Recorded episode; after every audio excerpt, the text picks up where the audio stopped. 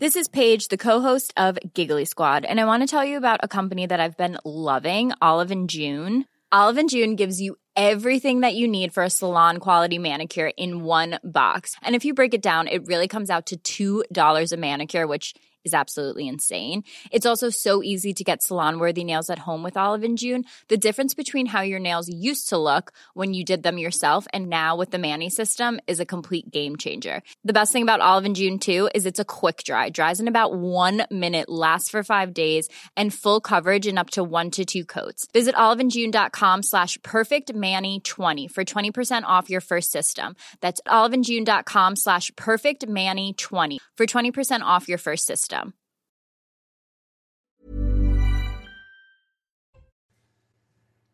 Bonjour à tous, bienvenue dans votre matinale week-end. On est ravis de vous accueillir avec euh, tous nos invités sur le, le plateau de CNews. On est ensemble jusqu'à 10h pour de l'info, de l'analyse, des débats.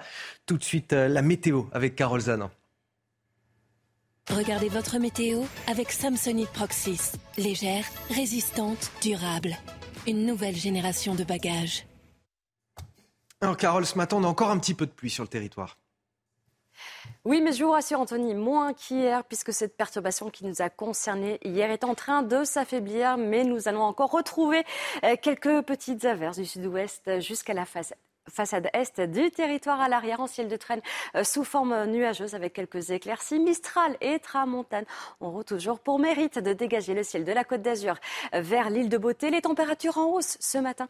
Euh, regardez, 14 à Paris, 12 pour Brest. Nous aurons 21 degrés également pour Perpignan. Dans le courant de l'après-midi, eh bien, retour au sec pour tout le monde, mais toutefois, des passages nuageux encore plus fréquents euh, du sud-ouest vers les Alpes et à l'arrière. Nous allons retrouver des passages nuageux et quelques éclaircies, toujours du grand beau temps euh, du côté du golfe du Lion comme euh, sur la Corse. Les températures de saison, on les regarde tout de suite ensemble. 20 degrés pour Brest, 26 pour Paris.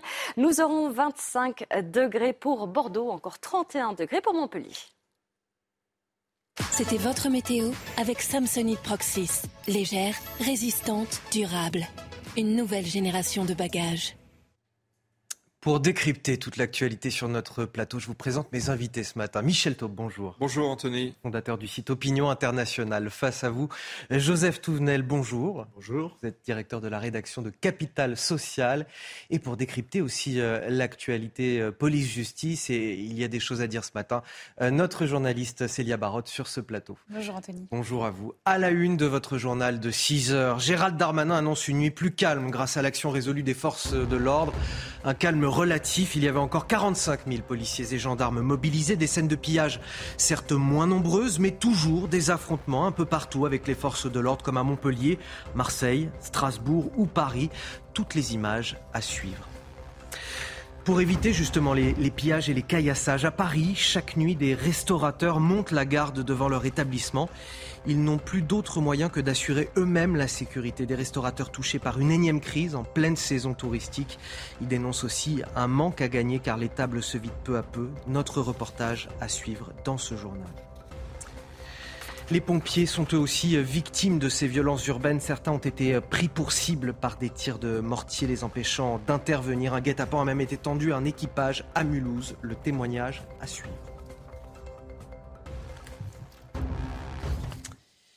Et on va donc commencer avec euh, ce fait dont on voulait euh, vous parler ce matin dans la matinale de, CNews. Euh, une cinquième nuit de, de violence Peut-on avoir quelques informations en, en régie sur ce tweet de la préfecture de police du 94 du Val-de-Marne. Le préfet du Val-de-Marne condamne avec force l'attaque cette nuit contre le domicile du maire de l'Aille-les-Roses. Elle se tient aux côtés des élus qui sont en première ligne avec les services de l'État pour lutter contre les violences urbaines. Euh, nous avons quelques images euh, qui nous sont parvenues du Val-de-Marne, de la ville de l'Aille-les-Roses. Cette, voiture bélier qui. Euh, a foncé sur la maison, le domicile du maire de l'Aille-les-Roses, Vincent Jeanbrun, qui a été attaqué dans la, nuit au cours de cette cinquième nuit de violence. Je voudrais d'abord une réaction sur ce plateau. quelque chose d'assez hallucinant, très choquant qui s'est déroulé à l'Aille-les-Roses. Très choquant, notamment, déjà en soi, c'est très choquant et c'est particulièrement l'âge de s'en prendre au domicile privé d'un maire. D'ailleurs, je crois que sa, femme et ses enfants étaient témoins de, la scène et ont certainement été euh, menacés. Mais quel est le lien entre la mort de jeune Naël et le fait de s'en prendre au domicile privé d'un maire? Il n'y a aucun lien. Il n'y a absolument aucun lien. C'est purement un prétexte. C'est une des preuves parmi des centaines d'autres de ce que malheureusement cette étincelle n'a été qu'un prétexte pour des violences euh, totalement gratuites. Et j'aimerais dire, la, une du Parisien de ce matin, elle est très forte et elle devrait toutes nous rassembler. Inadmissible. Inadmissible. C'est inadmissible ce qui s'est passé et il faut être tous derrière le maire de, de la Île-Rose qui avait euh, euh, protégé sa mairie euh, des, contre le futur attaques en mettant des, barrières devant la mairie. Et est-ce que c'est en représailles ce geste de simple protection d'un bien public que des lâches s'en sont pris à son domicile privé. Il faut tous être derrière M. Jeanbrun et, c'est absolument inadmissible, comme l'a titré euh, le Parisien pour l'ensemble de la situation. Euh, c'est une famille entière, Joseph Touvenel, qui a été euh, attaquée dans cette maison, en fait, avec cette voiture bélier qui a, qui a brûlé juste, on, le voit hein, vraiment à l'entrée de la maison de, de cet édile. il était avec sa femme, ses enfants. C'est une famille entière qui est choquée. Les, les maires représentent l'ordre et un certain nombre de personnes veulent faire exploser les choses. On l'a vu avec l'extrême gauche, avec Mélenchon dans les premiers temps, qui a tenu des propos euh, à la fois incroyables et inacceptables, mettant de l'huile sur le feu, et maintenant le feu y est. Euh, inadmissible, Michel Taubé a raison, mais il faut que ceux qui pendant des années n'ont rien voulu voir, n'ont rien voulu dire, ont voulu cacher, ont même ont caché les choses, parce que la réalité euh, des zones de non-droit, ça date pas d'aujourd'hui. La seule chose, c'est que les zones de non-droit, à un moment donné, les gens en sortent.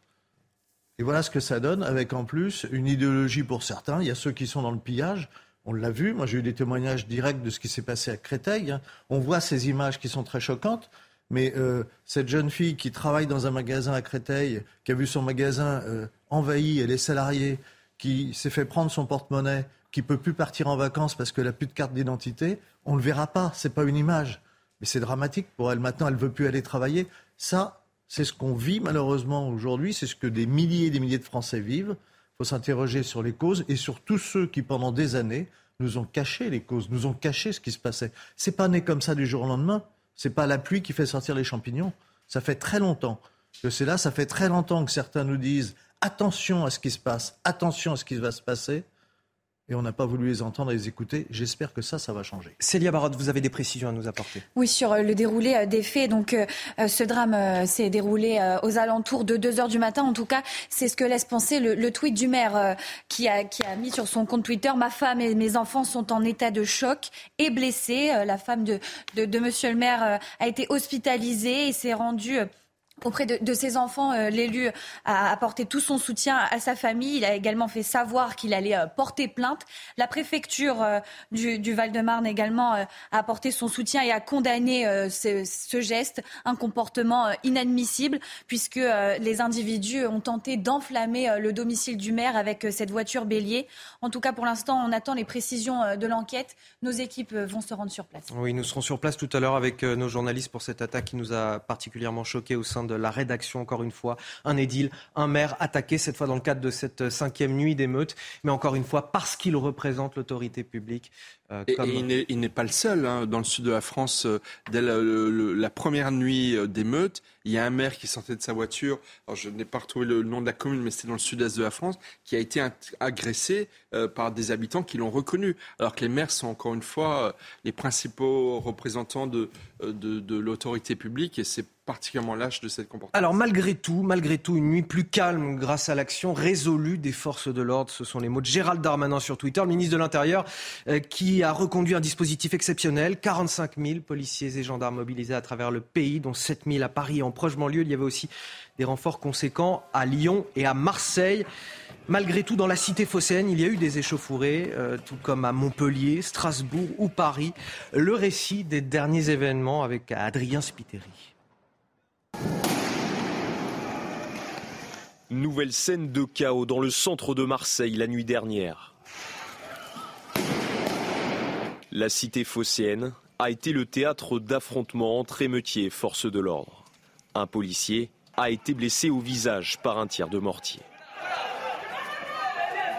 À plus d'une centaine de kilomètres de là, à Montpellier, de vives tensions ont également éclaté. Les policiers doivent disperser les émeutiers à coups de gaz lacrymogène. Plusieurs feux de poubelle ont été allumés. Plusieurs personnes ont été interpellées. À Strasbourg, dans le quartier de Cronenbourg, le raid a été déployé. Une réserve de feux d'artifice a explosé et pris feu proche des habitations. En Ile-de-France, la soirée a été plus calme que les précédentes, malgré des tensions sur les Champs-Élysées. Au total, 45 000 policiers et gendarmes étaient mobilisés hier soir sur le territoire. Célia Barotte, est-ce qu'on commence à avoir des chiffres qui nous remontent des interpellations de la nuit dernière? Alors, selon un dernier bilan euh, communiqué à 3h30 du matin euh, par le ministère de l'Intérieur, pas d'incident majeur et 486 interpellations dans tout le pays, dont 194 en région parisienne et au moins une soixantaine à Marseille. Cela reste un nombre important d'interpellations, mais plus faible que la veille, puisque l'on avait comptabilisé 1311 interpellations. Les motifs de cette nuit concernent notamment le port d'objets susceptibles de servir d'armes ou encore de projectiles.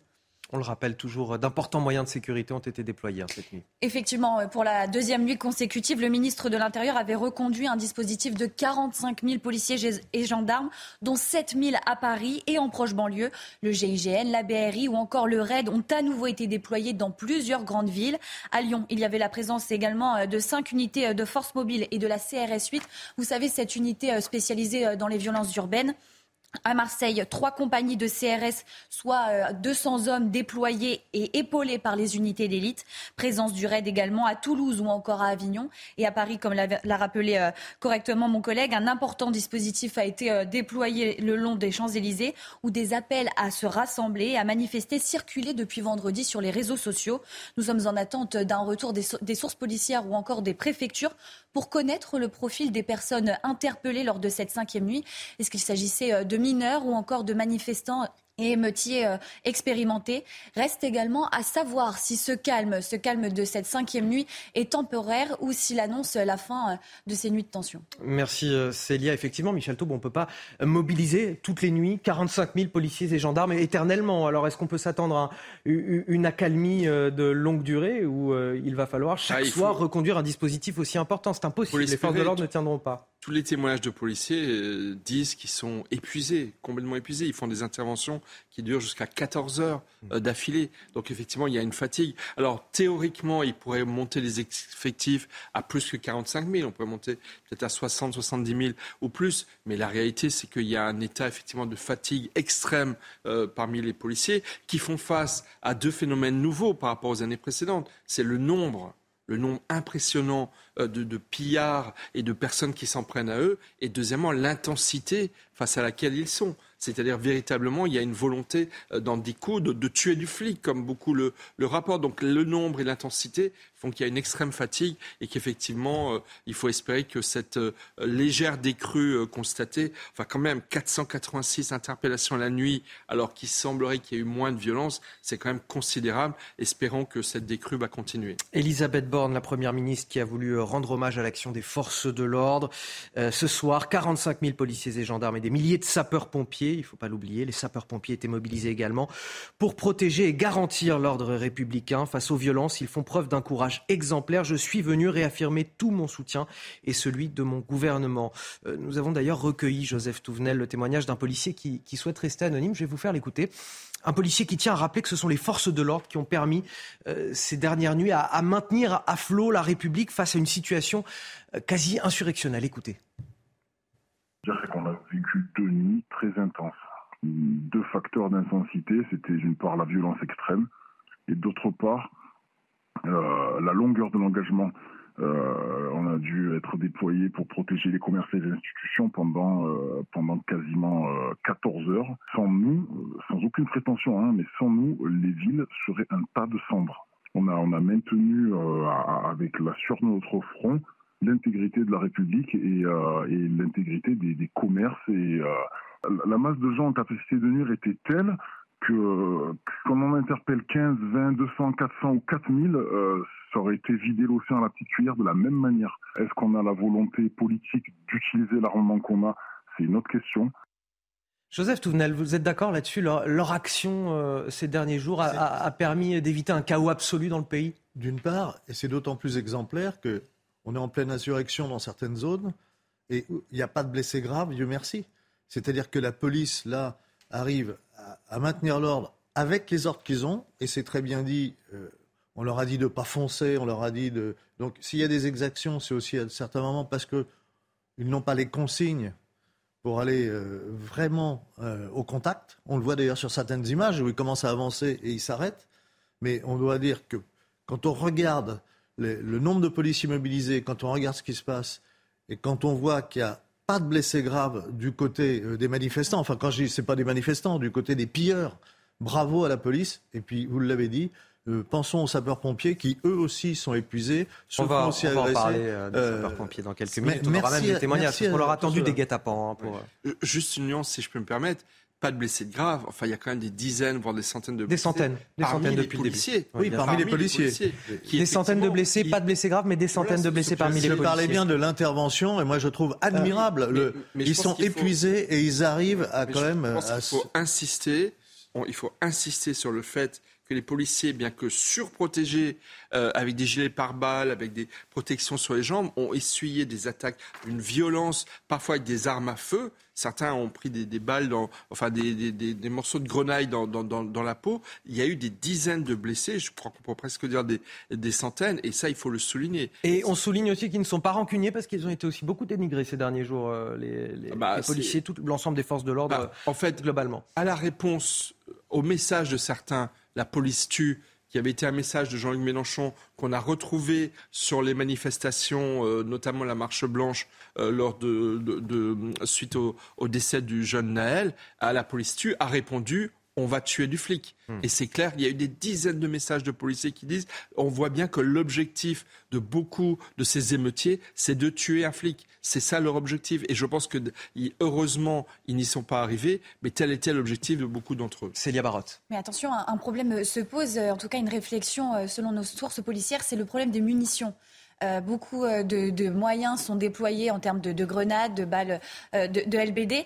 Et pour l'instant, il y a certains commissariats, certaines municipalités qui, s'interrogent, notamment par exemple le maire de, La les Roses, qui hier sur notre antenne expliquait qu'il avait demandé un renfort de munitions pour protéger sa ville. Merci. Euh, et puis protéger les familles de policiers, parce que les policiers maintenant, euh, on l'a vu d'ailleurs avec ceux qui étaient en civil, qui se sont fait, euh, qui sont fait très violemment agresser, craignent pour leur famille, puisqu'ils sont menacés pour un certain nombre chez eux vous allez le voir, on a des témoignages de plus en plus nombreux qui nous remontent de ces euh, dernières soirées, de ces dernières nuits de violence, pas seulement de la nuit dernière, mais aussi des nuits précédentes. Euh, des témoignages qui nous parviennent et, tous les jeunes, j'ai envie de dire, ne sont pas à mettre dans le même panier non plus. Euh, exemple à Laigneville, dans l'Oise, où ce sont justement des jeunes qui ont aidé le maire à, mettre fin à un début d'émeute. Nous sommes avec Christophe Dietrich. Bonjour, merci d'être avec nous ce matin. Vous êtes le maire donc de Laigneville, dans l'Oise. Racontez-nous exactement ce qui s'est passé. C'était dans la nuit de jeudi à vendredi. Oui, bonjour. Bah, dans la nuit de jeudi à vendredi, j'ai été prévenu vers, euh, vers 1h du matin qu'un euh, barrage avait été monté en plein milieu euh, du centre-ville. Et donc, à quelques élus, on s'est immédiatement rendu sur place. Et lorsque je me suis rendu sur place en voiture, j'ai bien vu qu'il y avait deux autres voitures qui me suivaient, mais que je ne connaissais pas. Et lorsque je suis arrivé véritablement sur place, les, à, 10 mètres ou 15 mètres des émeutiers, qui étaient une vingtaine, hein, tous cagoulés, tous avec des battes de baseball, des, des, des feux d'artifice, deux voitures qui me suivaient m'ont doublé, se sont garées, et là j'ai vu sortir euh, six ou sept personnes qui se sont ruées sur les émeutiers et qui les ont dégagés à, à coups de pied aux fesses en euh, une trentaine de secondes, pas plus. Et euh, on a récupéré ce carrefour avec l'aide de, de, ces jeunes adultes en 30 secondes, et ça a été d'une redoutable efficacité. Et depuis lors, vous avez réussi à, maintenir le, calme dans votre commune, et notamment grâce à l'action de, ces jeunes qui sont venus vous aider? Alors oui, parce qu'en plus ces, jeunes connaissaient ceux qui étaient sur les barrages, euh, mais ce qui est marrant, c'est que bon, ils ont sur le coup, ils m'ont expliqué que c'était des jeunes d'autres villes, d'autres quartiers, euh, mais on a une vidéoprotection qui est quand même assez efficace, et donc on a pu identifier certains jeunes, et on a identifié d'où ils venaient, ils venaient bien de Laigneville. On a aussi retrouvé des cagoules, donc c'est pour vous dire un petit peu la, la jeunesse, je, pense que ces, jeunes qui ont monté ce barrage ont agi par mimétisme et par immaturité totale. Hein. On a affaire à des jeunes de 14, 15, 16 ans. D'ailleurs, on a une petite vidéo qui tourne où on les voit un peu faire les kékés sur le, sur le carrefour. Mais bon, au final, après, euh, on ne les a plus vus du tout. Mais c'est vrai que la vidéoprotection et le fait qu'on ait trouvé des cagoules, bah, j'ai fait passer le message aussi dans le quartier en disant faites attention, on en a identifié certains. Euh, si on vous retrouve sur un rond-point, euh, cette fois-ci, ce ne sera pas gratuit. Quoi. On a une histoire un petit peu positive là, Michel Taube. Oui, positive. malgré bah, tout, malgré oui, les événements. Bien sûr. Et J'imagine qu'il y a eu d'autres faits comme ça. Malheureusement, ça ne s'est pas passé partout de cette manière. Et puis, encore une fois, l'effet dissuasif par le fait d'avoir fait passer le message qu'on peut les, reconnaître et donc les interpeller, euh, la question se pose aussi de savoir combien vont l'être parmi ceux qui ont commis des exactions, des violences, des agressions sur les policiers. Euh, c'était à Marseille, les deux policiers, je voulais dire, qui, avaient été euh, quasiment lynchés il, y a, il y a trois jours. voilà, il faut espérer que les interpellations innombrables. On doit être à plus de 2500 euh, personnes interpellées depuis la première nuit de, euh, d'émeutes, euh, donneront lieu effectivement à des sanctions préventives qui, remplissent une fonction de, prévention, de dissuasion, excusez-moi, pour, pour que cela ne se reproduise les, pas. Les grands frères ont aussi un rôle. Là, on voit que des jeunes sont intervenus pour empêcher d'autres jeunes d'agir ou de poursuivre leurs exactions. Là, encore une fois, il y a une valeur d'exemple de ces. il y a un côté positif. Des jeunes interviennent face, non pas à des jeunes, mais à des jeunes délinquants. C'est pas la même chose. Euh, ça, c'est le côté positif. Attention, parce que ces jeunes, justement, qui interviennent, ils ne sont pas formés pour ça. Vous parlez de Créteil, j'ai discuté avec des jeunes qui, sont intervenus. Pourquoi? Parce que euh, on les a appelés.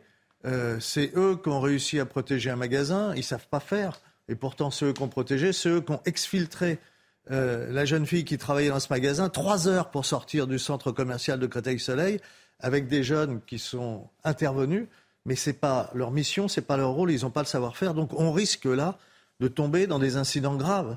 Euh, donc attention, à la fois c'est bien, parce qu'il y a toute une partie de la jeunesse qui est, révoltée contre ce qui se passe, euh, c'est vrai, mais à la fois ça a un danger, parce que c'est aux professionnels d'intervenir. Allez, 7h16 sur CNews, c'est l'heure du rappel de l'actualité. Ce matin, c'est avec vous Clémence Barbier. À Marseille, un important dispositif de sécurité a été mis en place cette nuit encore. Les forces d'élite du RAID et du GIGN ont dispersé des groupes de jeunes, moins nombreux que la veille. Une nuit moins, moins violente dans la cité phocéenne où une soixantaine de personnes ont été interpellées. À la question, faut-il suspendre l'excuse de minorité pour les mineurs qui participent aux émeutes déclenchées à la suite de la mort de Naël? 69% des personnes interrogées se disent favorables et 31% se disent contre, selon un sondage CSA pour CNews. Face aux nombreux pillages et au désarroi des commerçants, le ministre de l'économie demande aux assureurs de prolonger les délais de déclaration, réduire les franchises et d'indemniser rapidement les victimes. Bruno Le Maire incite les professionnels touchés à déclarer rapidement les sinistres à leur assurance. Un appel, un mail ou un SMS suffisent, précise le ministre. Parmi les victimes collatérales de, ces violences, les restaurateurs, si leur établissement n'est pas toujours pris pour cible lors des émeutes, euh, ils n'arrivent pas pour autant à, remplir leur table. En pleine saison touristique, il y a un véritable manque à gagner pour ces euh, commerçants. Alors, pour défendre leurs biens, certains euh, même décident de, de monter la garde eux-mêmes la nuit devant leur établissement, comme c'est le cas à Paris. Le sujet est signé Régine Delfour, Charles Pousseau et Solène Boulan. Dans cette rue commerçante du deuxième arrondissement de Paris, les terrasses sont vides faute de clients. Depuis mardi, les restaurateurs se relaient, parfois toute la nuit, pour surveiller leur commerce et dissuader les potentiels casseurs. Nous, on reste là la nuit à surveiller le quartier avec mes amis qui ont des restaurants, avec les serveurs, parce que les jeunes, ils arrivent, ils sont 20, 30 personnes, ils sont là pour casser, pour faire beaucoup de dégâts. Donc, euh, donc nous, nous sommes là, voilà, on travaille jour et nuit, et on reste là la nuit pour surveiller, pour ne pas qu'ils nous brûlent les poubelles, pour ne pas qu'ils nous abîment euh, voilà, le restaurant, etc. Dans ce restaurant voisin, les tables restent inoccupées, alors qu'elles sont d'ordinaire prises d'assaut, notamment par les touristes. Ce soir, on est samedi soir, on n'a rien fait. Enfin, on n'a pas rien fait, mais je veux dire, on n'a pas fait un samedi soir comme on aurait dû faire. C'est vraiment incompréhensible. C'est pas normal, ça. C'est pas que les émeutes. Hein. C'est à chaque fois qu'il y a un problème à Paris, on subit les premières conséquences. C'est-à-dire qu'on travaille plus, les clients ils fuient les quartiers, on perd du chiffre d'affaires. C'est c'est assez récurrent à Paris quand même depuis quelques temps. Tous espèrent un retour à la normale dans les jours à venir, alors que la saison estivale vient tout juste de démarrer. l'impact économique également de... Il est, énorme, il est énorme. On le voit là par l'activité. Euh, les restaurateurs, mais il n'y a pas que les restaurateurs, tous ceux qui sont pillés, les gens qui ne vont plus en centre-ville. Qui va aller aujourd'hui dans les centres commerciaux qui ont été, euh, qui ont été pillés? Alors je rappelle qu'aujourd'hui c'est dimanche et les centres commerciaux seraient fermés. Moi ça me ravirait. Peut-être qu'on a oublié ça d'ailleurs.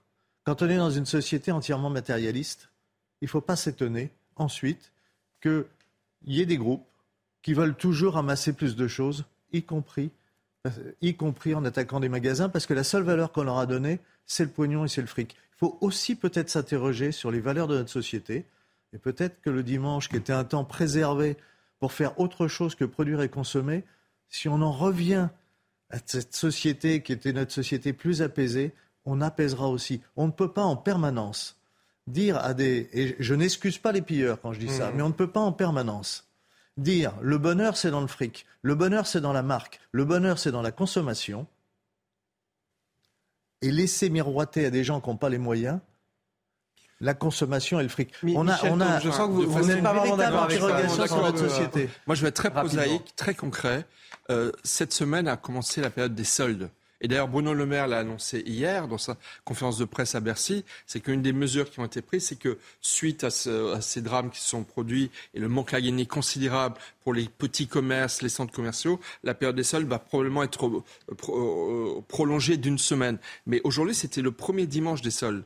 Donc les commerces sont ouverts. La plupart des commerces doivent être ouverts. Donc effectivement, c'est aussi manifester le soutien à tous ces commerçants qui souffrent terriblement que de quand même aller sortir, aller faire ses courses. Les centres commerciaux, la plupart sont, sont ouverts, même ceux qui ont été, qui ont été attaqués. Donc vraiment, c'est une nécessité. Et puis effectivement, comme le disait le commerçant, euh, ce sont souvent les premières victimes collatérales de ces violences urbaines. Et, ça dernier... a commencé avec les gilets jaunes et malheureusement ça Dernier témoignage que je voulais vous faire écouter, parce qu'on a parlé des, des, policiers, des maires évidemment. Euh, victimes de, ces violences.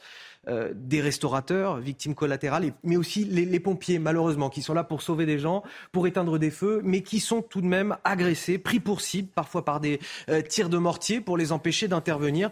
Un guet-apens a même été tendu à un équipage à Mulhouse où un bloc de béton a fissuré le pare-brise de leur fourgon.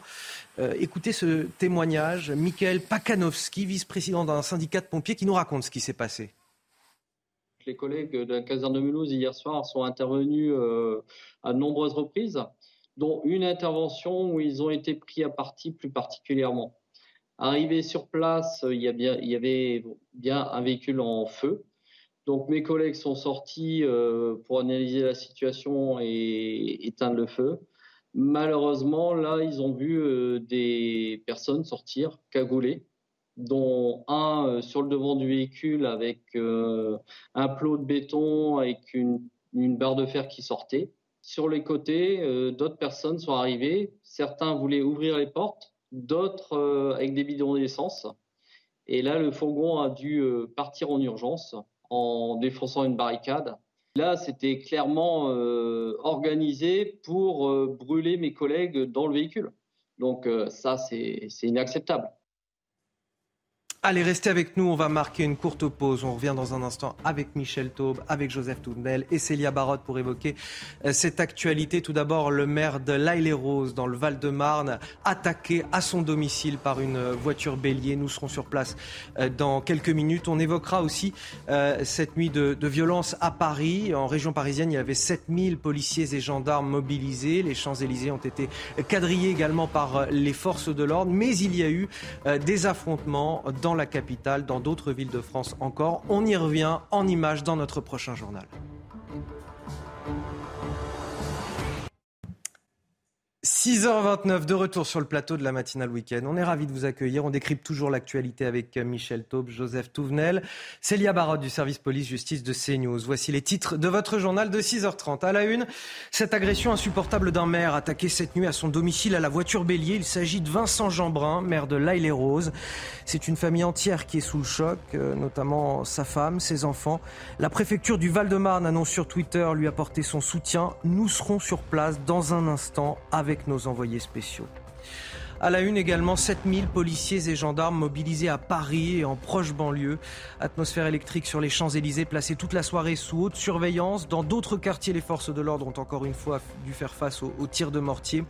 Des voitures ont, ont été également brûlées dans le 8e arrondissement. Nous serons sur place ce matin.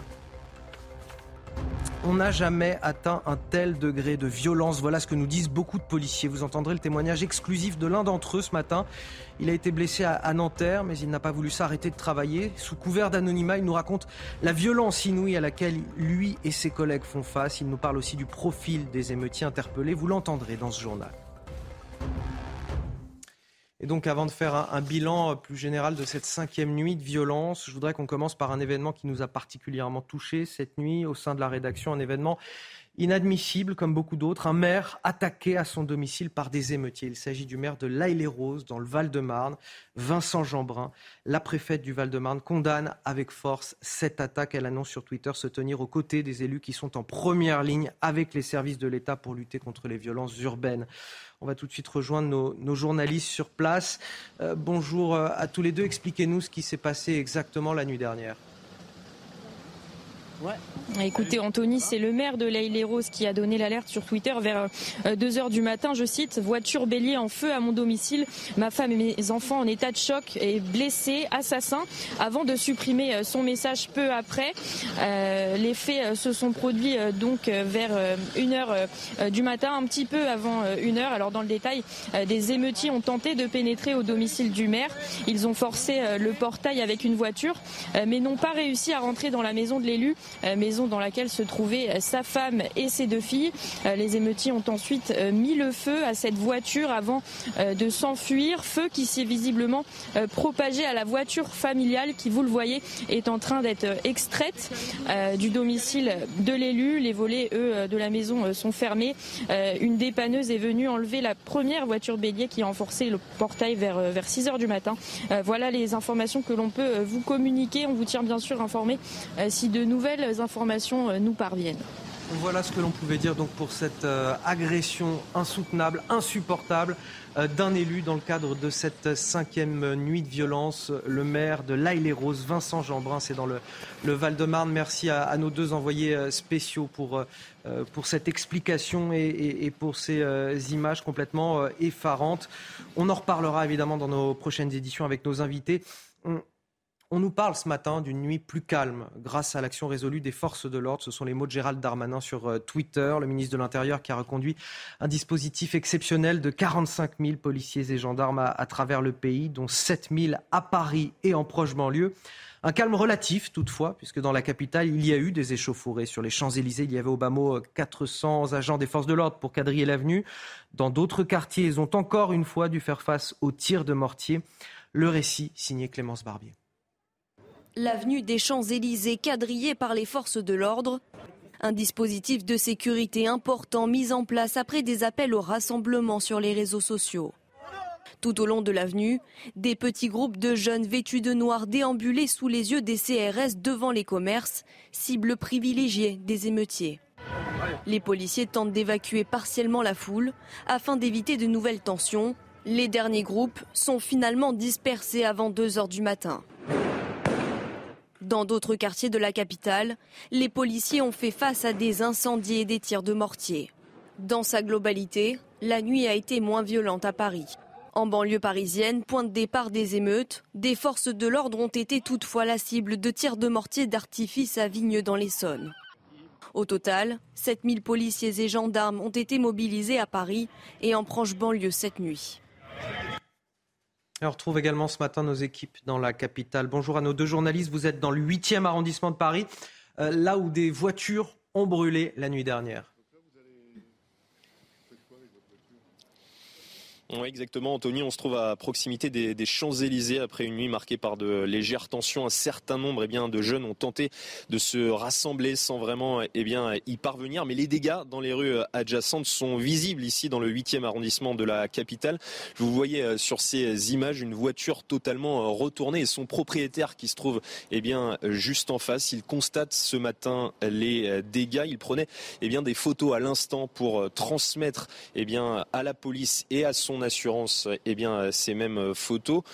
Le propriétaire eh bien, de cette voiture, il travaille dans le nettoyage. Il habite loin de la capitale, un travailleur modeste dans ce quartier très chic ici à Paris. Mais globalement, Anthony, eh bien, malgré ces quelques dégâts, la nuit a été bien plus calme que les nuits précédentes. Au total, ce sont 45 000 policiers et gendarmes qui étaient mobilisés hier sur tout le territoire. Merci à nos deux journalistes sur place, sur le terrain. Il y avait 45 000, vous le disiez, policiers et gendarmes mobilisés, des renforts conséquents également à, Marseille, où le RAID et le GIGN sont même venus en appui des forces de l'ordre. Malgré tout, là aussi, euh, des affrontements sur la Canebière, euh, également à, plus d'une centaine de kilomètres de là, à Montpellier, où les émeutiers ont été euh, dispersés par des gaz lacrymogènes. Et nous sommes bien sûr sur ce plateau avec Célia Barotte, notre journaliste police-justice. Célia, quel bilan peut-on déjà tirer de tout ça? Alors, une nuit beaucoup plus calme que les précédentes. Et pourtant, euh, voilà, 486 interpellations sur l'ensemble du pays, 194 en région parisienne. C'est un, nombre euh, important, mais euh, beaucoup plus faible que celui de la nuit précédente. 1311 interpellations. Les motifs de cette nuit concernent notamment le port d'objets susceptibles de servir d'armes ou encore de projectiles. Une nuit beaucoup plus intense également à Marseille, vous l'avez rappelé, Anthony avec trois compagnies de CRS, dont 200 hommes euh, qui euh, sont venus euh, renforcer les équipes. Des unités d'élite étaient également présentes à Lyon à Toulouse ou encore à Avignon, à Paris, euh, l'important dispositif sur les Champs-Élysées. La question désormais que l'on peut se poser, c'est quel est le profil de, ces émeutiers? Est-ce qu'il s'agit à nouveau de jeunes, euh, de, jeunes délinquants, âgés euh, souvent entre 14 et 18 ans, ou est-ce qu'il s'agit de manifestants et d'émeutiers expérimentés? Reste à savoir également si ce calme, le calme que l'on a vécu cette nuit, va perdurer ou est-ce qu'il est temporaire? Est-ce que c'est à la fin du mouvement, le temps que les émeutiers réapprovisionnent leurs armes, malheureusement. Et cela pose même une autre question, Célia Barotte, je la pose à, Joseph Touvenel, mais est-ce que la, stratégie du gouvernement était euh, la bonne ces dernières nuits?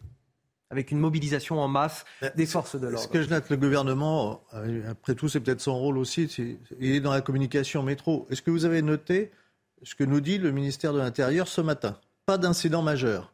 Ils sont allés à la Ville Rose, l'attaque du domicile d'un maire avec une voiture bélier qui a omet le feu, c'est pas un incident majeur? Alors c'est quoi un incident majeur? C'est-à-dire que pour voir on vraiment ne peut pas se réjouir, on ne peut pas se féliciter de ce qui se passe, évidemment. Ah ben non, mais non, mais quand, quand le. Enfin, est-ce qu'ils ont fait leur communiqué à 8 h hier soir? Ils l'ont fait quand leur communiqué? Nous dire cette nuit, pas d'incident majeur. On a le domicile personnel d'un maire. Ils se sont un peu vite, peut-être très tôt euh, dans la manière de communiquer sur Twitter. Le ça veut dire qu'il y a un problème de communication. Après, les forces de police euh, font ce qu'elles peuvent faire avec leurs moyens et les ordres qu'elles ont. Euh, la situation, de toute façon, est difficile. Ce qu'on peut reprocher à ce gouvernement politique, c'est que pendant des années et des mois, c'est masqué la réalité. Aujourd'hui, il la découvre. Oui, d'accord, mais il faut arrêter de se masquer sur la réalité parce que ça va se calmer, on l'espère tous. Mais malheureusement, ça risque d'être provisoire si on ne résout pas l'ensemble des problèmes, parce qu'il n'y en a pas qu'un, l'ensemble des problèmes qui ont déclenché euh, ces émeutes, euh, ces razzias, parce que c'est ça, euh, dans les magasins. Michel Taube, la stratégie du gouvernement, elle était bonne ou pas? Non, je pense qu'ils ont, en termes de, de, sécurité intérieure, ils ont mis le paquet. Ils ont mobilisé de nombreuses troupes.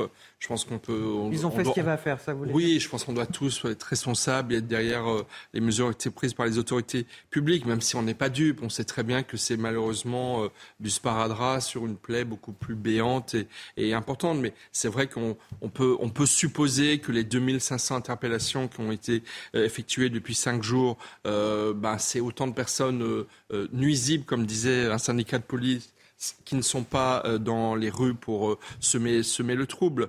Voilà. Après, est-ce que ça va durer? Est-ce que cette décrue va, va continuer? Ça, c'est une autre, c'est une autre question. Mais oui, je pense qu'il commence à y avoir un certain effet dissuasif, mais qui est quand même relatif, vu le nombre impressionnant euh, de, de, de, jeunes qui sont sortis mmh. pour, mmh. pour semer le, le, chaos dans des dizaines, des centaines de communes de France. Moi, ce qui me choque le plus, parmi les faits qui me choquent le plus, D'abord, ce qui, moi, me choque particulièrement, c'est ce jeune dans Paris euh, qui partait au travail à 5 heures du matin. Vous avez là un très, très bon résumé de l'injustice.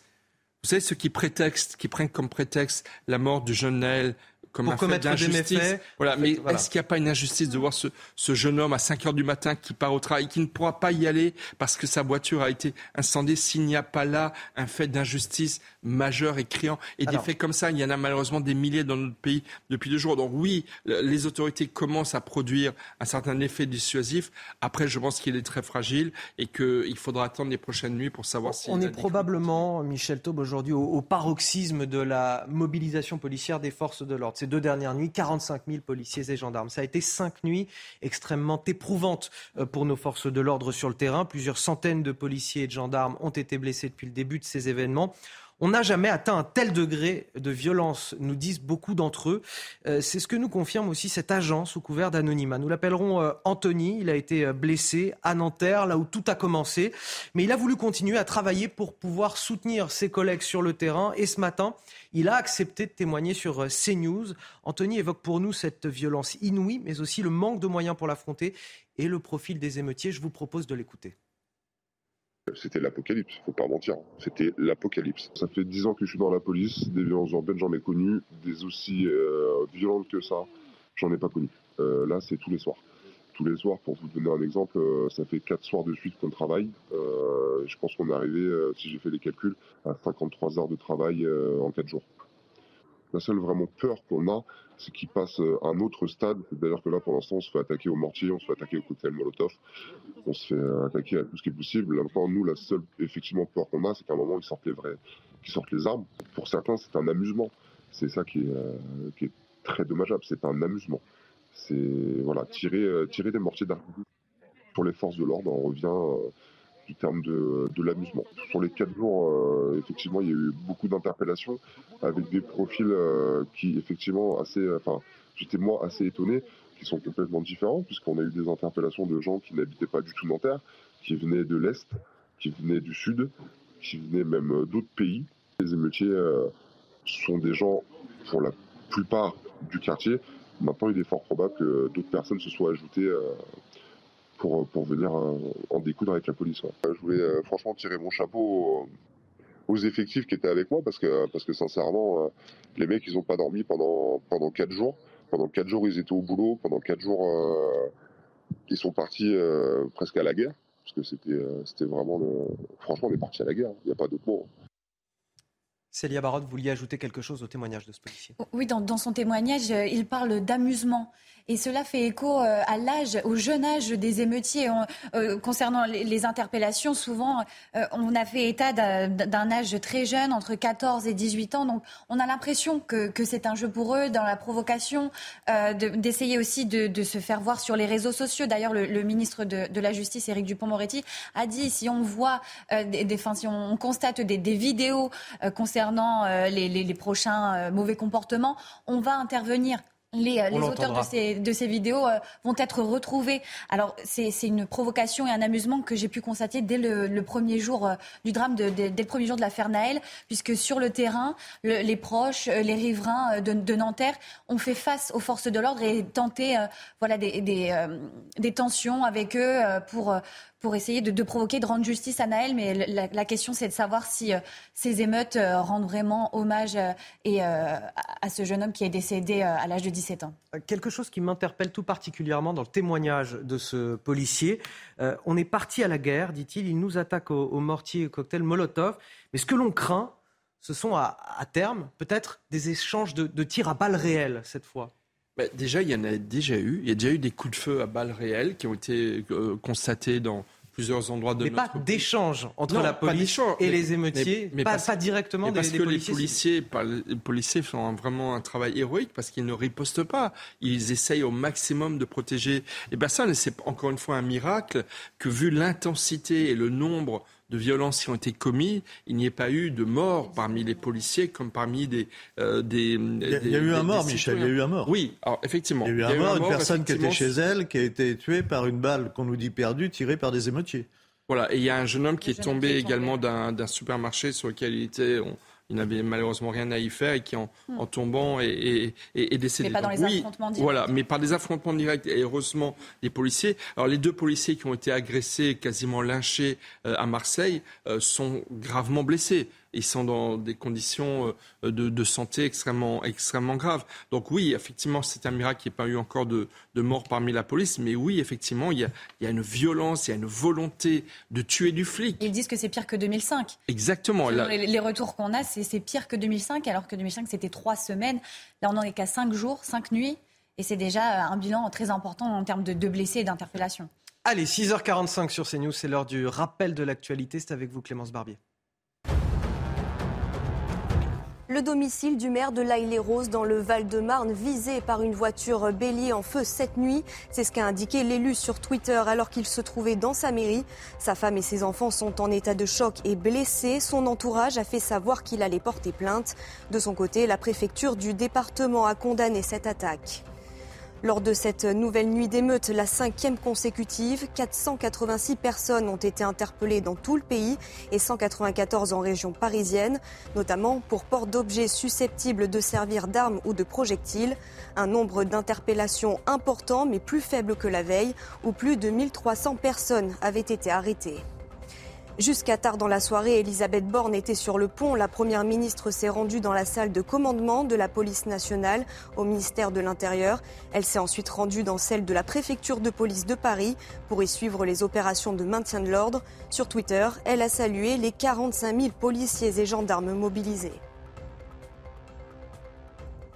Alors on a de plus en plus de témoignages qui nous remontent de ce qui s'est passé ces cinq dernières nuits dans, notre pays. On vous fait entendre le témoignage ce matin d'un agent du centre pénitentiaire de Nanterre. La résidence dans laquelle cette femme habite avec ses collègues a été assaillie par des émeutiers, jets de pierre, tirs de mortier d'artifice sur le bâtiment, véhicules brûlés. Encore une fois, ce sont les porteurs d'uniformes qui sont attaqués, menacés.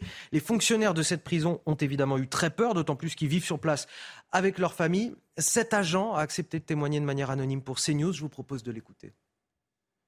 Il y a un groupe qui est resté à continuer euh, à attaquer le premier immeuble et un deuxième groupe qui s'est mis à escalader euh, le portail d'entrée du domaine pénitentiaire. Là, ils ont continué à faire des jets de pierre, euh, des tirs de mortier d'artifice. Pour nous, c'était euh, la résidence et, euh, on va dire, le personnel pénitentiaire qui était visé. Je pense que le but était très clairement de faire des dégâts matériels, d'incendier le plus de véhicules possible sur les parkings et, clairement de, faire peur et de viser, viser bah, du personnel pénitentiaire, des individus en uniforme. Il faut savoir qu'un des appartements en fait euh, dans lequel résidaient euh, plusieurs personnes, dont un enfant euh, assez jeune, qui, suite au réveil, a failli recevoir un pavé en pleine tête et grâce au réflexe de, de l'adulte qui était en sa présence dans l'appartement, qui a tiré rapidement sur la ficelle du store, c'est le store qui a arrêté le pavé pour que l'enfant ne se le prenne pas en pleine tête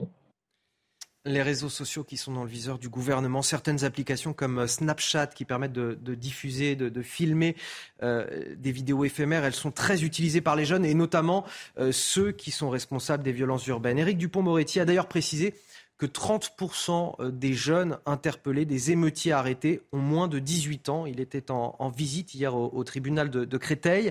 Le garde des Sceaux leur a adressé directement un message d'une extrême fermeté. Écoutez que les gamins sachent clairement qu'on va péter les comptes. C'est-à-dire qu'on va demander l'autorité judiciaire, et c'est ce que j'ai demandé au procureur de ce pays, et euh, merci de le faire, euh, l'autorité judiciaire peut, sur réquisition, évidemment, demander aux opérateurs de livrer les adresses IP, ce qui nous permet évidemment euh, d'arriver à l'identité de ceux qui s'en servent pour dire quand, où et comment on va les casser. Ça, c'est insupportable. Qu'ils ne pensent pas que l'on peut se servir de Snapchat en se planquant et qu'ils sont euh, comme ça euh, euh, en, toute liberté dans la possibilité d'écrire ce qu'ils veulent. Ça n'est pas vrai. Michel Taube, une réaction sur ces propos? On va péter les comptes, mais malheureusement, ce n'est pas le ministre de la Justice qui en a la clé. Euh, les, toutes ces plateformes. On ne peut pas réglementer ça, l'usage des réseaux bah, sociaux, les images diffusées, il y a déjà des comptes, Non, mais il y a déjà des réglementations, mais ça fait des années qu'il y a des négociations, des discussions avec ces plateformes qui sont juridiquement pas basées en France, elles sont basées en Angleterre ou aux États-Unis, euh, qui, qui, ont une grande liberté de décision. Donc effectivement, on, on peut est d'accord, mais on, peut à minima, avec les adresses IP, on peut essayer, on peut remonter jusqu'à l'identité. Ça, c'est possible. Non, mais ce qui est vrai, c'est que beaucoup de jeunes vivent dans l'illusion un anonymat total voilà. des, adresses IP. La justice peut les retrouver. Ça, Elle peut euh, les retrouver, mais c'est très difficile à faire. Mm. C'est très difficile. Non, non, c'est pas très difficile. Si, je suis désolé. L'adresse IP, c'est l'adresse IP. Avec l'adresse IP, on remonte. Oui, non, mais il y a des dizaines de milliers. Moi, je suis choqué de voir un ministre. On a l'impression. Alors, pas tous les deux en même temps, s'il vous plaît. On a l'impression que cette personne n'est pas encore ministre, qui découvre les choses. Ça fait combien de temps que sur les réseaux sociaux, il y a ces pratiques? Ça fait combien de temps que ce gouvernement et les précédents ne font rien? Et là, ils découvrent tout d'un coup. Et alors, les gars, euh, maintenant, Attends, mais c'est Célia Barotte le soulignait à juste titre pour le trafic de drogue. Souvent, les réseaux sociaux servent de, des pages, limite des pages de pub pour expliquer là où se trouve. C'est extraordinaire de voir ces gens qui nous disent aujourd'hui voilà ce qu'on va faire demain. Comment se fait-il qu'il ne l'ait pas fait depuis des mois? très un manque de volonté. Je, je, salue la fermeté du ministre de la Justice. Il fallait être très ferme. Mais je pose tout simplement deux questions. Dans 15 jours, dans un mois, combien de jeunes auront été arrêtés sur la base de leur adresse IP, traînés devant la justice, oh. condamnés fermement pour avoir donné un rendez-vous pour aller casser du flic ou aller euh, euh, euh, violenter une, une mairie, combien seront condamnés? Deuxième question, combien de parents, le ministre de la Justice, le président de la République, ont responsabilisé les parents? Fort justement je pose la question tout simplement, dans une semaine, dans 15 jours, combien de parents auront été condamnés pour avoir laissé leur enfant, voire pour certains participer? Euh, Il y a le maire d'Argenteuil qui disait qu'ils avaient eu des témoignages de parents qui avaient participé et accompagné leurs enfants pour leur dire où il fallait payer. Donc je pose la question, combien auront été juste condamnés Une dernière information que je vous donne, et on aura l'occasion de la commenter dans le courant de cette matinale, est-ce qu'il faut suspendre l'excuse de minorité pour les mineurs qui participent à ces émeutes? Euh, regardez le résultat de ce sondage euh, CSA pour CNews. On, on vous a posé la question et pour plus de deux tiers d'entre vous, d'entre Parmi ceux qui nous ont répondu, 69% nous disent oui, il faut suspendre cette excuse de minorité. On aura l'occasion de, commenter sur ce plateau ce, sondage dans nos prochaines éditions. Vous restez avec nous, on va marquer une courte pause sur CNews. On, on retournera à l'Aille-les-Roses où le maire de la ville, euh, Vincent Jeanbrun, cette ville du Val-de-Marne, ainsi que sa femme et ses enfants ont été victimes d'une agression en pleine nuit à leur domicile. Une voiture bélier qui a euh, foncé sur euh, la barrière de leur maison. Ce sera juste après la pause dans votre prochain journal. On fera également le point sur cette cinquième nuit de tension à travers toute la France. Vous voyez les images de ces heures qui ont éclaté euh, malgré tout dans un certain nombre de villes comme Marseille, Montpellier ou encore Paris. A tout de suite sur CNews. 6h58 sur CNews. Un grand bonjour à tous ceux qui nous rejoignent dans la matinale week-end. Nous a rejoint également sur ce plateau Caroline Pilastre. Bonjour. bonjour. éditorialiste. Face à vous toujours Michel Taube, fondateur du site Opinion Internationale et Célia Barotte, notre journaliste du service police-justice. Avant de vous dévoiler les titres de votre journal de 7 heures, tout de suite la météo de Carole Zanin. Regardez votre météo avec Samsonite Proxys. Légère, résistante, durable. Une nouvelle génération de bagages. Et Carole, il faut donc s'attendre à un temps mitigé ce dimanche.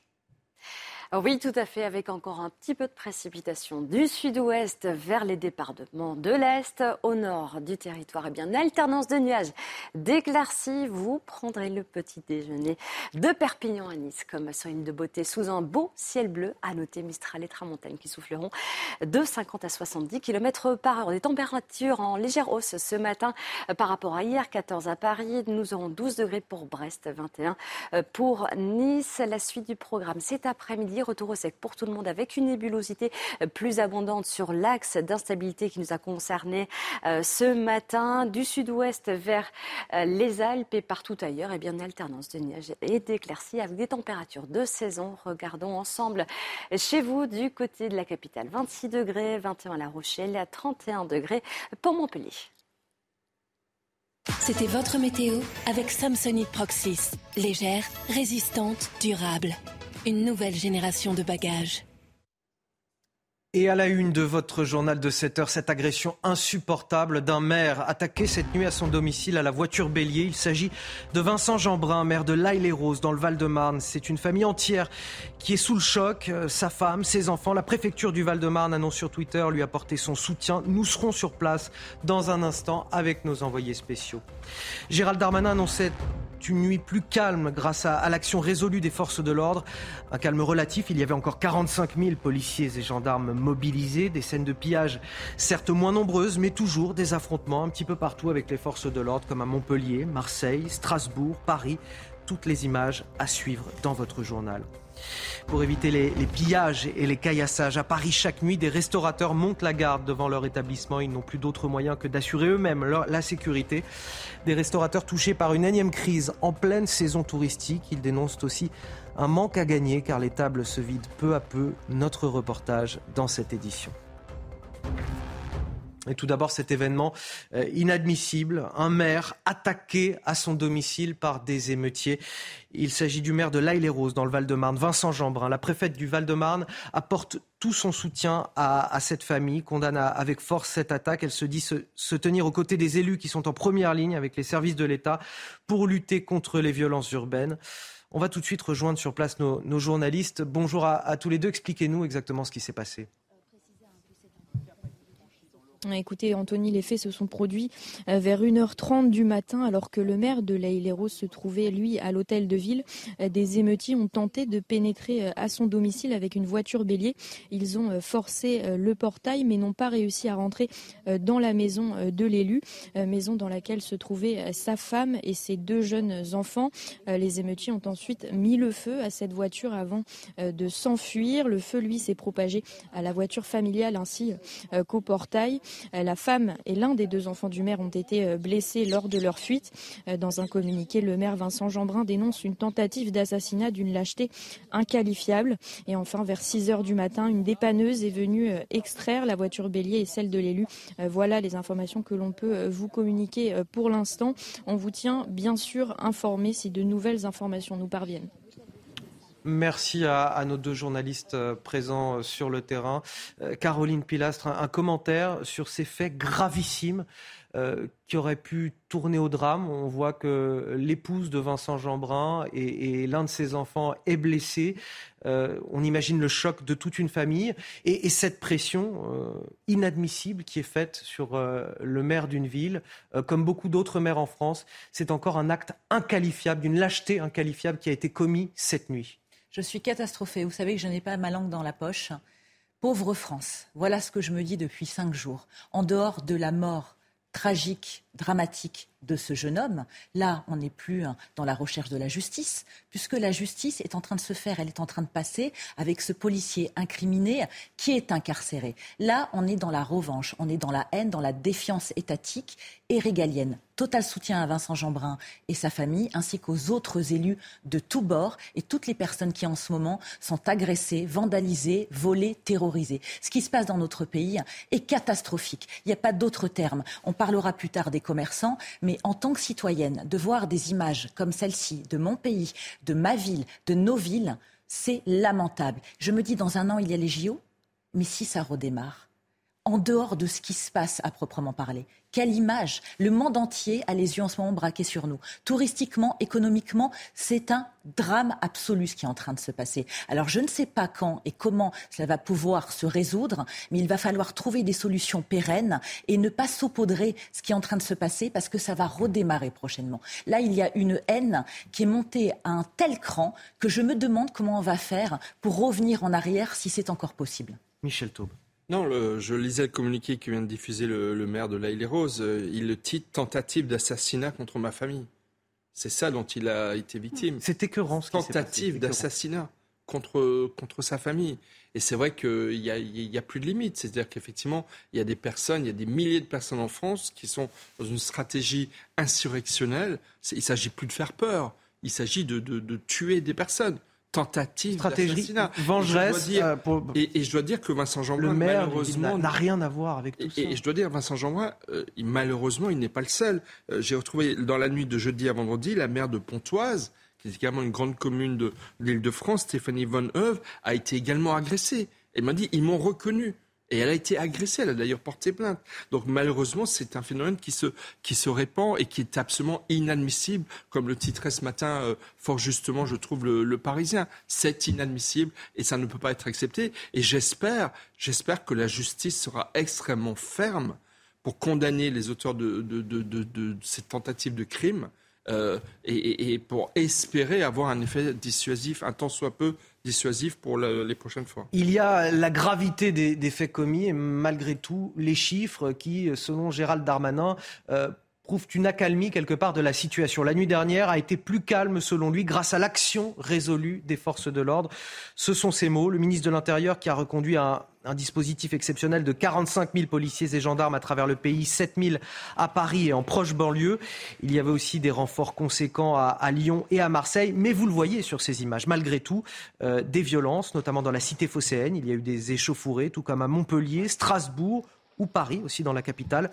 Le récit des derniers événements avec Adrien Spiteri. Nouvelle scène de chaos dans le centre de Marseille la nuit dernière. La cité phocéenne a été le théâtre d'affrontements entre émeutiers et forces de l'ordre.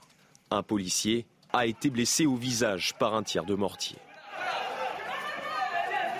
À plus d'une centaine de kilomètres de là, à Montpellier, de vives tensions ont également éclaté. Les policiers doivent disperser les émeutiers à coups de gaz lacrymogène. Plusieurs feux de poubelle ont été allumés. Plusieurs personnes ont été interpellées. À Strasbourg, dans le quartier de Cronenbourg, le raid a été déployé. Une réserve de feux d'artifice a explosé et pris feu proche des habitations. En Ile-de-France, la soirée a été plus calme que les précédentes, malgré des tensions sur les Champs-Élysées. Au total, 45 000 policiers et gendarmes étaient mobilisés hier soir sur le territoire. Voilà pour l'accalmie euh, toute relative. Célia Barotte, est-ce qu'on a déjà des premiers chiffres qui nous remontent, qui nous permettent effectivement d'étayer cette accalmie?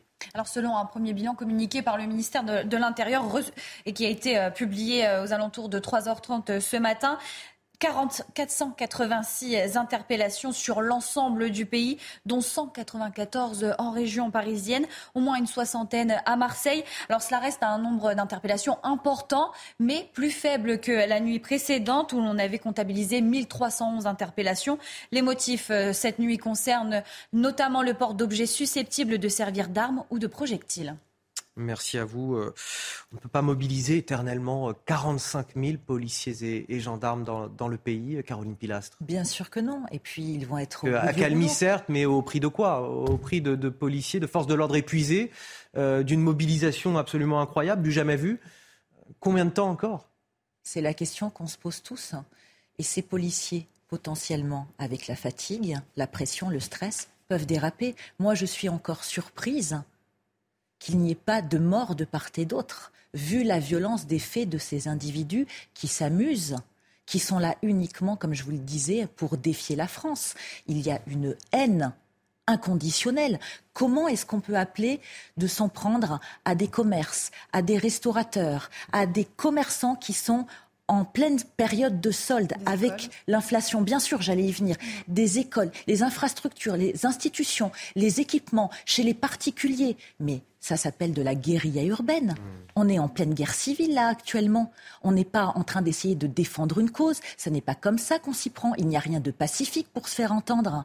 Donc 45 000 policiers, évidemment, c'est une mobilisation massive.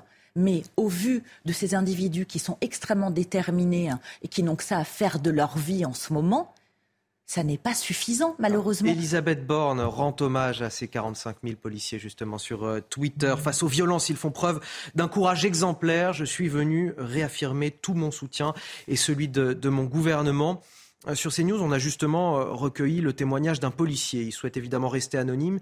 Il tient à rappeler que ce sont les forces de l'ordre qui ont permis ces dernières heures, ces derniers jours, de maintenir à flot la République face à une situation quasi insurrectionnelle. Je vous propose de l'écouter.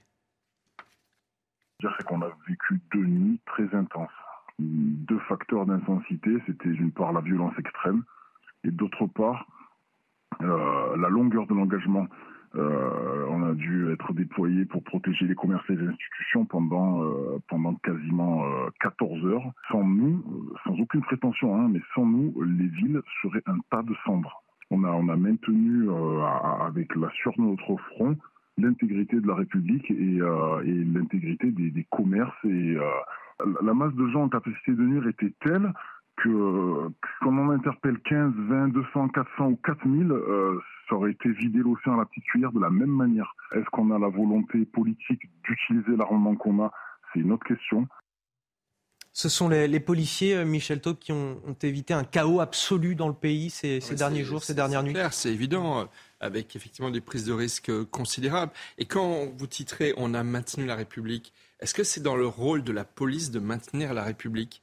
Ils exercent en fait une fonction qui vont bien au-delà du maintien de l'ordre public. Parce qu'on sent bien que là, lorsqu'on s'en prend à une mairie, lorsqu'on attaque des crèches, des écoles, lorsqu'on on, pille des petits commerces, etc., ça va bien au-delà du simple maintien de l'ordre public. Oui, je suis tout à fait d'accord avec Caroline Pilastre. On est dans une stratégie insurrectionnelle de quasi-guerre civile qui est fomentée par des milliers de personnes déjà 2500, plus de 2500 interpellations depuis cinq jours, qui effectivement est gravissime et qui menace notre République. Et d'ailleurs, je vais vous dire, les premiers sondages qui sont sortis, qui sont des sondages de soutien euh, à, la police, montrent bien que les Français sont très en colère, très très en colère, parce que s'il y a eu mort d'homme avec la mort tragique euh, du jeune Naël, ça n'est pas une excuse, ce n'est pas une raison pour mettre le feu à tout un pays. Et donc, effectivement, la colère des Français, à mon avis, va être à la mesure des violences qui ont été commises depuis cinq jours. Les policiers qui, euh, malgré tout, ne, peuvent pas tout euh, dans le pays. À Paris, chaque nuit, on a des restaurateurs qui montent la garde devant leur établissement.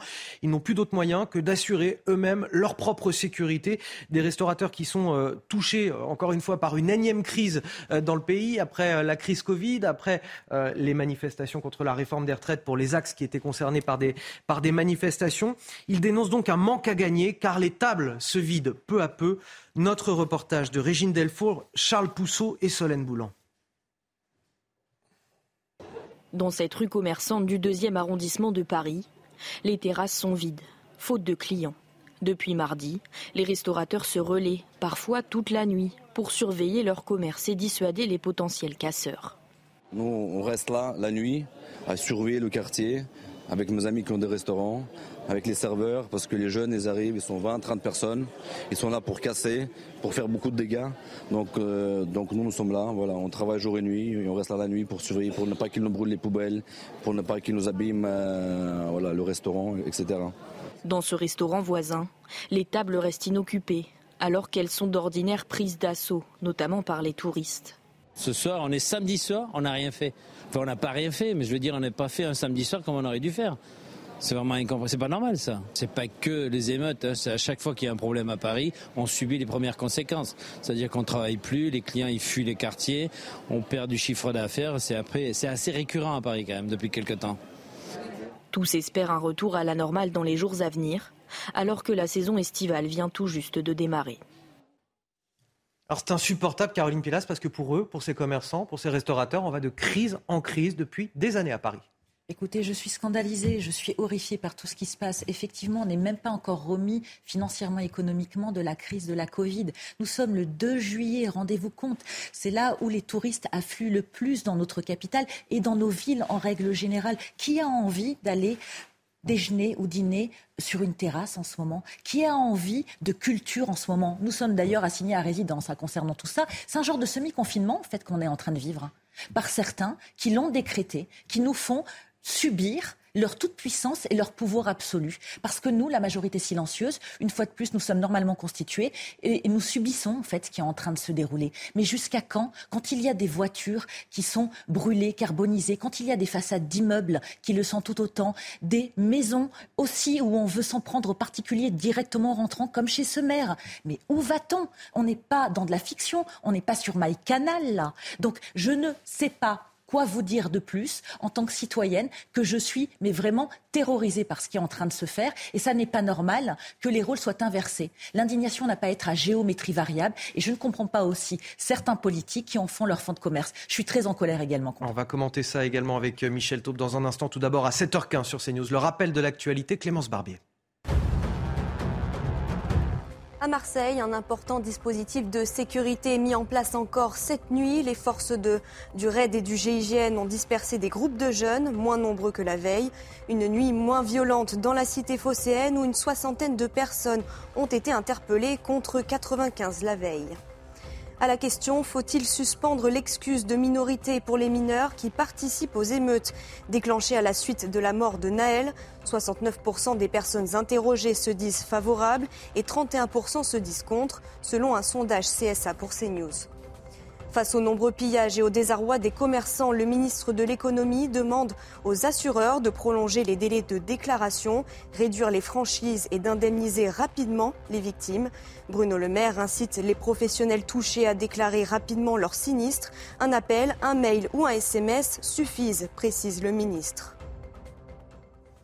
à travers ces nuits d'émeutes, c'est encore un, un, un secteur euh, qui, est, qui est touché, l'hôtellerie-restauration globalement.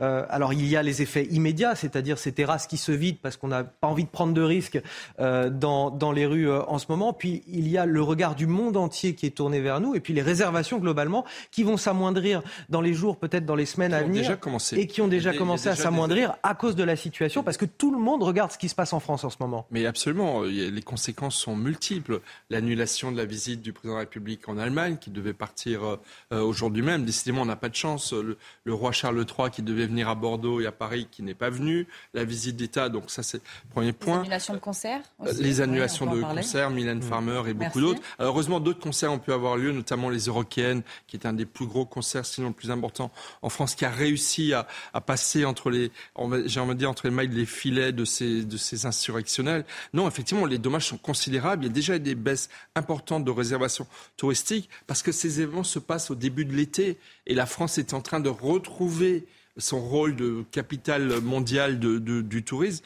Donc effectivement, les conséquences sont considérables. Et puis il y a aussi des petits commerçants dont j'aimerais parler. On parle des restaurants, on parle des hôtels, mais aussi des petits commerçants. Ces, ces faits arrivent au moment de l'ouverture des soldes. Et donc les soldes sont complètement euh, euh, gâchés, en tous les cas le premier week-end. Ce dimanche, c'est le premier dimanche des soldes. Donc tous les magasins sont ouverts ce dimanche. Donc il faut aussi bien se dire que non, nous ne sommes pas confinés, il faut sortir, il faut avoir le courage de continuer sa vie normale. C'est aussi une manière de soutenir nos policiers, de soutenir les, les valeurs de la République, de continuer à vivre normalement. Les soldes vont certainement d'ailleurs être prolongés d'une semaine. C'est ce qu'a annoncé euh, hier Bruno Le Maire dans, sa conférence de presse. Parmi les événements qui nous indignent ce matin, ce sont euh, également les agressions de pompiers. Ils sont eux aussi euh, la cible de ces émeutiers, des tirs de mortier notamment, les empêchant d'intervenir. Et un guet-apens a même été tendu à un, équipage à, Mulhouse. Justement, on va en parler avec vous ce matin, Michael Pakanowski. Merci euh, de témoigner sur notre antenne. Vous êtes euh, vice-président d'un syndicat de, pompiers, celui des, sapeurs-pompiers et agents des services départementaux d'incendie et, de secours. Euh, racontez-nous ce qui s'est passé à, Mulhouse. Comment vont aussi ces pompiers qui ont été pris à partie? Oui, bon, bonjour à tous et à toutes. Euh, en fait, euh, donc, euh, on a eu un fourgon qui a été pris à partie. Oui, bon, je vous, raconte surtout cette intervention parce que c'est particulier. Il était 23 heures ce vendredi où un fourgon est parti pour un feu de voiture. Donc, on a des procédures bien particulières hein, mises en place pour protéger bah, nos agents et partir dans de bonnes conditions avec les forces de l'ordre. Donc, on se rassemble à un endroit. Euh, arrivé à cet endroit, la police euh, a contacté euh, l'équipage pour dire qu'il pouvait aller sur place, que d'après leurs renseignements, il n'y avait pas de risque particulier. Une fois arrivés sur place, ils ont bien constaté un feu de véhicule, mais une fois descendu du véhicule, justement pour faire une reconnaissance et puis commencer à mettre en place ce qu'il fallait pour éteindre le feu, le véhicule était proche d'une façade d'immeuble. Euh, des personnes cagoulées sont sorties. Euh, ils n'ont pas vu exactement de où, dont une personne sur le devant du véhicule avec euh, un bloc de béton et une ferraille qui sortait du bloc de béton. Et du coup, le chef d'agré a tout de suite demandé à son équipage de rentrer dans le véhicule immédiatement, ce qu'ils ont fait. Et là, de suite, ils ont donc la personne sur le devant a balancé le bloc de béton dans le pare-brise qui a été fissuré complètement. Et sur le côté, euh, d'autres personnes sont arrivées. Ils ont essayé d'ouvrir le, véhicule avec euh, donc une personne qui a essayé d'ouvrir, une personne avec un bidon d'essence. Heureusement, avec le professionnalisme de mes collègues que je salue et que euh, sans eux, il y aurait pu avoir un drame.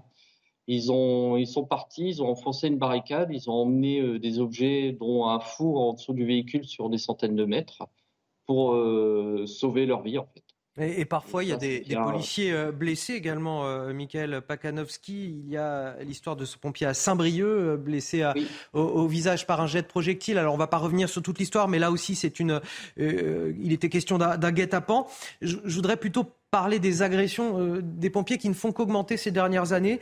Euh, on a des chiffres, ils proviennent de l'Observatoire national des violences envers les sapeurs-pompiers, des violences en intervention. En 2018, on en dénombrait un petit peu euh, moins de, de, 900. En trois ans, ces agressions, elles ont plus que doublé. et pour le nombre de blessés, c'est encore plus impressionnant. Elles ont été multipliées par quatre. J'imagine que vous déplorez évidemment le, le nombre d'agressions, mais surtout comment vous l'expliquez. Pourquoi on s'en prend aujourd'hui aux sapeurs-pompiers? Pourquoi on s'en prend aux sapeurs-pompiers ben, À mon avis, hein, c'est surtout lié euh, à la tenue. Et puis, euh, ça, devient dramatique. Il faut savoir que les agressions, on a différentes agressions. Hein. Les ambulances, euh, la dernière fois, les collègues de nouveau de Mulhouse ont dû laisser une victime conditionnée dans un matelas coquille parce que les gens nous ont, sont venus à agresser avec des couteaux. Donc, on arrive à des situations ubuesques où on, ne comprend même pas, et on a des problèmes de crise de vocation liés à tout ça. Et vous parliez de Saint-Brieuc, oui, la personne euh, s'est retrouvée avec huit points de suture au visage.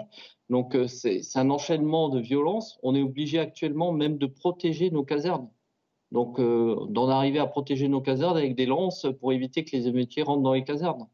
À Troyes, il y a 40 personnes qui ont essayé d'entrer dans une caserne. Euh, c'est c'est pas possible. Alors euh, on peut ne pas être content. Hein. Euh, les pompiers dernièrement, ainsi que la police, il faut le rappeler, parce que nous on travaille en concordance avec la police, avec les personnes qui font du balisage sur les routes, etc. On était tous dernièrement contre cette réforme de retraite. On peut rappeler, hein, est, on a tous pris deux ans de plus. Et euh, mes collègues ont des crises de vocation, ils se posent des questions, ils ne savent plus même si euh, il y a lieu. On le rappelle, votre, votre, mission première, c'est évidemment de, de sauver des, des, vies. Donc vous n'avez pas à être euh, agressé. Merci, euh, Michael Pakanowski, d'avoir témoigné euh, sur notre antenne de la situation de ces agressions qui se multiplient envers les pompiers, notamment lors de ces dernières nuits d'émeutes. Vous restez avec nous sur CNews. Dans un instant, on va revenir sur cette agression qui nous est insupportable, celle d'un maire attaqué cette nuit à son domicile à la voiture bélier. Il s'agit de Vincent Jeanbrun, maire de l'Aille-les-Roses dans le Val-de-Marne. Nous serons sur place avec euh, nos journalistes, nos envoyés spéciaux. On fera aussi le, bilan de cette cinquième nuit de tension à Paris. Une nuit qui a été certes plus calme que les précédentes, mais des échauffourées ont tout de même éclaté et les forces de l'ordre ont essuyé des tirs de mortier. On en parle dans quelques minutes, juste après la pause. De retour dans la matinale week-end sur CNews, il est 7h30. Je commande toujours l'actualité sur ce plateau avec Caroline Pilastre, Michel Taube et euh, Célia Barotte du service euh, police-justice de CNews. Voici les titres de votre journal de 7h30. À la une, cette agression insupportable d'un maire attaqué cette nuit à son domicile à la voiture bélier. Il s'agit de Vincent Jeanbrun, maire de l'Aille-les-Roses. C'est une famille entière qui est sous le choc puisque sa femme et l'un de ses enfants euh, ont été blessés. Il dénonce dans un communiqué une tentative d'assassinat. La préfecture du Val-de-Marne annonce sur Twitter lui apporter son soutien. Nous serons sur place dans un instant avec nos reporters. À la une également, 7000 policiers et gendarmes mobilisés à, Paris et en proche banlieue. Atmosphère électrique sur les Champs-Élysées, placée toute la soirée sous haute surveillance. Dans d'autres quartiers, les forces de l'ordre ont encore une fois dû faire face aux tirs de mortier. Des voitures ont également brûlé dans le 8e arrondissement. Nous serons sur place ce matin. On n'a jamais atteint un tel degré de violence. Voilà ce que nous disent beaucoup de policiers. Vous entendrez le témoignage exclusif de l'un d'entre eux ce matin. Il a été blessé à Nanterre, mais il n'a pas voulu s'arrêter de travailler. Sous couvert d'anonymat, il nous raconte la violence inouïe à laquelle lui et ses collègues font face. Il nous parle aussi du profil des émeutiers interpellés. Vous l'entendrez dans ce journal. On commence avec cet événement qui nous a particulièrement touché au sein de la rédaction. Un événement inadmissible comme beaucoup d'autres. Un maire qui a été attaqué à son domicile par des émeutiers. Il s'agit du maire de l'Aille-les-Roses dans le Val-de-Marne, Vincent Jeanbrun. Il dénonce dans un communiqué une tentative d'assassinat. La préfète du Val-de-Marne lui apporte son soutien. Elle condamne avec force cette attaque. Elle annonce sur Twitter se tenir aux côtés des élus qui sont en première ligne avec les services de l'État pour lutter contre les violences urbaines. On va tout de suite euh, rejoindre nos journalistes qui sont sur place. Bonjour et, expliquez-nous exactement ce qui s'est passé euh, cette nuit. Écoutez, les faits se sont produits euh, vers 1h30 du matin alors que euh, le maire de l'Aïleros se trouvait à l'hôtel de ville. Euh, des émeutiers ont tenté de pénétrer au domicile du maire avec une voiture bélier. Ils ont forcé le portail mais n'ont pas réussi à rentrer dans la maison de l'élu, maison dans laquelle se trouvaient sa femme et ses deux jeunes enfants. Les émeutiers ont ensuite mis le feu à cette voiture avant de s'enfuir. Le feu, lui, s'est propagé à la voiture familiale ainsi qu'au portail. La femme et l'un des deux enfants du maire ont été euh, blessés euh, lors de leur fuite. Dans un communiqué, le maire Vincent Jeanbrun dénonce une tentative d'assassinat euh, d'une lâcheté inqualifiable. Si ma priorité est aujourd'hui de prendre soin de ma famille, ma détermination à protéger et servir la République est plus grande que jamais, écrit-il. voilà les informations que l'on peut vous communiquer pour l'instant. on vous tient bien sûr informé si de nouvelles informations nous parviennent dans la journée. Et merci à nos deux journalistes euh, sur place euh, de nous tenir informés de, cette situation. Cette nuit, un cap a été franchi dans l'horreur et l'ignominie. C'est ce que dit Vincent Jeanbrun dans son communiqué. On, ne peut qu'évidemment abonder dans, ce sens. C'est une tentative d'assassinat et je crains que ce soit une tentative d'assassinat prémédité. Parce qu'en fait, la mairie de l'Île-et-Rose avait déjà été attaquée. Il y a une annexe de la mairie qui avait été brûlée deux jours avant. Le lendemain, c'était la veille de ces faits commis dans la nuit. Le, maire avait barricadé la, mairie avec des, barbelés, entre guillemets, pour protéger pour protéger la mairie qui était véritablement menacée déjà depuis deux jours.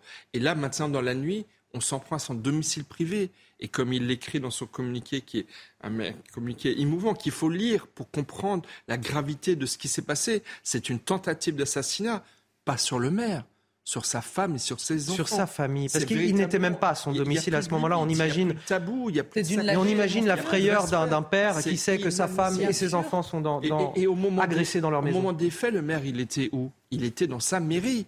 Il s'occupait de ses concitoyens. Et c'est des, des habitants, des habitants, des concitoyens ce sont plus des concitoyens, ce sont des insurrectionnels, ce sont des, des anarchistes des quartiers, ce sont des, des, des pillards, ce sont des personnes qui n'ont rien à voir avec, évidemment, avec notre pays, qui ont tenté de, s'en prendre à la vie de, de, la femme et des enfants du maire. C'est inadmissible, comme le titrait fort justement le Parisien ce matin. Inadmissible. Ah, alors, dans les chiffres, bien que voilà, on, puisse faire face à, des événements euh, d'une violence et d'une gravité sans nom, dans les chiffres, manifestement, la nuit a été plus calme grâce à l'action résolue des forces de l'ordre. Ce sont les mots de Gérald Darmanin, le ministre de l'Intérieur, qui a reconduit ce dispositif exceptionnel qui a atteint, on peut le dire, son paroxysme ces deux dernières nuits. 45 000 policiers et gendarmes mobilisés à travers le pays, dont 7 000 euh, à Paris, en région parisienne plus largement.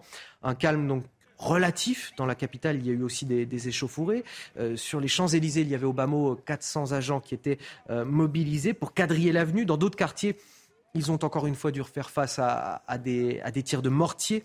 Le récit de Clémence Barbier, puis on fera le point précis tout à l'heure avec Célia Barotte l'avenue des Champs-Élysées quadrillée par les forces de l'ordre.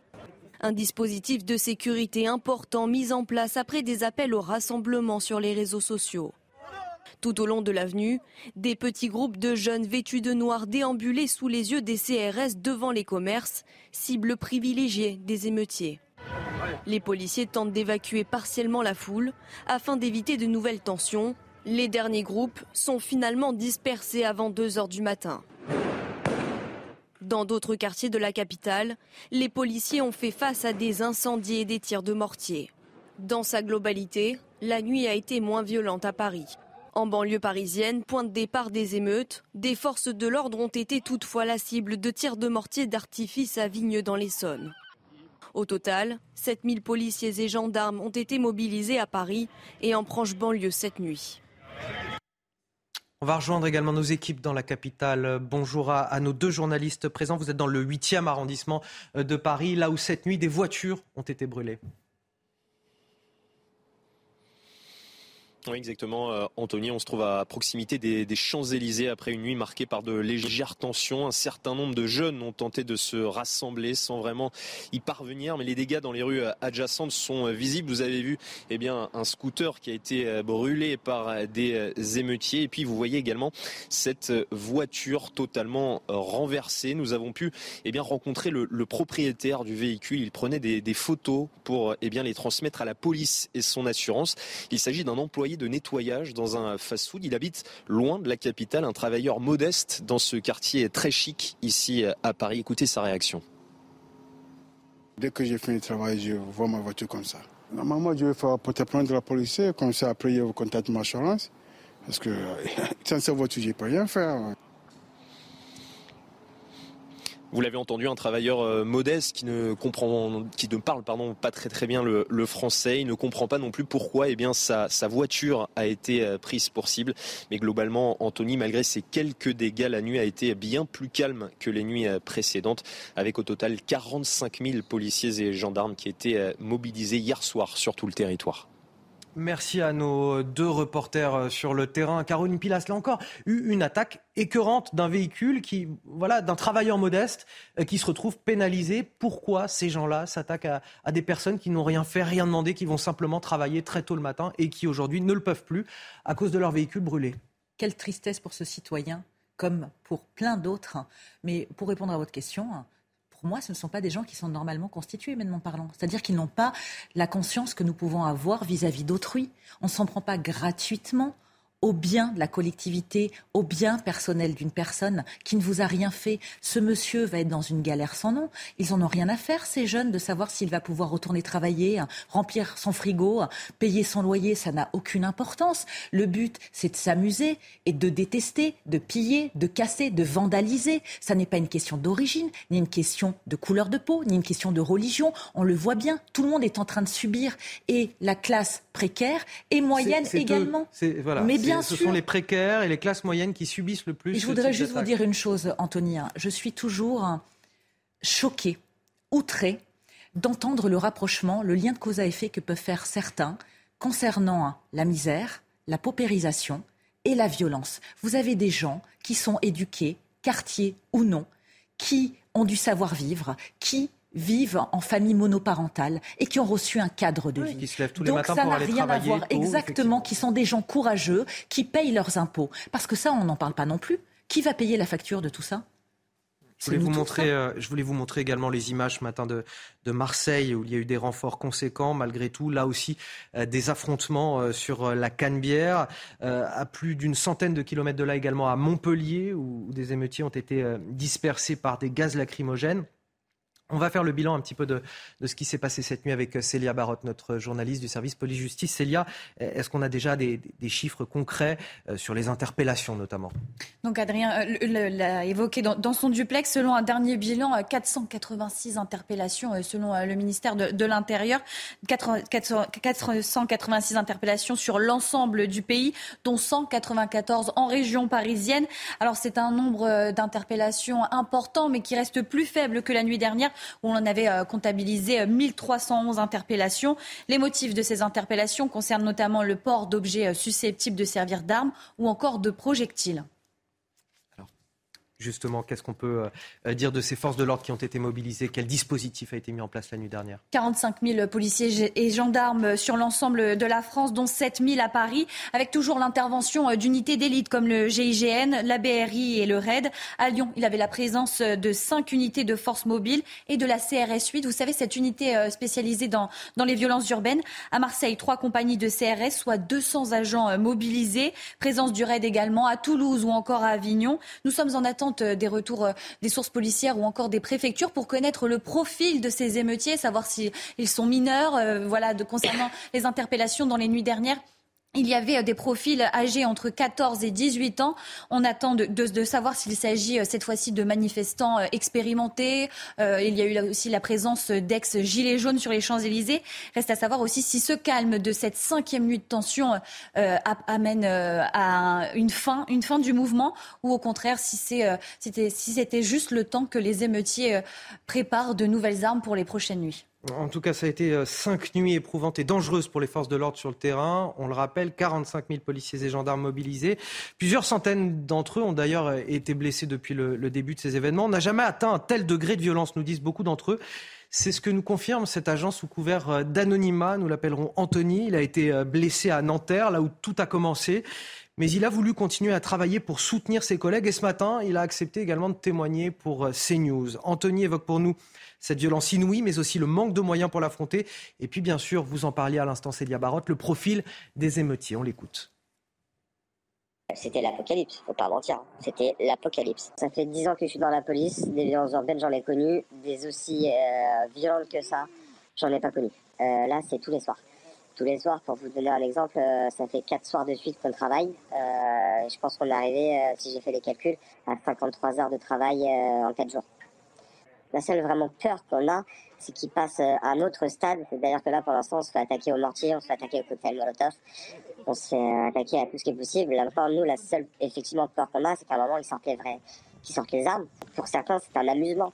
C'est ça qui est, euh, qui est très dommageable. C'est un amusement. C'est voilà, tirer, euh, tirer des mortiers d'armes. Pour les forces de l'ordre, on revient euh, du terme de, de l'amusement. Sur les quatre jours, euh, effectivement, il y a eu beaucoup d'interpellations avec des profils euh, qui, effectivement, assez, enfin, j'étais moi assez étonné, qui sont complètement différents, puisqu'on a eu des interpellations de gens qui n'habitaient pas du tout Nanterre, qui venaient de l'Est, qui venaient du Sud, qui venaient même d'autres pays. Les émeutiers euh, sont des gens, pour la plupart du quartier.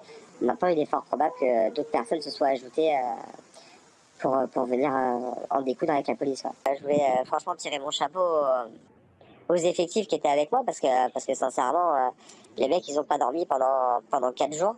Pendant quatre jours, ils étaient au boulot. Pendant quatre jours, ils sont partis presque à la guerre. Parce que c'était, vraiment le. Franchement, on est parti à la guerre. Il n'y a pas d'autre mot. Et donc, Michel, il a compté les heures, 53 heures de travail en l'espace de quatre jours pour lui et, et ses collègues, des, forces de l'ordre épuisées. Ça va pas pouvoir durer très longtemps, ça. En fait, euh, c'est la France orange mécanique, euh, comme l'écrivait Laurent Berton. C'est la France euh, orange mécanique. C'est effectivement d'une violence gratuite, gratuite et en même temps intentionnelle, parce qu'il y a aussi une stratégie, à mon avis, insurrectionnelle dans les quartiers, dans les communes, et qui maintenant va bien au-delà des quartiers d'où viennent, viennent ces jeunes. Moi, je voudrais dire une chose. On est dimanche matin. Ça fait cinq jours qu'il y a des interpellations, plus de 2500 interpellations. Le ministre de la Justice a dit que la justice allait être très ferme. Demain matin, lundi, ouverture des tribunaux. D'ailleurs, il y a déjà eu des débuts de comparution. Il faut espérer, il faut espérer que les comparutions immédiates, que les condamnations seront extrêmement fermes et nombreuses pour euh, avoir un effet dissuasif et aider, et c'est ça qui selon moi va être décisif, pour aider à essayer d'accroître ce phénomène de baisse des tensions comme on a pu le voir cette nuit. Parce qu'effectivement, si la justice parce que ce n'est pas le ministre de la Justice qui décide. Si la justice ne va pas dans le sens de ce que tous les Français demandent, c'est-à-dire de la fermeté, de la fermeté, eh bien effectivement, il n'y aura pas d'effet dissuasif et tous ces jeunes se, se sentiront dans une impunité totale et pourront continuer leurs exactions. On va évoquer euh, l'aspect judiciaire dans, quelques minutes, mais tout d'abord à, 7h45, le rappel de l'actualité avec vous, Célia, euh, Célia Barotte. Non, mhm. Clémence Barbier, pardon.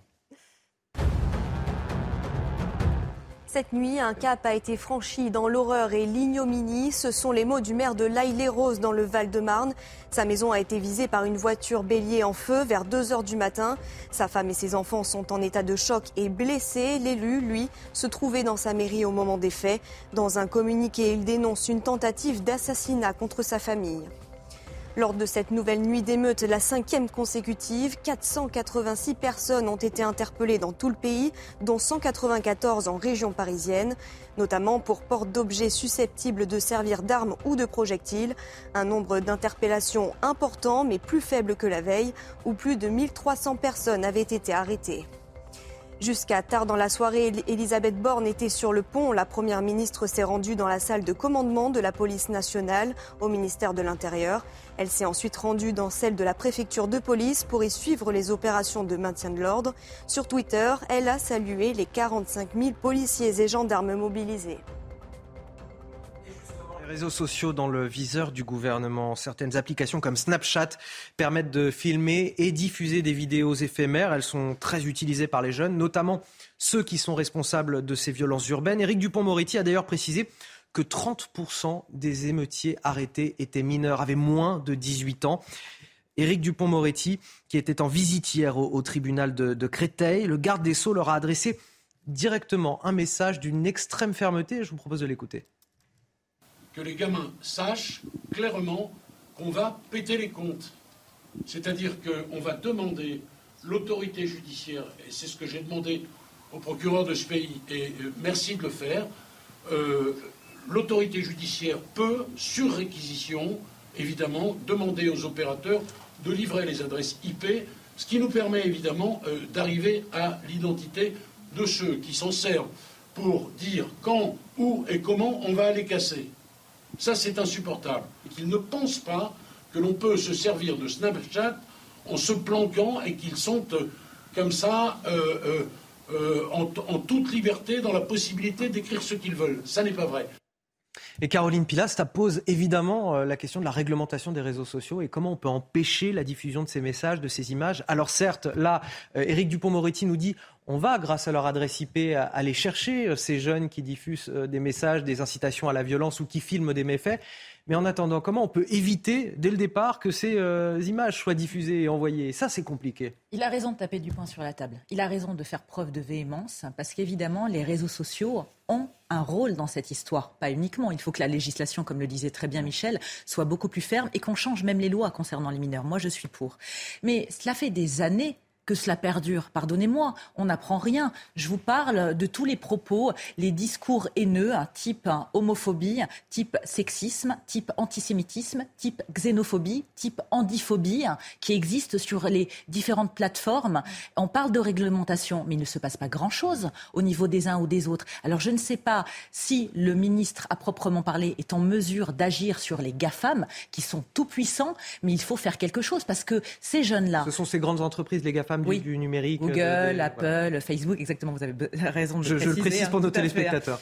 Euh, mais ces jeunes se servent de ce moyen pour surenchérir de ville en ville. Hein. Souvenez-vous de ce qui se passe tous les 31 décembre. Hein. Souvent dans les cités, régulièrement, ils s'amusent à incendier les voitures et c'est à celui qui en cramera, en carbonisera le plus. Mais ces jeunes passent aussi par des moyens détournés comme sur le dark web, hmm. pour ne pas qu'on les retrouve. Donc ils sont assez organisés. Mais évidemment qu'il faut faire quelque chose par rapport aux réseaux sociaux. C'est presque anecdotique. Le président de la République, il a un compte TikTok. Hmm. J'espère que les propos fort pertinents du ministre de la Justice ils seront diffusés sur TikTok, sur Snapchat. C'est pas devant les conférences de presse qu'il faut le dire. Ils doivent investir ces réseaux sociaux pour dire effectivement la lâcheté de l'anonymat va vous piéger parce qu'il n'y a jamais totalement d'anonymat sur les réseaux sociaux. Mais il ne faut pas le dire uniquement devant la télévision, il faut le dire sur les réseaux sociaux. Michel Taub, je vais finir avec une question pour vous. Euh, faut-il suspendre l'excuse de minorité pour les mineurs qui participent à ces émeutes? Pourquoi je vous pose cette question? Euh, regardez le résultat de ce sondage euh, CSA pour CNews. Pour plus des deux tiers d'entre vous, 69%, c'est oui, il faut suspendre cette excuse de minorité pose la question parce que on l'a vu, 30% des jeunes interpellés sont mineurs. C'est ce que nous bah. dit Éric Dupont-Moretti. Faut-il lever cette excuse de minorité, tout simplement? Bah, Manifestement, la réforme de la justice des mineurs, qui a été mise en place par le garde des Sceaux, Éric Dupont-Moretti, il, y a un peu plus d'un an, n'est pas dissuasive. Elle ne suffit pas. Et la question, elle est toute simple. Ces jeunes qui commettent ces exactions, qui mettent le feu à des mairies, à des écoles, sont-ils encore totalement des mineurs? Ils, sont ils ont une, malheureusement une maturité et le mot n'est certainement pas le bon, qui fait qu'effectivement, à 15 ans, à 16 ans, à 17 ans, ils sont effectivement dans des comportements réitérés, réitérés plein de fois, qui font qu'ils sont tout à fait conscients de ce qu'ils font. Et effectivement, je pense que la justice de notre pays n'est pas adaptée à cette nouvelle génération de jeunes ultra violents. Je parlais avant d'une France orange mécanique, pour reprendre les thèmes d'Oberton. Euh, ces jeunes-là, effectivement, il faut que la justice soit extrêmement ferme. Et donc, oui, les Français, vous savez, si les Français demandent de lever cette euh, excuse de minorité, c'est parce que les Français sont en colère.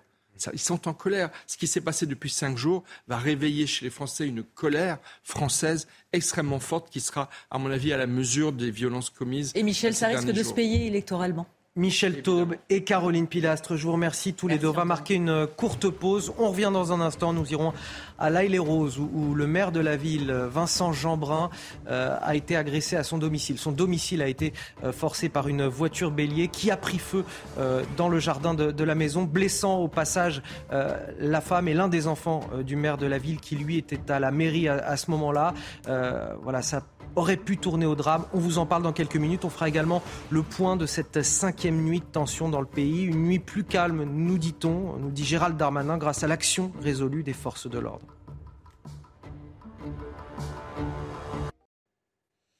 Bonjour à tous, bon réveil, bienvenue dans votre matinale week-end. Si vous nous rejoignez, on est encore ensemble jusqu'à 10h pour de l'info, de l'analyse, des débats avec tous mes invités. Mais tout d'abord, la météo de votre dimanche 2 juillet, c'est avec Carole Zanin.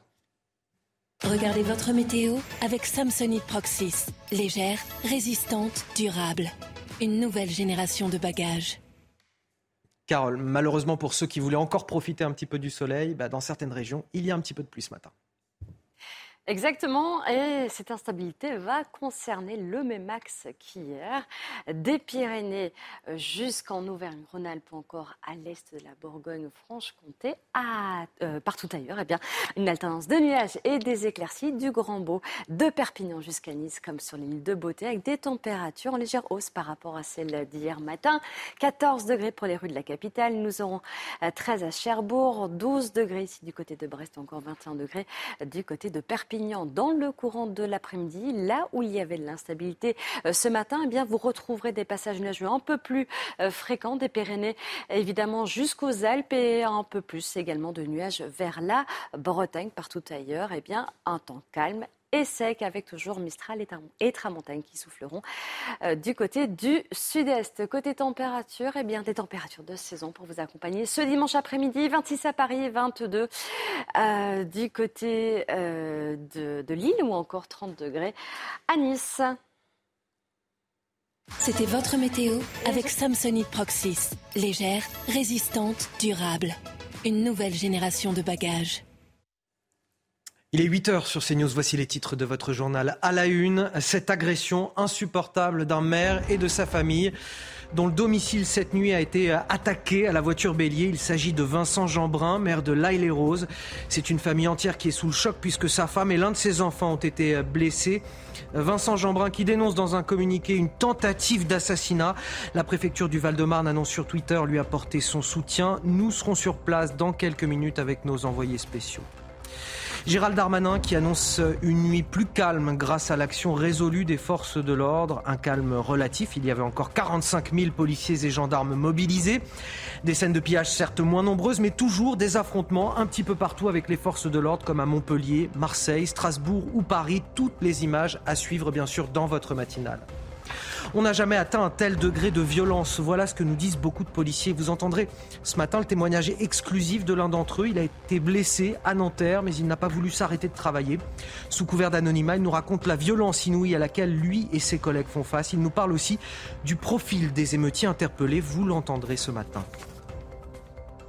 Et donc malgré tout, une nuit plus calme grâce à l'action résolue des forces de l'ordre, ce sont les mots euh, du ministre de l'Intérieur, Gérald Darmanin, qui a reconduit un dispositif, je vous le disais, exceptionnel de 45 000 policiers et gendarmes à travers le pays, 7 000 à Paris et en proche banlieue. Il y avait aussi des renforts conséquents à Lyon et à Marseille. Malgré tout, dans la cité phocéenne, vous allez voir les images, il y a eu des échauffourées, tout comme à Montpellier, Strasbourg, Paris. Le récit des derniers événements, c'est avec Adrien Spiteri. Nouvelle scène de chaos dans le centre de Marseille la nuit dernière. La cité phocéenne a été le théâtre d'affrontements entre émeutiers et forces de l'ordre. Un policier a été blessé au visage par un tir de mortier. À plus d'une centaine de kilomètres de là, à Montpellier, de vives tensions ont également éclaté. Les policiers doivent disperser les émeutiers à coups de gaz lacrymogène. Plusieurs feux de poubelle ont été allumés, plusieurs personnes ont été interpellées. À Strasbourg, dans le quartier de Cronenbourg, le raid a été déployé. Une réserve de feux d'artifice a explosé et pris feu proche des habitations. En Ile-de-France, la soirée a été plus calme que les précédentes, malgré des tensions sur les Champs-Élysées. Au total, 45 000 policiers et gendarmes étaient mobilisés hier soir sur le territoire. Et en cette cinquième nuit de violence, Elisabeth Borne, la Première ministre, a apporté son soutien aux 46 5000 pardon, policiers et gendarmes mobilisés sur le, terrain, aux sapeurs-pompiers également. Face aux violences, ils font preuve d'un courage exemplaire, dit-elle. Je suis venu réaffirmer tout mon soutien et celui de mon gouvernement. On a recueilli également le témoignage d'un policier qui souhaite évidemment rester anonyme, un policier qui tient à rappeler que ce sont les forces de l'ordre qui ont permis ces dernières nuits de maintenir à, à flot la République dans une situation, dit-il, quasi insurrectionnelle. Écoutez. Qu'on a vécu deux nuits très intenses. Deux facteurs d'intensité, c'était d'une part la violence extrême et d'autre part euh, la longueur de l'engagement. Euh, on a dû être déployé pour protéger les commerces et les institutions pendant, euh, pendant quasiment 14 heures. Sans nous, sans aucune prétention, hein, mais sans nous, les villes seraient un tas de cendres. On a, on a maintenu avec la de notre front l'intégrité de la République et, et l'intégrité des, des, commerces. Et la masse de gens en capacité de nuire était telle que qu'on en interpelle 15, 20, 200, 400 ou 4000, euh, ça aurait été vider l'océan à la petite cuillère de la même manière. Est-ce qu'on a la volonté politique d'utiliser l'armement qu'on a? C'est une autre question. Il est déjà avec nous sur ce plateau pour réagir. Guillaume Bigot, bonjour. Bonjour Anthony Favali. Je voulais vous faire écouter justement ce, témoignage, ce, policier qui nous dit euh, que finalement, en quelque sorte, c'est leur action ces cinq dernières nuits qui a permis de maintenir la République, de maintenir à flot la République face à une situation quasi insurrectionnelle. Je, le disais, vous êtes d'accord là-dessus? Leur action ces derniers jours euh, a été décisive pour éviter un, chaos absolu? Ah, Décisive. Décisive. C'est. Euh, ils ont vraiment euh, fait rempart euh, de leur corps et, ils ont mis leur vie en danger pour protéger l'ordre public. En fait, par rapport à, d'autres émeutes et à 2005, la quantité du phénomène a muté et la qualité du phénomène a muté. La qualité parce qu'ils sont sortis euh, des, quartiers et ils ont investi des centres-villes, ils ont investi des petites villes, ils ont attaqué. ils sont passés à l'offensive d'une certaine façon. Ce n'était pas seulement sur leur lieu et puis l'ampleur. Et donc là, on a eu beaucoup de chance à la fois parce qu'ils n'ont pas eu, ils n'ont jusqu'à présent, vraiment croisé les doigts, pas été débordés numériquement, ces forces de l'ordre. Et autre raisonnement, il n'y a pas eu emploi du feu du côté des émeutiers contre les forces de l'ordre qui aurait absolument impliqué une riposte mmh. également et donc euh, une escalade mais 45 000 policiers et gendarmes mobilisés. On est probablement au paroxysme de cette mobilisation des forces de l'ordre. J'imagine du mal à imaginer en tout cas qu'on puisse les mobiliser euh, davantage et pour plus longtemps. Euh, on aura l'occasion d'en discuter puisque dans quelques minutes sur CNews et sur Europe 1, c'est l'heure de Face à Bigot. On va marquer une courte pause. On revient dans un instant.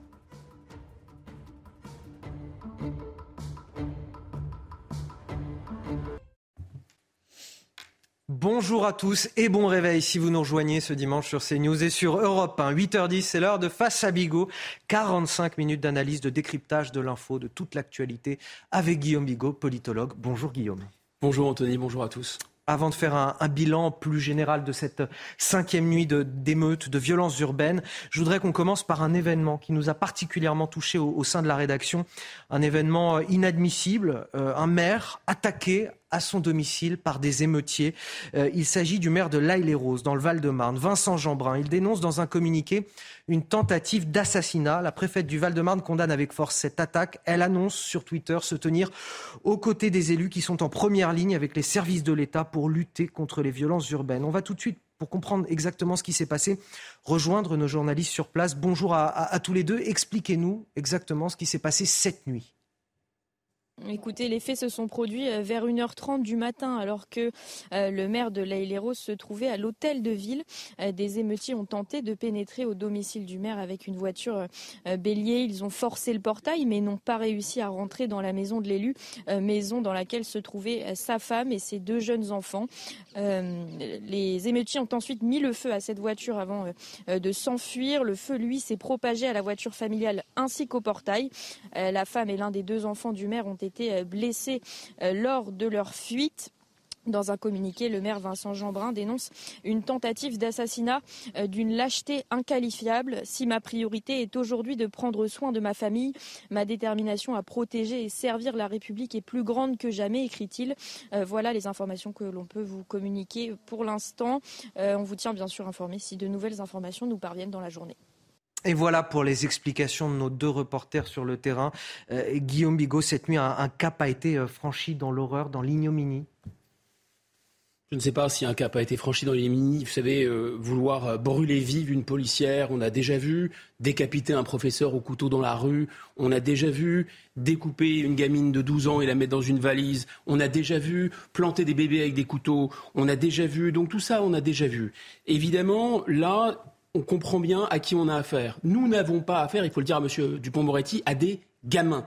Nous avons affaire, pas non plus d'ailleurs à des guerriers nous avons affaire à des pillards, nous avons affaire à des émeutiers, nous avons affaire à des barbares. Ça, c'est le premier point.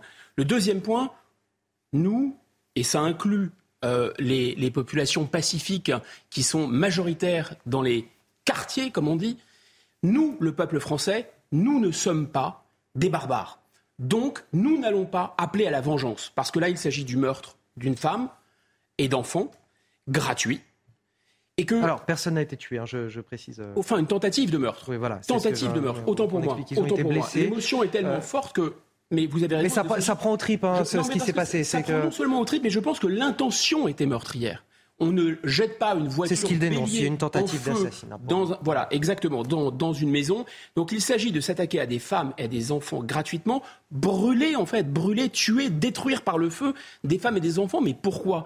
Parce que le mari, parce que le papa est maire et défend sa mairie. Il a l'outrecuidance de défendre sa mairie contre des décérébrés et des barbares qui se croient dans GTA et qui ne peuvent pas assouvir leur. Alors GTA, je précise, c'est un jeu vidéo euh, voilà, qui est particulièrement violent où, où, les gens volent des voitures et, et, attaquent d'autres personnes. Donc.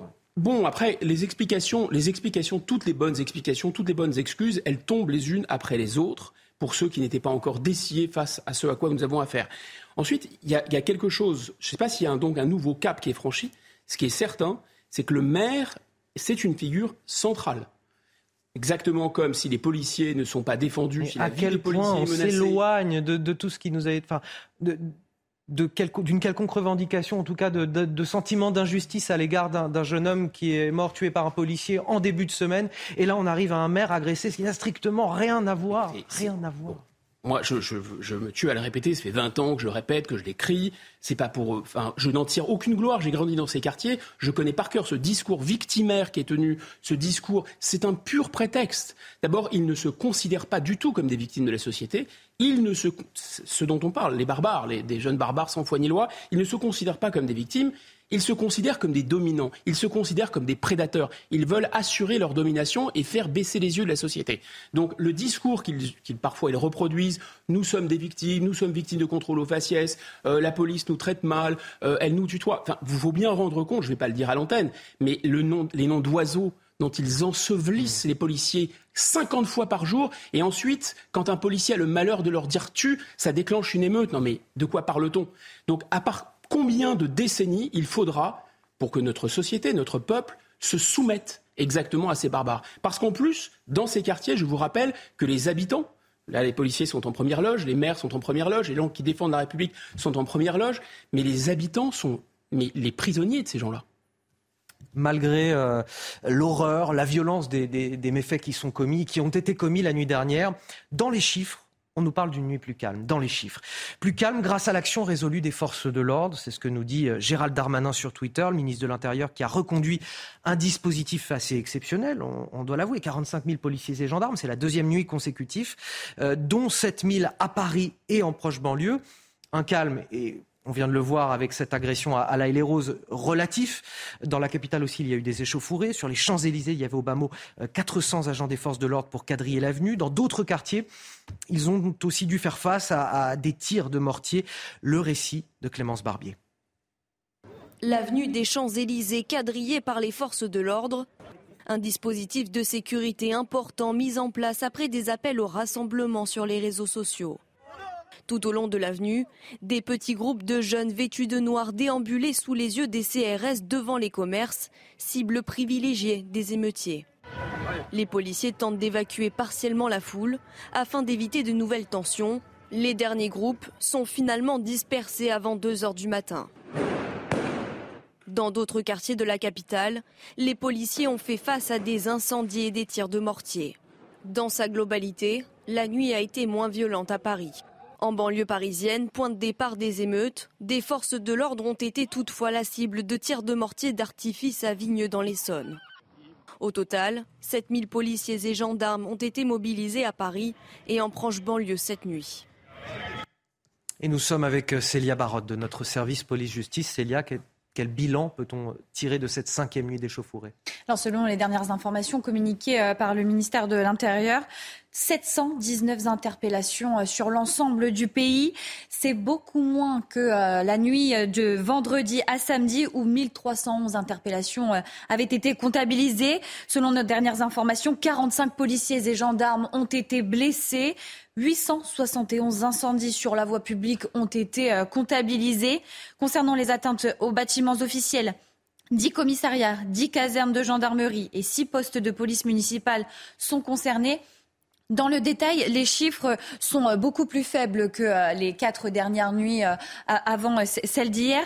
Mais pour autant, les attaques, les tensions sont très importantes. On, on, le voit avec ce maire attaqué ou encore toutes ces écoles qui ont été touchées. Reste à savoir le profil de ces émeutiers. Est-ce qu'il s'agit de mineurs âgés entre 14 et 18 ans? Ou est-ce que l'on a affaire cette fois-ci à des manifestants, des émeutiers expérimentés? On espère que euh, les tensions euh, vont se calmer et que euh, ce calme sera plus que temporaire. Guillaume Bigot, 45 000 policiers et gendarmes mobilisés. Ça fait déjà deux nuits. On ne pourra pas éternellement mobiliser un, tel nombre d'équipes. Entendait euh, des policiers nous dire qu'en quatre jours, ils avaient travaillé 53 heures. À un moment donné, ce ne sera plus possible. Est-ce que euh, la stratégie pour vous, elle a été la bonne pour le moment? On a 45 000 policiers et gendarmes mobilisés. La calmie est-elle durable? Euh, Qu'en pensez-vous, Guillaume? Sur le confort d'un plateau, c'est très difficile j'ai conscience de ma question boule de cristal hein, quand je vous dis ça. Mais je euh, distinguerais le, la partie opérationnelle, j'allais dire tactique, de gestion nuit par nuit, heure par heure. Je, moi, je ne doute pas, euh, si vous voulez, de l'intelligence des, des, gouvernants, des dirigeants à gérer, à essayer de, j'allais dire, de monitorer euh, dans une logique de moindre mal ce qui se passe là à chaud. Maintenant, si vous m'interrogez sur ce qu'il faudra faire demain, euh, et si ça s'arrête, mais ça va s'arrêter, et ce qu'il aurait eu faire avant, c'est tout autre chose. C'est tout autre chose. Euh, là, en l'occurrence, il y a probablement, il va y avoir, vous avez raison de dire, c'est un danger, un effet d'épuisement et de lassitude des forces de l'ordre, mais de l'autre côté aussi, parce que c'est pas, pas non plus euh, toute la France qui, qui se soulève, ni tous les quartiers qui se soulèvent, répétons-le, euh, ces gens-là, elles ne sont pas en, quantité illimitée, donc euh, ils vont aussi forcément se lasser. Peut-être que les pillards, à un moment, auront, fait leur course. Peut-être que, surtout, surtout, c'est ça qui est très triste, c'est qu'on peut imaginer que les dealers qui contrôlent les armes et qui sont en fait des gens, les seuls à avoir vraiment une autorité sur ce genre d'engeance, ceux-là, à un moment, vont siffler la fin de la récréation on a commencé aussi à entendre ici ou là des voix des frères musulmans, etc., dire que oui, ils étaient là pour faire de la, médiation, ils appelaient au calme. Donc il est possible que ça s'arrête. Maintenant, effectivement, en 2005, on a déjà connu quelque chose d'analogue, en moins, en moins intense, si vous voulez. Rien n'a changé. On l'a dit hier, c'est pas que rien n'a changé, c'est que les autorités ont tout fait pour aggraver le tableau. Et là, que va-t-il se passer demain? Je, pour ça que je ne, porte pas de jugement sur la manière dont la crise a été monitorée dans à chaud. Parce que l'idée était justement d'empêcher cette escalade. Qui pourrait être contre le fait d'empêcher cette escalade? Même s'il faut bien comprendre que le prix pour empêcher cette escalade, c'est de laisser faire les pillards. Mmh. C'est de laisser se dérouler un certain nombre de choses qui sont déjà totalement inacceptables. Et donc, le matin, on va se, on va se, se retrouver, quand la poussière sera retombée, quand les incendies seront complètement éteints, avec une incroyable gueule de bois. Et là, que va-t-il se passer? Bah, je vous l'annonce en mille, bah, tout va recommencer comme avant. On va jusqu'à la prochaine crise, c'est ça. Bien sûr, on va redéverser des milliards.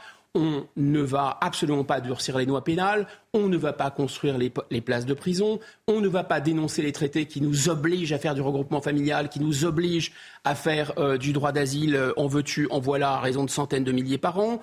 Euh, on ne va pas euh, si vous voulez, euh, euh, raser ces ghettos et, distribuer la population autrement. On ne va pas réécrire nos manuels scolaires pour faire du roman national et, donner une image positive de la France. On ne va pas redonner confiance en la France. C'est ça le problème. Le problème, c'est que Laurent Oberton, avec qui je ne partage, donc je ne partage pas toutes les analyses, mais qui a quand même, qui, a très, vraiment beaucoup réfléchi à ces questions d'émeutes et de la manière dont elles peuvent dégénérer, avec ces livres qui s'appellent Guérilla, disait hier soir sur notre antenne, euh, finalement, les autorités, ce que les autorités de l'État redoutent le plus, c'est un problème d'image, c'est un problème de communication. Là, ce matin, il y a une bonne communication parce qu'il y a moins, voilà, il y a, un peu, enfin, il y a même deux fois moins de personnes interpellées et probablement l'intensité de ce qui se passe est moins importante. Donc, le gouvernement va pouvoir communiquer.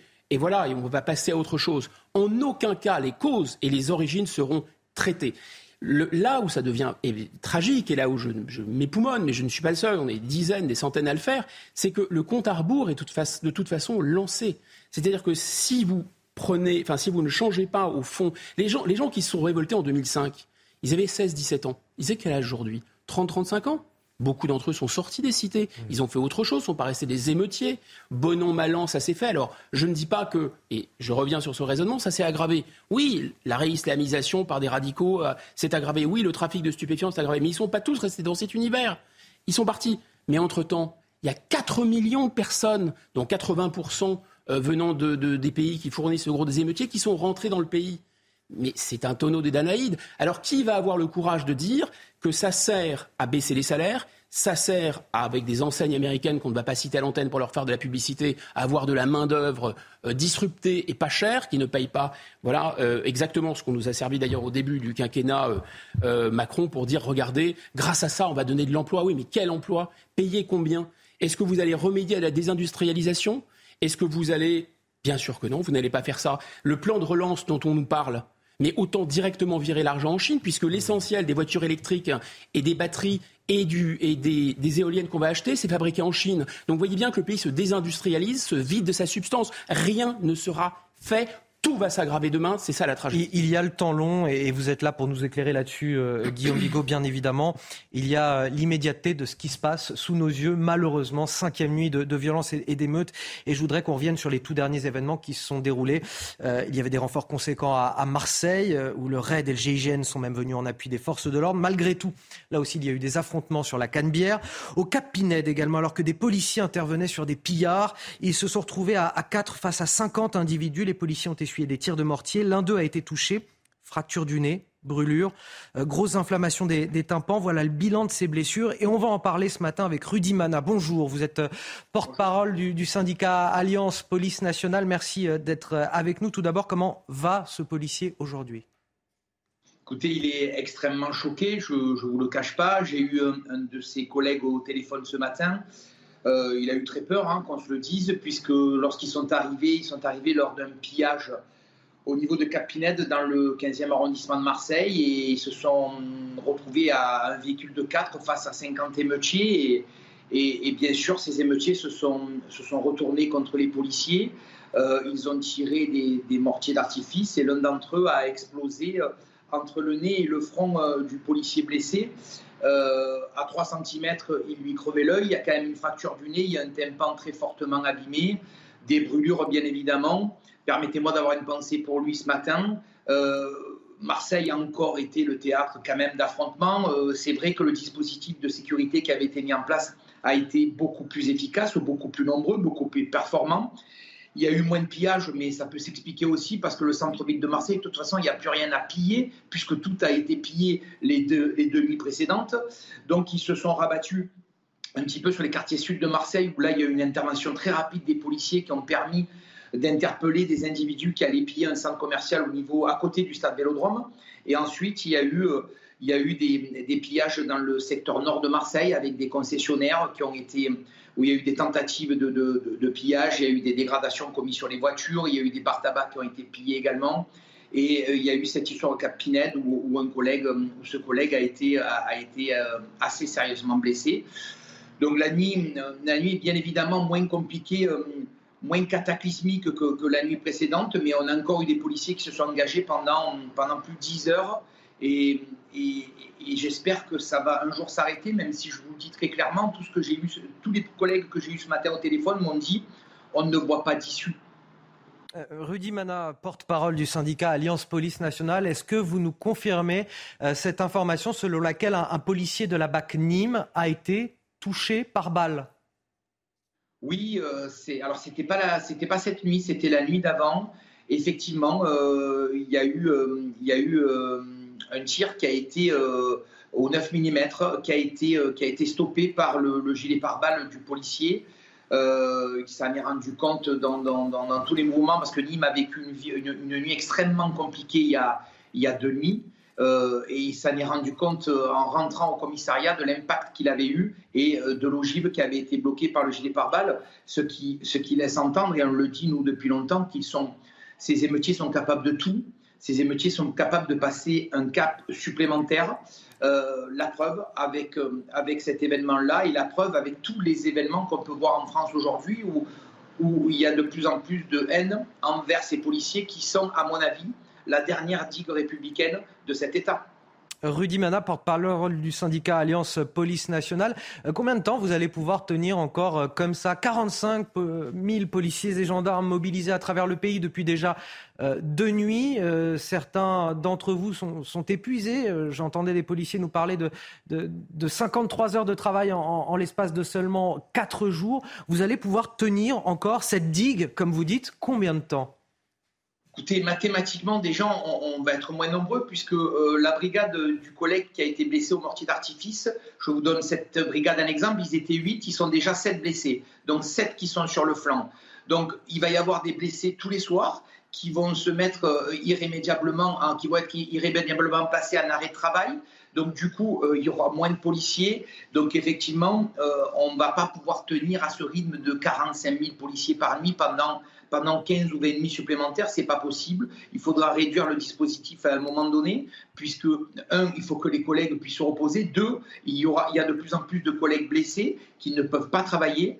Donc ça, il va falloir, il va falloir trouver un équilibre certain pour que, si ça doit continuer dans la durée, dans la durée on puisse avoir euh, des services de police qui puissent, qui puissent endiguer le phénomène, qui puissent être assez nombreux pour essayer d'endiguer le phénomène. Dernière question en, une minute, Rudy Mana. Vous avez le, sentiment que les choses vont s'apaiser dans les, dans les nuits à venir? Je, vous pose la question parce que vous êtes un professionnel du maintien de l'ordre et que vous avez vu déjà ce qui a pu se passer euh, la nuit dernière. Vous avez le sentiment qu'on va dans la bonne direction et que les choses vont s'apaiser dans les heures qui viennent? Franchement, je, vous dis le ressenti que, que, nous avons tous, c'est que on ne voit pas d'issue de toute façon euh, à, à, cette crise. Alors effectivement, peut-être que ça va s'apaiser parce que parce que les émeutiers auront déjà suffisamment volé. De toute façon, comme je vous l'ai dit tout à l'heure, dans le centre-ville de Marseille, il n'y a plus rien à voler, ils ont, déjà tout pillé. Peut-être qu'il va y avoir ce sentiment de lassitude qui font qu'ils viendront, ils viendront de moins en moins nombreux. Et quand ils sont moins nombreux, ben, vous savez quoi, ils sont moins forts. Donc ceux qui restent ne, ne, viennent plus le lendemain. Et du coup, ça va, ça va peut-être s'arrêter de cette manière. Mais, mais vraiment, vraiment, il va vraiment falloir qu'on réfléchisse à l'issue. Euh, il va vraiment falloir qu'on traite les problèmes parce que c'est on n'a pas envie de, revivre ça pendant dix ans encore, en disant tous les jours sur les plateaux télé ou ailleurs que euh, la police n'arrive plus à endiguer ces phénomènes, ces phénomènes de délinquance, ces phénomènes de trafic de sup et maintenant ces phénomènes d'émeutes. C'est beaucoup trop compliqué pour nous de lutter seuls face à cela. Merci à vous, Rudy Mana, porte-parole du syndicat Alliance Police Nationale pour la zone sud. Il est 8h30 sur CNews et sur Europe 1. C'est l'heure de Face à Bigot. Mais avant de poursuivre nos débats, tout d'abord, le rappel de l'actualité signé ce matin Clémence Barbier. Bonjour.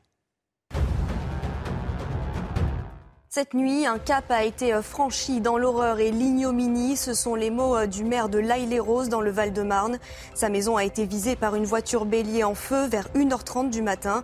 Sa femme et l'un de ses deux jeunes enfants ont été blessés. L'élu, lui, se trouvait dans sa mairie au moment des faits. Le parquet a indiqué l'ouverture d'une enquête pour tentative d'assassinat.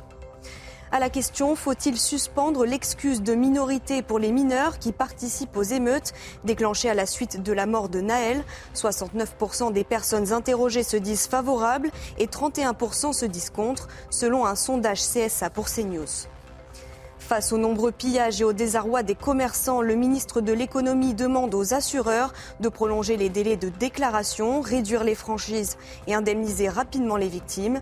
Bruno Le Maire incite les professionnels touchés à déclarer rapidement leur sinistre. Un appel, un SMS ou un mail suffisent, précise le ministre. Guillaume Bigot, on n'a jamais atteint un tel degré de violence. C'est ce que nous disent beaucoup de policiers. On vient de l'entendre avec euh, Rudy Mana à l'instant. Et c'est ce que nous confirme également euh, cet autre agent de police sous couvert d'anonymat. Nous l'appellerons Anthony. Il a été euh, blessé à, Nanterre, là où tout a commencé, mais il a voulu continuer à travailler pour pouvoir soutenir ses collègues. Et ce matin, il a accepté de témoigner sur CNews. Anthony évoque pour nous cette violence inouïe, mais aussi le manque de moyens pour affronter cette violence et le profil des émeutiers. Vous propose de l'écouter et on commande juste après.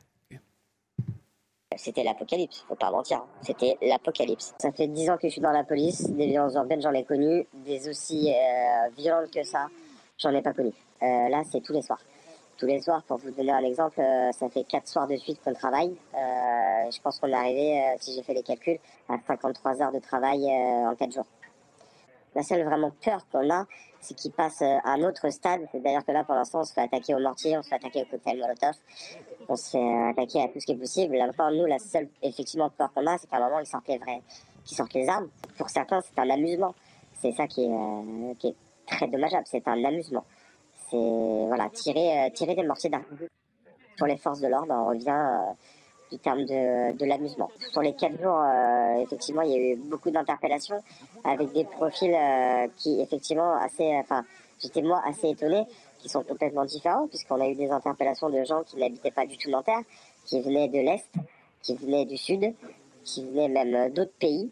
Les émeutiers euh, sont des gens, pour la plupart du quartier.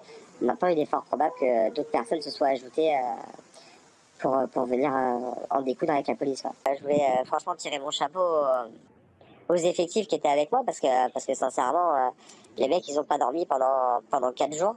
Pendant quatre jours, ils étaient au boulot. Pendant quatre jours, ils sont partis presque à la guerre. Parce que c'était, c'était vraiment le. Franchement, on est partis à la guerre. Il n'y a pas d'autre mot. Et voilà pour le témoignage d'Anthony, ce chef d'une unité locale qui a été blessé euh, sur Nanterre. Beaucoup de choses à dire là-dessus, euh, Guillaume Bigot. Alors évidemment, l'épuisement des forces de l'ordre, il l'a dit, 53 heures en l'espace de seulement 4 euh, jours, 53 heures de travail évidemment. Et puis, ses propos, on est parti à la guerre, il nous attaque au mortier, au cocktail Molotov, mais ce que l'on craint, ce sont des échanges de tirs à balles réelles. Alors on l'a vu à Nîmes, des balles réelles, il y en a eu déjà, d'ores et déjà. Mais ce qui pourrait être pire encore, ce serait des échanges de tirs des deux côtés. Il y en a eu, en a eu en 2007. Toute la stratégie de l'État, et celle-ci, elle est de, de maintenir euh, le niveau de violence. Quand on parle de guerre, il n'y a pas d'armée, il n'y a pas d'état-major, et il n'y a pas non plus de... Alors, il y a à la fois une volonté de tuer, mais je répète, il n'y a pas une utilisation massive, parce qu'il y a malheureusement beaucoup d'armes, y compris des armes de guerre dans les banlieues, qui sont liées au trafic de stupéfiants. Ces armes sont tenues par des adultes malfaisants, par des caïds, et les petits, entre guillemets, qui sont ceux qui, se, qui vont euh, le plus au contact et qui sont euh, dans cet état d'ébullition, mais qui utilisent aussi ça parce qu'ils s'ennuient et parce qu'ils veulent piller et parce qu'ils veulent montrer leur haine euh, de la France, ces gamins n'ont pas accès à ces armes. Il y a eu des cas très isolés.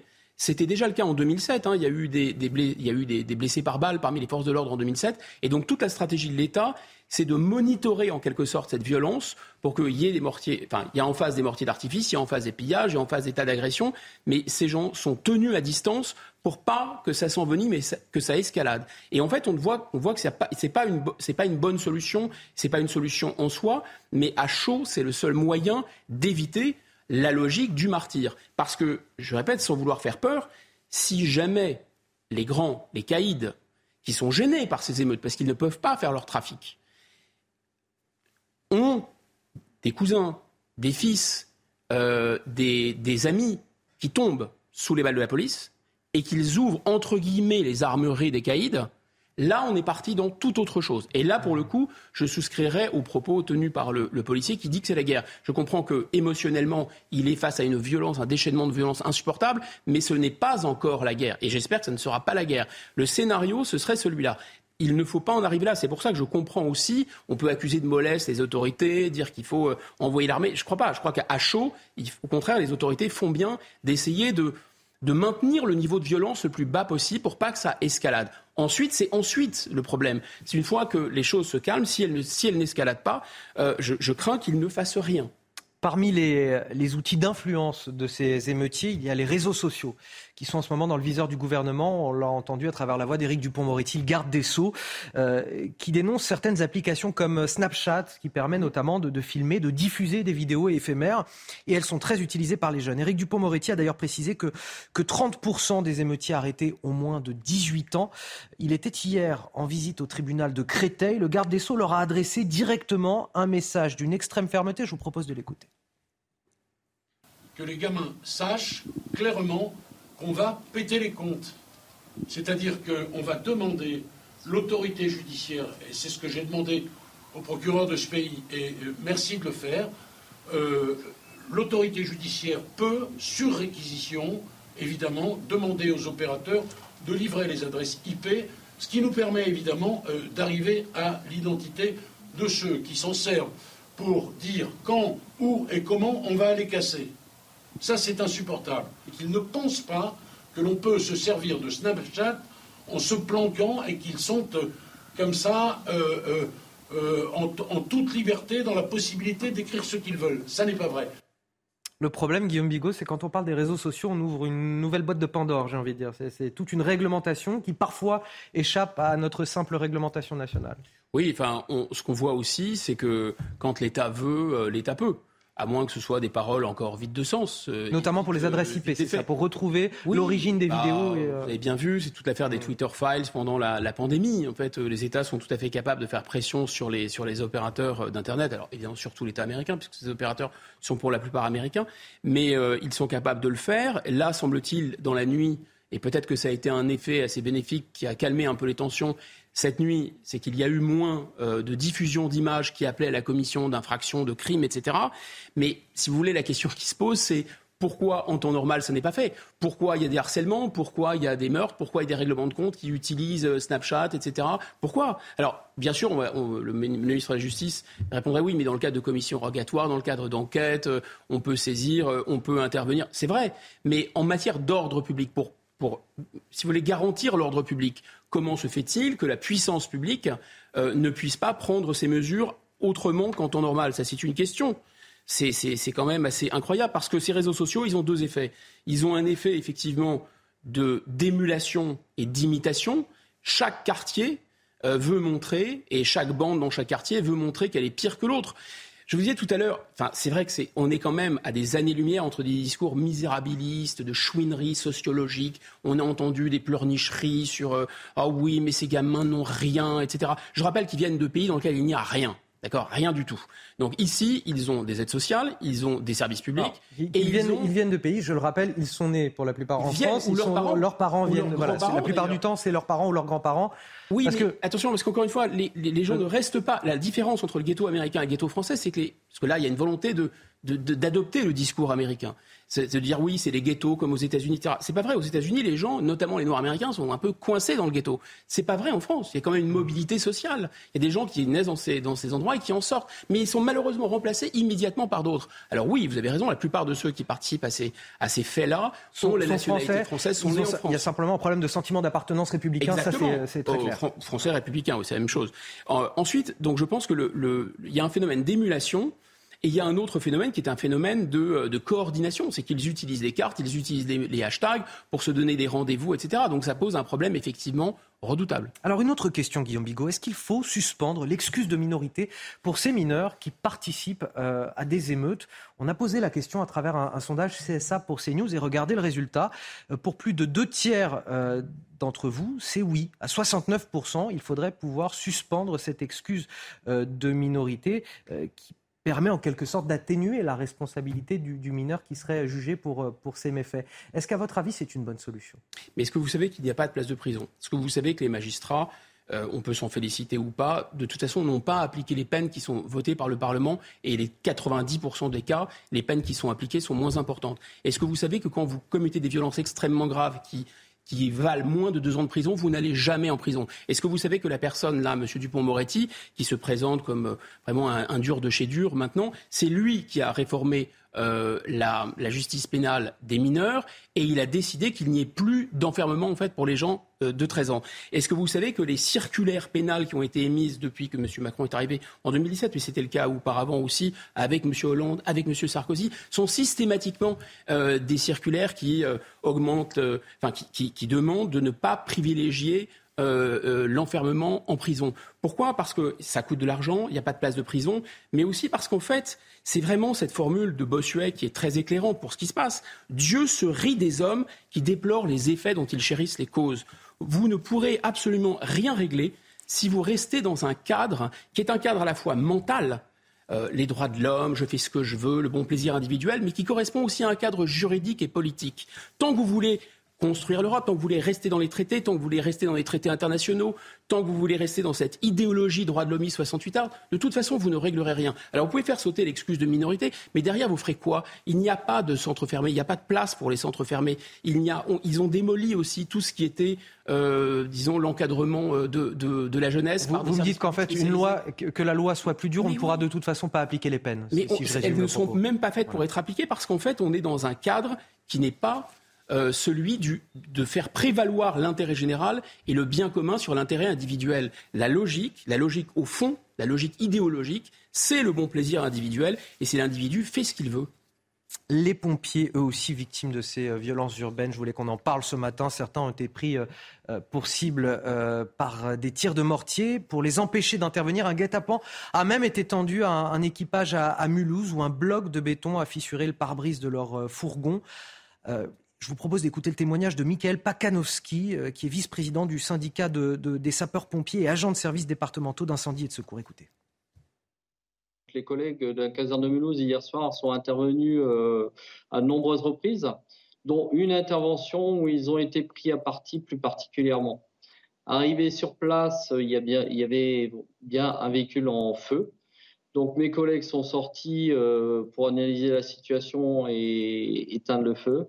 Malheureusement, là, ils ont vu euh, des personnes sortir cagoulées, dont un euh, sur le devant du véhicule avec euh, un plot de béton, avec une, barre de fer qui sortait. Sur les côtés, d'autres personnes sont arrivées. Certains voulaient ouvrir les portes, d'autres avec des bidons d'essence. Et là, le fourgon a dû partir en urgence en défonçant une barricade Là, c'était clairement euh, organisé pour euh, brûler mes collègues dans le véhicule. Donc euh, ça, c'est inacceptable. Alors, selon l'Observatoire national des violences envers les sapeurs-pompiers, qui a été créé récemment, il y a deux ans environ, en 2018, on dénombrait un petit peu moins de 900 agressions. En trois ans, elles ont plus que doublé. Et pour le nombre de blessés, c'est encore plus impressionnant. Il a été multiplié par quatre entre 2018 et 2021. Comment on explique, Guillaume Bigot, ces agressions envers les pompiers? Et puis alors, dans le cadre de ces émeutes, c'est absolument incompréhensible, puisque les pompiers sont là pour sauver des vies. Euh, il faut s'arrêter un instant pour essayer d'expliquer, mais d'ores et déjà, les effets. On, a vu le maire tout à l'heure, enfin la famille du maire euh, attaquée, les pompiers attaqués, euh, les policiers vraiment soumis à très rude épreuve. Il faut bien voir qu'en dynamique, c'est pas, ça ne restera pas sans effet. C'est-à-dire que ça ne restera pas sans effet parce que vous allez avoir du mal demain à avoir des candidats pour devenir maire. Demain, vous allez avoir du mal à recruter des policiers. Déjà, vous avez du mal à recruter des gardiens de prison pour les mêmes raisons. Et qui va euh, se porter pompier volontaire demain et qui va être pompier pour un salaire en plus euh, minable? Donc oui, non, ça va, ça va. Enfin, quand je dis minable, c'est, je, le, déplore. Hein. Je pense que ces gens sont extrêmement courageux, font un travail extrêmement difficile. Tous les services publics en général, et ils mériteraient d'être euh, autrement récompensés. Mais c'est comme ça. donc voilà, ça, ça aura un effet dynamique. Ensuite, les, explications qui ont cours, on peut ranger en deux boîtes, hein, si vous voulez, la boîte, hein. oui, mais c'est l'importation d'une autre culture euh, euh, arabo-musulmane euh, en France, bon, c'est voilà. Et l'autre explication très simple, c'est oui, mais c'est la pauvreté, vous comprenez, c'est pauvres miséreux. En fait, c'est ni l'un ni l'autre, d'accord? Le trafic de stupéfiants en tant que tel, les gens qui sont dans le trafic, qui sont dans la mafia, prenez les mafias, je sais pas, les mafias corses par exemple, qui tenaient le trafic de stupéfiants, vous pensez qu'ils attaquaient les pompiers? Non, d'abord, il ne touchait pas la police, il ne touchait pas les pompiers. Donc on voit bien que ce n'est pas que le trafic de stupéfiants. Deuxièmement, l'islamisme, je veux bien, c'est un vrai phénomène, l'islamisme radical qui, contamine les jeunes, etc. On le voit avec les abayas et autres. Il y a une véritable offensive. Mais attention, les frères musulmans, leur but, c'est pas de brûler des voitures ou de brûler euh, des autobus. Leur but, c'est, on l'a dit hier, c'est d'avoir des diplômés de l'enseignement supérieur, c'est de faire de l'entrisme, c'est d'avoir des gens euh, euh, qui, qui vont être c'est plus politique. Voilà, bien évidemment, c'est pas, c'est pas, c'est pas le but. hein. Euh, on pourrait penser aux djihadistes. Bon, ils sont quand même les, les- les vrais djihadistes, mais là aussi, ils ne contrôlent même pas ces gamins. C'est pas le sujet. Ce sont pas des soldats du djihad. C'est délirant de dire ça. Et ensuite, troisièmement, c'est euh, quelque chose qui est on voit bien qu'il y a quand même une haine de la France, on voit bien qu'il y a un phénomène de réislamisation, et on voit bien que c'est un rapport avec la culture, qui est une culture du gang, euh, enfin parce qu'il y a une singerie aussi de, l'Amérique en fait. La volonté de, nos élites d'ailleurs. Le poisson pourrait toujours par la tête, comme nos élites se pensent pensent que les Français sont des sous-américains, les gens dans les banlieues pensent aussi qu'ils ils se voient à la mode américaine. D'ailleurs, qu'est-ce que c'est qu'un George Floyd à la française, finalement, euh, Naël, pour imiter, euh, vous voyez, euh, les Français ne sont plus des Français, y compris C'est les gens une des banlieues. communautarisation de la société à l'anglo-saxonne. Oui. Voilà, c'est le. Alors c'est revenons, parce que l'intérêt, je pense, pour bien comprendre ce qui se passe, c'est de comparer ce qui se passe avec les États-Unis. Il y a un livre qui a fait date aux États-Unis dans la sociologie, en tout cas, qui s'appelle Why Man Rebel de Ted Gurr, qui est sorti en 1970. Je suis pas sûr qu'il soit traduit en français. Ça voudrait dire pourquoi les, les gens des ghettos se révoltent, et notamment pourquoi ils brûlent euh, les camions des policiers, pourquoi ils brûlent leurs magasins, pourquoi ils brûlent leurs écoles, etc. Et il dit finalement, c'est moins un problème de pauvreté que de finalement de distance. Il appelle ça la, privation relative. C'est-à-dire qu'en fait, la société de consommation soumet à, à des, à des tensions. Ils n'ont pas accès à cette consommation, mais en, en même temps, ils sont dans une société qui est, qui est bombardée. Donc, ils ne sont pas nécessairement par- extrêmement malheureux, mais par contre, ils n'ont pas. Enfin, la machine, la machine la- de, la- de, de, de, de société de consommation les, les frustre en quelque sorte. Donc, c'est une colère contre un système capitaliste C'est à la fois un syst- un- une colère contre un système capitaliste, c'est à la fois aussi un- un- une, une- une espèce de modèle qui s'est installé dans ces, dans ces cités, qui est de pouvoir euh, euh, devenir euh, voilà, euh, quelqu'un qui est à la tête de... Ils n'ont pas envie de travailler à l'école, puisque s'ils font du narcotrafic, ils vont gagner énormément d'argent. Il y a cette espèce de modèle. Donc la société leur renvoie quoi? Leur renvoie vous allez devenir un joueur de foot gagnant des millions, vous allez devenir un, un trafiquant de drogue gagnant des millions.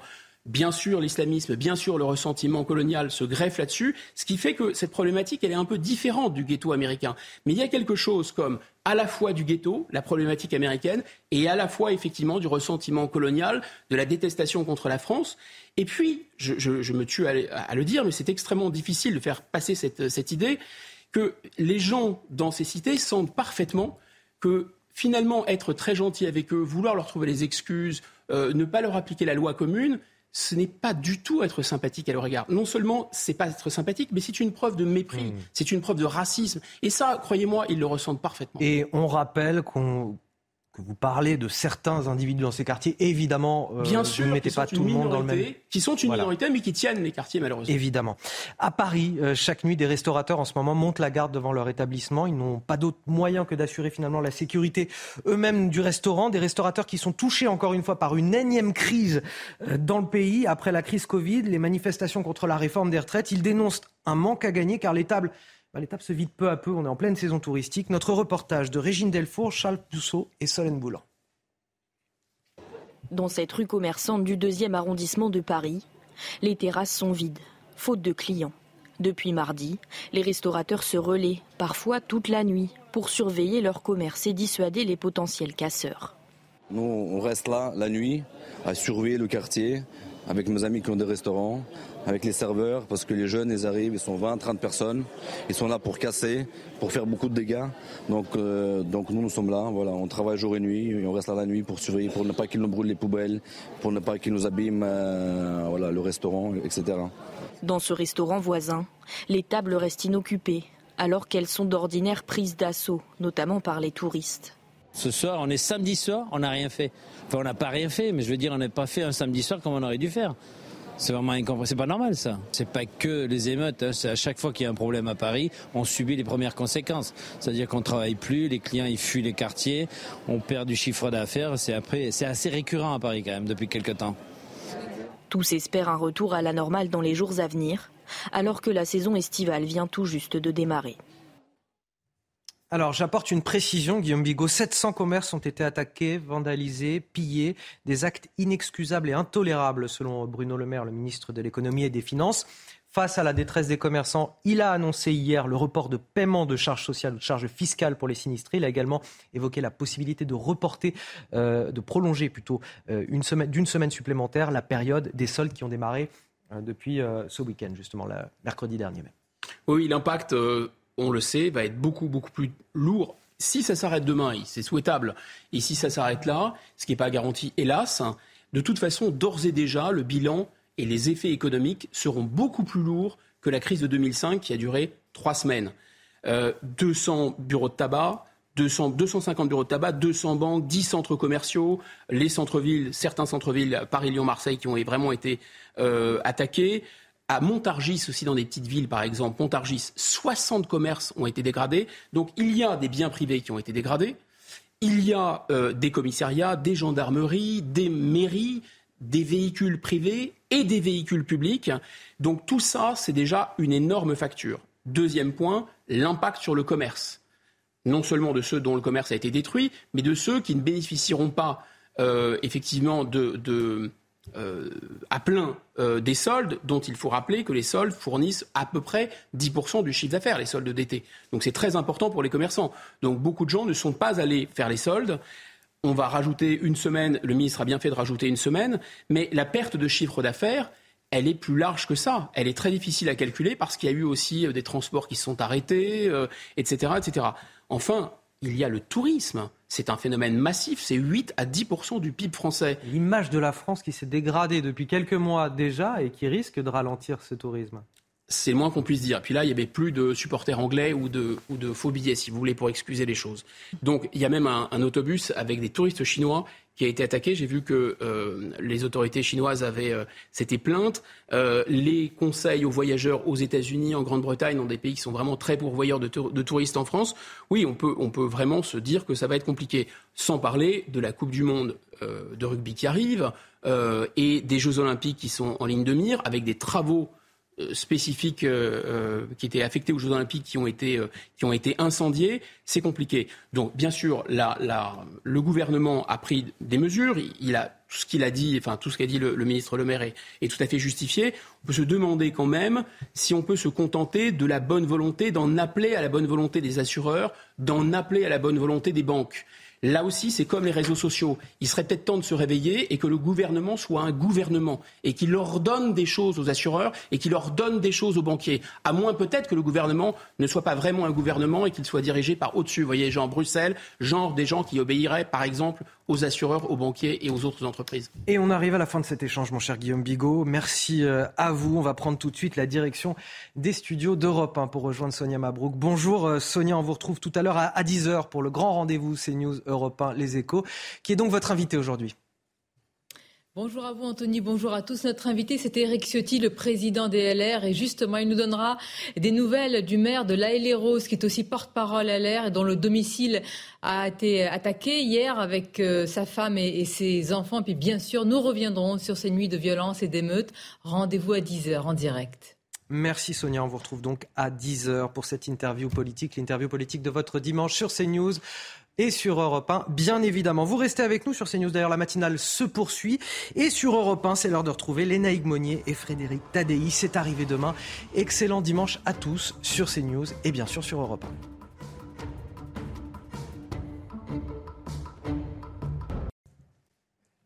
8h58 sur CNews. Je suis ravi de vous accueillir avec tous mes invités pour la matinale week-end. On est encore ensemble jusqu'à 10h pour de l'info, de l'analyse des débats. Évidemment, cette cinquième nuit de violence urbaine qui a agité notre pays, on continue à en parler tout au long de cette émission avec Guillaume Bigot qui m'accompagne. Également face à vous ce matin, Benjamin Morel, maître de conférence en droit public et notre spécialiste police-justice, Célia Barotte sur ce plateau.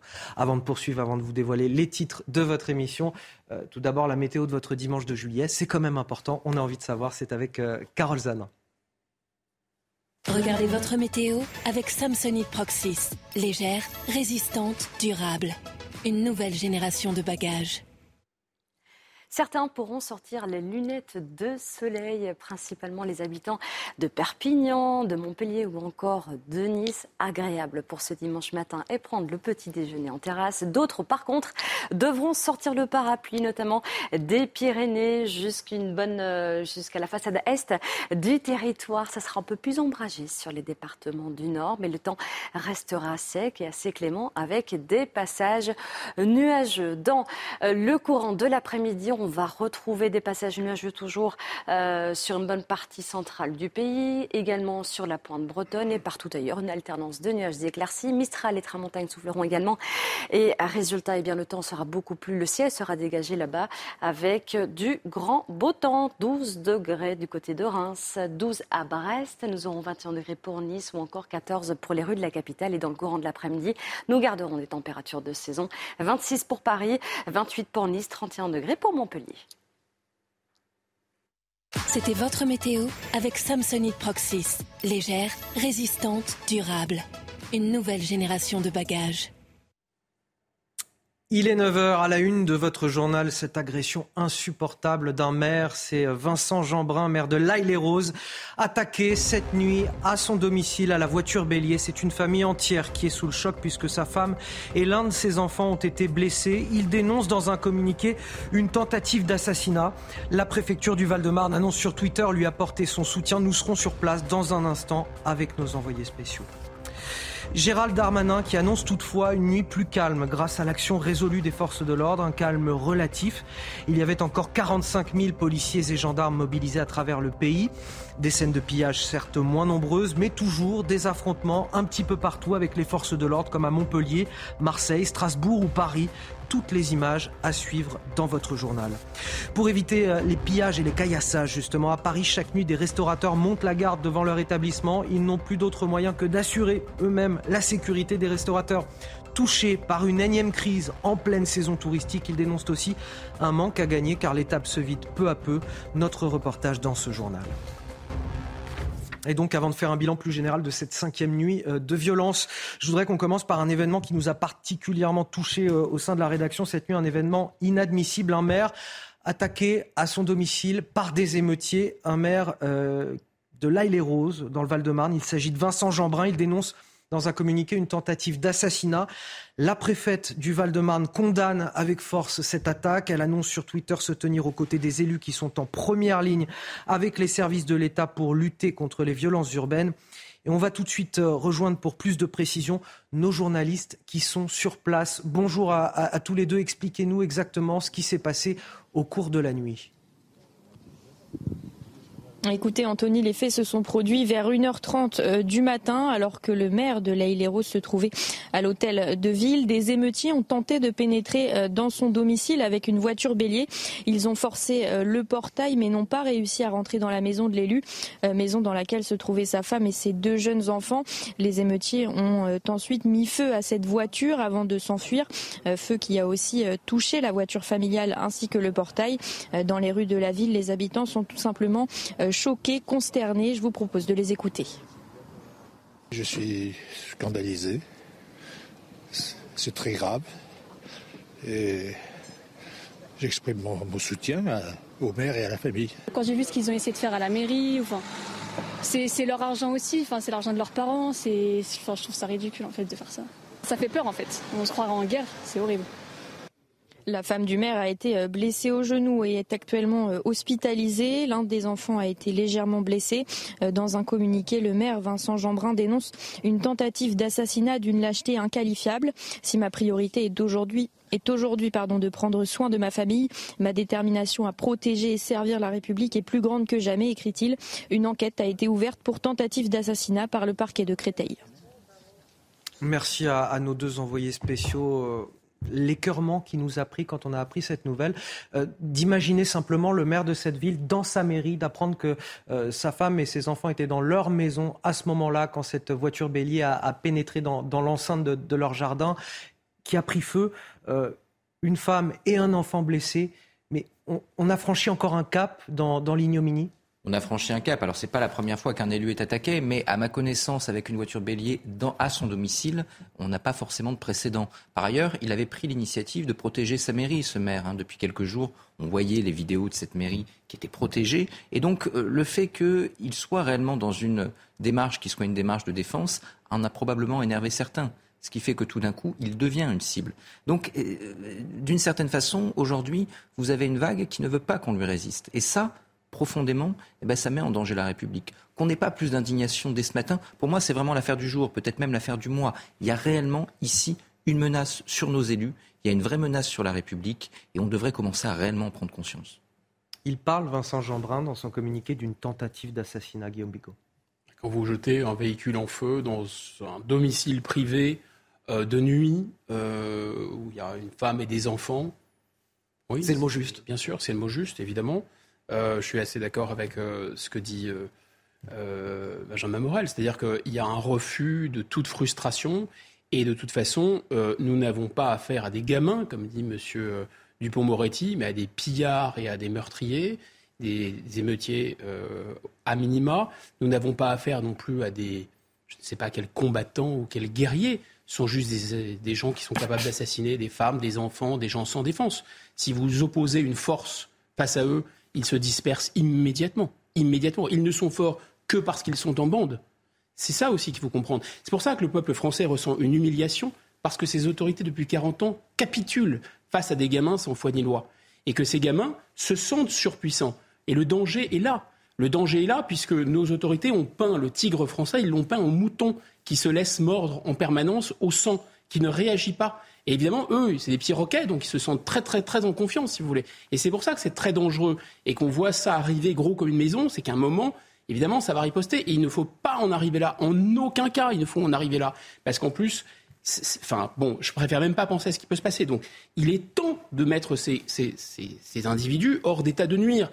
Mais on ne le fera pas parce qu'on n'a pas de place de prison, parce qu'on va laisser la, justice telle qu'elle est. Vous savez, combien il y a eu de gens vraiment sous les verrous au terme de trois nuits d'émeute Je crois deux personnes vraiment mis sous, enfin, euh, euh, complètement, euh, disons, par la justice, mis en prison.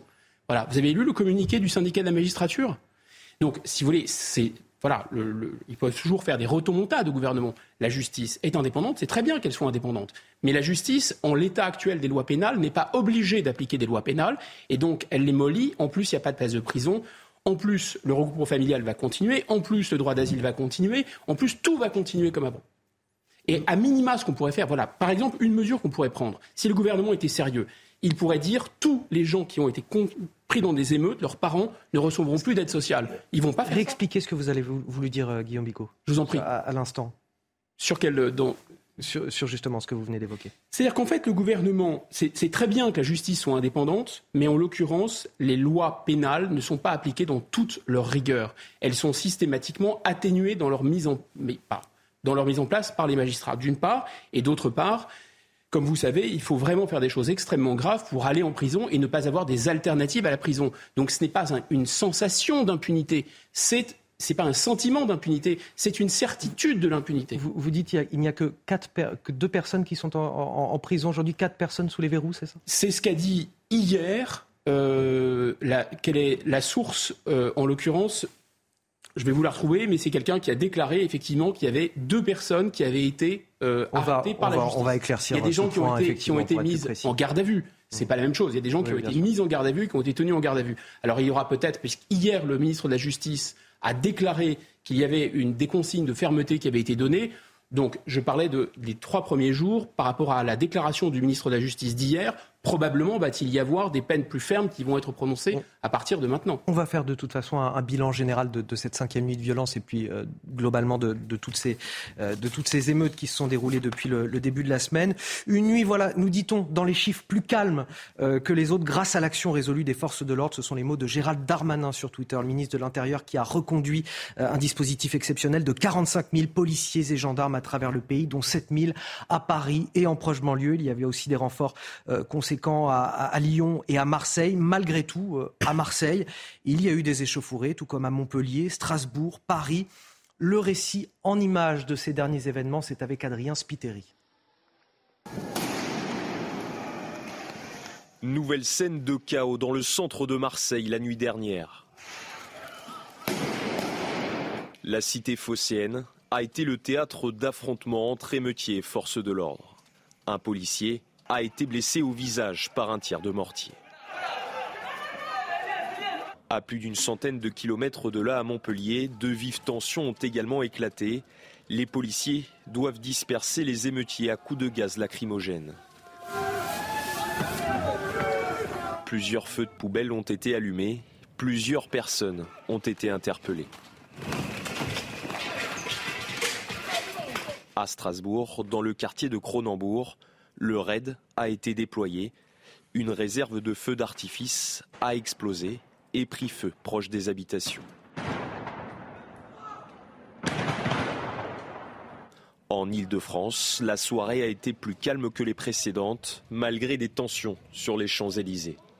Au total, 45 000 policiers et gendarmes étaient mobilisés hier soir sur le territoire. Célia Barotte, quel euh, bilan peut-on déjà tirer de, cette soirée? Alors selon euh, le ministère de l'Intérieur, 719 interpellations ont été euh, comptabilisées sur l'ensemble de la France. C'est un peu moins que la nuit de vendredi à samedi où l'on avait comptabilisé 1311 interpellations. 45 policiers et gendarmes ont, été blessés. C'est moins que la veille, euh, que la quatrième nuit euh, contre 79, mais c'est un chiffre beaucoup trop important. 871 incendies sur la voie publique, 577 véhicules incendiés, 74 bâtiments également atteints. Concernant euh, les bâtiments officiels, 10 commissariats ont été attaqués, 10 casernes de pompiers six postes de police euh, municipaux. Alors pour l'instant, nous ne savons pas le profil de ces émeutiers. Ont-ils euh, entre 14 et 18 ans?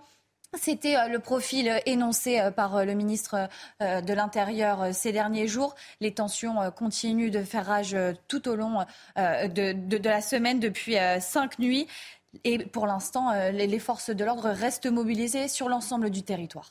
On va essayer de faire le bilan également, Célia Barotte, dans les Hauts-de-France. Je rejoins euh, Arnaud Boutelier. Bonjour, vous êtes secrétaire euh, régional adjoint du syndicat de police Alliance dans les Hauts-de-France. Justement, euh, quel a été le, bilan dans la région pour vous la nuit dernière? Au précédent, la nuit était, était, restée assez calme. On a eu quand même des jets de mortier et, mm, et, des affrontements entre les forces de police dans certaines villes comme à Maubeuge, dans le quartier de Soulebois. Mais euh, de manière générale, les forces de police euh, étaient présentes euh, partout et les, événements ont été moins marquants par rapport aux nuits précédentes. Quel état sont vos équipes là après cinq nuits assez éprouvantes, on l'imagine bah, je peux vous dire que les collègues sont très mobilisés. Hein. Il y a eu des rappels de congés, des décalages. ils ne cessent d'être présents à tous les événements le moral des troupes est assez, bas, ils sont fatigués, euh, il ne faudrait pas que ça dure quand même assez trop longtemps, malgré euh, notre présence et la présence aussi de, des gendarmes. Hein. Euh, il faut dire qu'aujourd'hui, les policiers répondent à tout, à tout fait d'événements. Donc, effectivement, c'est très difficile aujourd'hui de, de faire face à, à, ces, à ces émeutiers. La violence euh, inouïe à laquelle vous avez fait euh, face ces derniers jours, est-ce qu'elle est, elle est différente de ce que vous avez pu connaître jusqu'à présent ou assez semblable? Euh, Par rapport aux jours précédents ou de manière générale? Depuis ces cinq derniers jours, justement, depuis ces émeutes Est-ce que c'est une violence qui est très différente? On sait qu'elle est extrêmement dirigée justement vers les policiers. Est-ce que c'est différent de ce que vous avez pu rencontrer jusque-là ces derniers mois? Bah, écoutez, on va dire que la violence s'est euh, accentuée quand même. Hein. Euh, aujourd'hui, euh, les, les, émeutiers sont de plus en plus virulents, plus organisés. les policiers reçoivent de tout sur eux. Hein. Ils n'hésitent pas de, diriger leurs engins pyrotechniques envers les forces de l'ordre.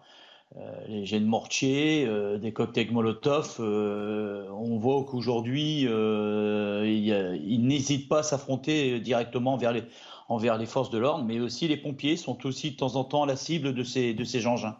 C'est ce qui est, ce qui est quand même assez décevant. C'est qu'aujourd'hui, on s'aperçoit que des villes sont embrasées, mais quand on se lève le matin, c'est la population qui est, qui est écœurée. Euh, cette population qui est innocente, elle est victime de tous ces, délinquants qui s'en prennent du matériel urbain, à des habitations, à des symboles de la République. Euh, donc aujourd'hui, on est assez, on, assez écœuré là-dessus parce que voilà, euh, on déplore l'événement. Mais la violence ne résout pas tous les problèmes. Et, au-delà de, cette violence particulière, de la fatigue de vos équipes, quelles ont été les, les, difficultés que vous avez pu rencontrer sur le terrain? Je pense notamment à la question des munitions qui a été évoquée déjà dès les premiers jours, jours d'émeute. Bah, vous savez, euh, nous avons suivi ça de près. Hein. Ça a été pris. Euh, notre, notre institution a fait le nécessaire. Hein. Et bien évidemment que pas, mal de nos collègues armuriers ont été euh, très sollicités pour faire le point sur l'ensemble des, du matériel collectif et individuel de nos, de, forces de l'ordre. Hein. Et bien évidemment qu'il faut pouvoir répondre face, face aux émeutiers. Mais pour l'instant, euh, la police, euh, la police a ce qu'il faut pour pouvoir entre guillemets tenir euh, face à ce type d'événement. Un tout dernier mot sur le profil des jeunes que vous interpellez. quel est-il? Bah, le profil, ce sont des jeunes, ce sont des, très jeunes. c'est la moyenne d'âge 15, 16, 17 ans. ce sont la plupart, ce sont des jeunes du quartier euh, après, évidemment, avec les réseaux sociaux, euh, d'autres viennent de d'autres quartiers pour pouvoir les renforcer. Hein. Comme je vous ai dit tout au début, ils sont très organisés. Mais euh, c'est, je veux dire, voilà, ce sont des jeunes, ce sont des jeunes gens qui détruisent du matériel urbain, qui détruisent aussi leur quartier. Et, c'est malheureux d'en arriver là. Oui, et qui détruisent les services publics dont ils ont eux-mêmes besoin et leurs familles et les habitants de ces quartiers. Merci Arnaud Boutelier euh, du syndicat Alliance dans les euh, Hauts-de-France d'avoir témoigné ce matin sur notre thème. Il est 7h15, 9h15 pardon, sur CNews. À 9h15, c'est l'heure du rappel de l'actualité et c'est signé Clémence Barbier. Lors de cette nouvelle nuit d'émeutes, la cinquième consécutive, 719 euh, personnes ont été interpellées dans tout le pays, selon le dernier bilan du ministère de l'Intérieur. Un chiffre en baisse par rapport à la nuit de vendredi à samedi, où plus de 1300 personnes avaient été arrêtées. La nuit dernière, 45 policiers et gendarmes ont été blessés, 777 véhicules ont été incendiés. À la question faut-il suspendre l'excuse de minorité pour les mineurs qui participent aux émeutes déclenchées à la suite de la mort de Maël? 69% des personnes interrogées se disent favorables et 31% se disent contre, selon un sondage CSA pour CNews. Face aux nombreux pillages et au désarroi des commerçants, le ministre de l'économie demande aux assureurs de prolonger les délais de déclaration, réduire les franchises et indemniser rapidement les victimes. Bruno Le Maire incite les professionnels touchés à déclarer rapidement leur sinistre. Un appel, un mail ou un SMS suffisent, a précisé le ministre. On va parler dans un instant de la situation des restaurateurs à Paris. Simplement, Guillaume Bigot, vous vouliez apporter une précision sur les chiffres que vous nous donnez. Oui, oui, il faut être absolument extrêmement précis sur, sur, ces chiffres euh, et ne pas induire nos téléspectateurs en erreur. Au bout de trois jours, il y avait eu exactement 6000 interpellations et 1300 personnes écrouées.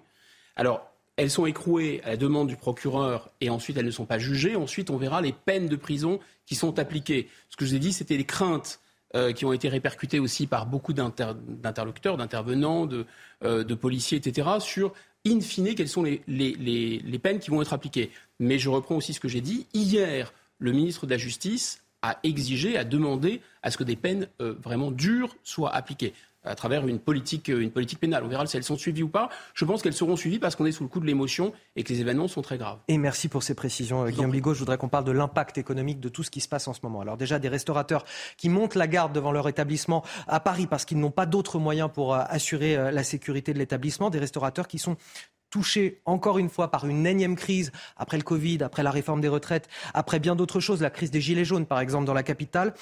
Ils dénoncent un manque à gagner car l'étape se vide peu à peu, c'est sans parler euh, de l'image de la capitale à travers le monde et de la France en général. Notre reportage, Régine Delfour, Charles Pousseau et Solène Boulan, et on en discute avec vous, Benjamin Morel, juste après. Dans cette rue commerçante du deuxième arrondissement de Paris, les terrasses sont vides, faute de clients. Depuis mardi, les restaurateurs se relaient, parfois toute la nuit, pour surveiller leur commerce et dissuader les potentiels casseurs. Nous, on reste là la nuit à surveiller le quartier avec mes amis qui ont des restaurants, avec les serveurs, parce que les jeunes, ils arrivent, ils sont 20, 30 personnes, ils sont là pour casser, pour faire beaucoup de dégâts.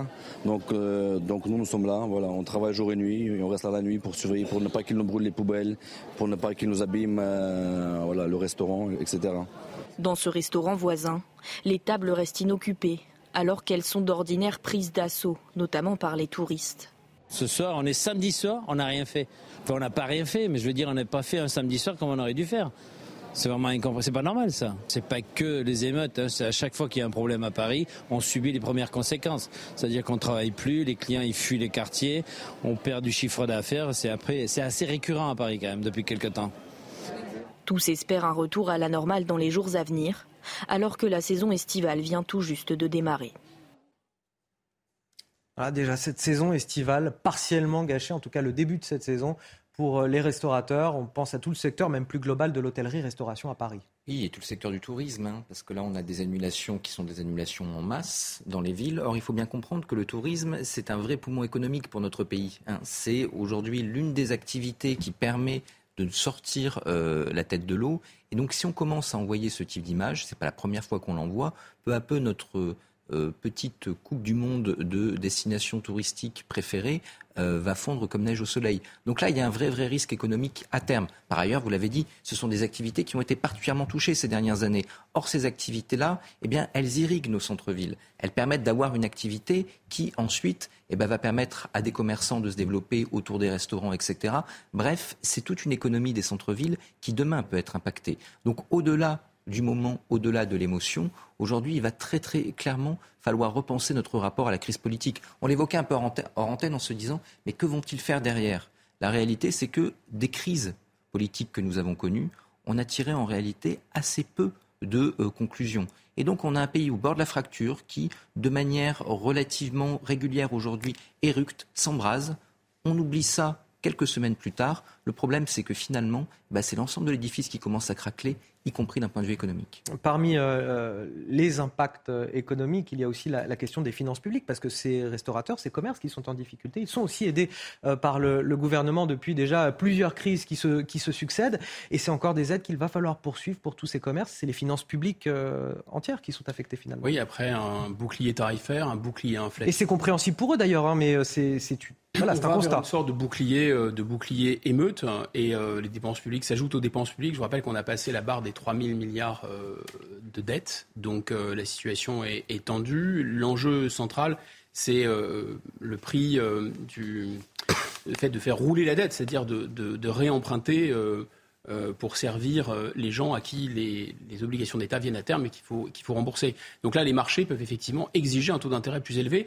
C'est une situation effectivement économiquement très tendue. Quand on entend un discours officiel qui dit il n'y a pas de chômage, tout va bien, etc., je vous rappelle que l'Allemagne est rentrée en récession, c'est quand même l'économie euh, moteur de l'Union européenne, et, euh, qu'ensuite, euh, là, il faut voir l'impact que va avoir cette, horrible séquence sur le tourisme qui pèse pas moins de 8% du PIB. Donc c'est tendu, oui. Allez, on va marquer une courte pause. On revient dans quelques instants. On retournera à l'Aille-les-Roses, cette ville du Val-de-Marne, où le domicile du maire, Vincent Jeanbrun, a été attaqué par une voiture bélier qui a pris feu dans le jardin, blessant au passage euh, l'épouse de Vincent Jeanbrun et l'un de ses enfants. Un événement qui aurait pu être dramatique, qui a déjà été effrayant pour cette famille qu'on imagine ce matin sous le choc. On écoutera probablement dans quelques minutes la conférence de presse du procureur de la République République qui s'exprimera sur cette situation. Vous restez avec nous sur CNews. On revient dans un instant, juste après la pause.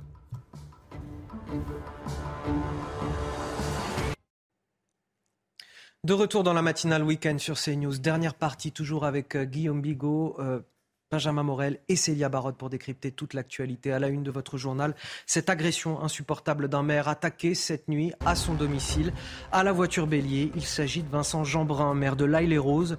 C'est une famille euh, entière qui est sous le choc puisque sa femme et l'un de ses enfants ont même été blessés. Il dénonce, Vincent Jeanbrun, dans un communiqué, une tentative d'assassinat. La préfecture du Val-de-Marne annonce sur Twitter lui apporter son soutien. Le procureur de la République devrait s'exprimer dans les toutes prochaines minutes. Nous serons sur place dès l'ouverture de ce journal avec nos envoyés spéciaux. À la une, 7000 policiers et gendarmes mobilisés à, à, Paris et en proche banlieue. Atmosphère électrique sur les Champs-Élysées, placés toute la soirée sous haute surveillance. Dans d'autres quartiers. Les forces de l'ordre ont encore une fois dû faire face aux tirs de mortier. Des voitures ont également brûlé dans le 8e arrondissement. Nous serons sur place également. On n'a jamais atteint un, tel degré de violence. Voilà ce que nous disent beaucoup de policiers. Vous entendrez le, témoignage exclusif aujourd'hui de l'un d'entre eux. Il a été blessé à Nanterre, mais il n'a pas voulu s'arrêter de travailler. Sous couvert d'anonymat, il nous raconte la violence inouïe à laquelle lui et ses collègues font face. Il nous parle aussi du profil des émeutiers interpellés. Vous l'entendrez dans ce journal. Et donc, avant de faire un, bilan plus général de, cette cinquième nuit de violence, je voudrais qu'on commence par cet événement, euh, cet événement inadmissible, un maire attaqué à son domicile par des émeutiers. Il s'agit du maire de l'Aille-les-Roses, dans le Val-de-Marne. C'est Vincent Jeanbrun. Il dénonce dans un communiqué une tentative d'assassinat. Les mots sont forts, mais pour bien comprendre les faits, on, va rejoindre nos envoyés spéciaux sur place. Euh, expliquez-nous, racontez-nous ce qui s'est passé. Vous êtes devant sa maison, justement. Le, procureur de la République doit s'exprimer dans quelques minutes. Écoutez, les faits se sont produits vers 1h30 du matin alors que le maire de la se trouvait euh, à l'hôtel de ville. Des émeutiers ont tenté de pénétrer à son domicile avec une voiture euh, bélier. Ils ont forcé le portail, ont pénétré dans le jardin mais n'ont pas réussi à rentrer euh, dans la maison, maison dans laquelle se trouvaient sa femme et ses deux jeunes enfants. Les émeutiers ont ensuite mis le feu à cette voiture avant de s'enfuir. Le feu a aussi touché la voiture familiale ainsi que le portail. Dans les rues de la ville, les habitants sont chauds choqués, euh, consternés. Je vous propose de les écouter. Je suis scandalisé. C'est très grave. Et j'exprime mon, soutien au maire et à la famille. Quand j'ai vu ce qu'ils ont essayé de faire à la mairie, enfin, c'est leur argent aussi, enfin, c'est l'argent de leurs parents. Enfin, je trouve ça ridicule en fait de faire ça. Ça fait peur en fait. On se croira en guerre, c'est horrible.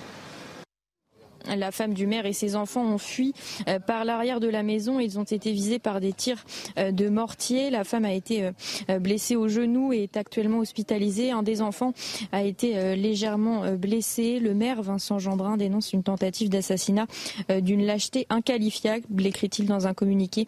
Une enquête a été ouverte pour tentative d'assassinat par le parquet de Créteil. Et puis, vous l'avez dit, le procureur devrait être sur place dans les toutes prochaines minutes. Et on suivra en direct la prise de parole du procureur de la République euh, avec vous justement dès qu'il dès apparaîtra. Merci euh, pour euh, toutes ces précisions. On est littéralement saisi d'effroi quand on entend le récit de ce qui s'est passé.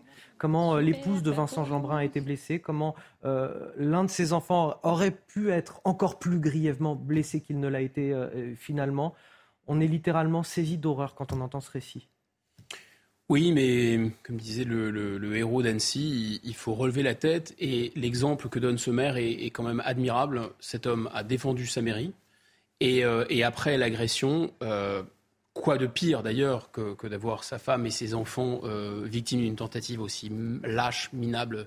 Alors Vincent Jeanbrun en plus n'était pas à son domicile à ce moment-là, il était dans sa mairie. Et Exactement. Et on imagine l'effroi d'un père de famille, d'un époux qui entend que, ses, euh, que ses enfants, sa famille se, fait agresser à ce moment-là. Cet homme a beaucoup de courage parce que tout de suite, il est remonté euh, sur le cheval, si j'ose dire. Il a dit qu'il ne lâcherait rien, euh, qu'il tiendrait son, son mandat, etc. Donc ça mérite d'être salué. Ce sont des exemples aussi de, de courage, d'abnégation. Heureusement qu'il y a les policiers, heureusement qu'il y a des élus qui tiennent bon. Mais effectivement, la question qu'on peut se poser au-delà du caractère odieux de cette attaque, c'est euh, combien, enfin, euh, combien de temps les gens voudront se présenter euh, à des élections, se présenter à des concours de police, de, pompiers, etc. C'est David Lisnard, avant même cette séquence des émeutes, qui tirait la sonnette d'alarme, le, patron, le président de l'Association des maires de France, qui expliquait que beaucoup démissionnaient avant la fin de leur mandat épuisés, épuisés par des injonctions contradictoires, épuisés par un État qui leur retire de l'argent et leur demande d'équilibrer leur budget, euh, équilibré par des factures énergétiques qui s'envolent, merci l'Europe à nouveau, etc. Voilà, donc euh, ces gens sont vraiment, vraiment, vraiment à bout. Et là, là peut-être c'est le bout du bout. Hein. C'est vrai que sur les deux premières années de, cette mandature municipale, il y a eu beaucoup plus de démissions de maires que sur les deux premières années de la précédente mandature. Et on a Vincent Jeanbrun qui dit Ma détermination à protéger et à servir la République est plus grande que jamais, je ne reculerai pas. Alors oui, Vincent Jeanbrun tient, mais combien tiendront encore? Est-ce que demain, on aura des maires qui voudront se représenter? On a des démissions, on a également des communes dans lesquelles il est très très difficile de constituer des listes parce que les gens ne veulent plus se présenter aux élections municipales. Or, il faut bien comprendre que la République en grande partie tient par ses maires. C'est la première ligne des élus, c'est la première ligne républicaine. Même quand l'État s'est effondré, historiquement, il y avait toujours ça, même sous l'occupation, il y avait quand même le maire qui protégeait ses administrés. Et donc aujourd'hui, si jamais on commence à avoir une déperdition de cette première ligne républicaine, c'est extrêmement dangereux. C'est tout l'État et c'est tout notre système républicain c'est la clé de voûte qui est menacé. C'est la clé de voûte, c'est l'élu que vous connaissez, que vous voyez, que vous, qui vous comprend et qui est en, et qui est en capacité d'agir sur le réel. Or, et je rejoins tout à fait ce que disait Guillaume, on les a déjà euh, privés de cette capacité d'agir sur le réel, en grévant leurs finances, en envoyant toutes les compétences à des intercommunalités extrêmement larges qui sont peu perçues par les citoyens. Donc aujourd'hui, on a un élu, premier échelon républicain qu'on a vidé de sa substance en grande partie et qui, qui plus est, est attaqué directement. On peut comprendre cette déperdition et cette volonté aujourd'hui de beaucoup de démissionner ou de partir, mais c'est un vrai drame pour la République, d'où le fait que le pouvoir politique doit réagir réellement. Aujourd'hui, il faut se battre pour que nos maires eh restent sur le terrain et soient encore cet échelon républicain essentiel de nombreux témoignages qui nous parviennent ce matin sur euh, CNews euh, de ces cinq nuits d'émeute. Nous sommes justement avec euh, Marie-Claude Jarreau. Bonjour, vous êtes maire de Monceau-les-Mines en Saône-et-Loire. On vous appelle parce qu'évidemment, le centre-ville a connu de nombreuses dégradations ces, dernières nuits, mais je voudrais tout d'abord, avec vous, qu'on réagisse à ce qui s'est passé pour Vincent Jeanbrun, élu de, de l'Aille les Roses. J'imagine que c'est quelque chose qui vous touche tout particulièrement quand vous entendez ça. Bien sûr, lorsque les maires sont, attaqués, lorsque les maires sont conspués, lorsque les maires sont euh, mis en cause, euh, tous les maires euh, se mobilisent autour de, cette, de, ces, de ces fâcheux événements. Bien sûr, bien sûr. ces pressions, ces pressions qui sont exercées sur les maires, est-ce que vous les subissez? Vous êtes relativement épargné, vous, dans votre commune? Comment ça se passe? Alors, je, ne suis pas, je ne suis pas épargnée. Euh, euh, j'en subis bien sûr euh, à chaque fois que je prends des décisions qui peuvent qui peuvent ne pas plaire dans, dans, dans, tous les domaines, dans le domaine de l'ordre public, mais pas que. lorsque j'ai été amenée à, à démanteler à démanteler une, une paillote, eh bien une paillote pourtant j'étais pas au bord de la mer, mais une paillote, eh bien, j'ai subi des pressions, des menaces de mort, bien sûr, et, et j'ai porté plainte parce que j'estime que c'est de la responsabilité collective de porter plainte pour que la population prenne bien conscience que les maires, nous sommes euh, en première ligne. À, certains moments, vous êtes, euh, vous, senti en, danger, comme euh, Vincent Jeanbrun a pu se sentir en, danger cette nuit, ou du moins sa famille? Alors, d'abord, j'adresse à, à mon collègue toute, toute, mon, toute mon affection. Je suis présidente des maires de, Saône-et-Loire, de plus. Euh, me sentir en danger, euh, euh mes, équipes, euh, mes proches me le disent quelquefois, mais euh, je, ne me sens pas, je ne me suis pas sentie en danger, mais bon, c'est une vigilance que je dois exercer tous les jours. Oui, parce qu'évidemment, je parle avec vous, mais vous évoquez toute votre équipe municipale et qui sont, elles aussi, euh, concernées potentiellement euh, euh, par, par tout ça. Équipe municipale, si je peux me permettre, monsieur, équipe municipale d'élus, mais aussi équipe municipale d'agents qui, au quotidien, travaillent au service de la population. On, a entendu Vincent Jeanbrun, en tout cas dans un communiqué, qui nous explique qu'il ne lâchera rien de son engagement républicain. Est-ce que vous, vous vous êtes posé parfois la, question de la poursuite de votre engagement en tant que maire? Non, jamais, jamais. Euh, mon engagement, il est total, avec une équipe, avec une équipe aussi d'agents, et je lâcherai évidemment rien. Ma détermination, elle est profonde. Ma détermination, c'est exercer euh, mon mandat, faire en sorte que la population euh, soit euh, protégée, que la population soit équipée de services publics. Et c'est pour cela que nous nous sommes engagés. Une dernière question pour vous, puisque c'est pour cela que je vous appelais à l'origine, mais vous avez connu des dégradations dans le, centre-ville de Mont-Solémine. comment ça s'est passé la nuit dernière? Est-ce que ça a été un petit peu plus calme?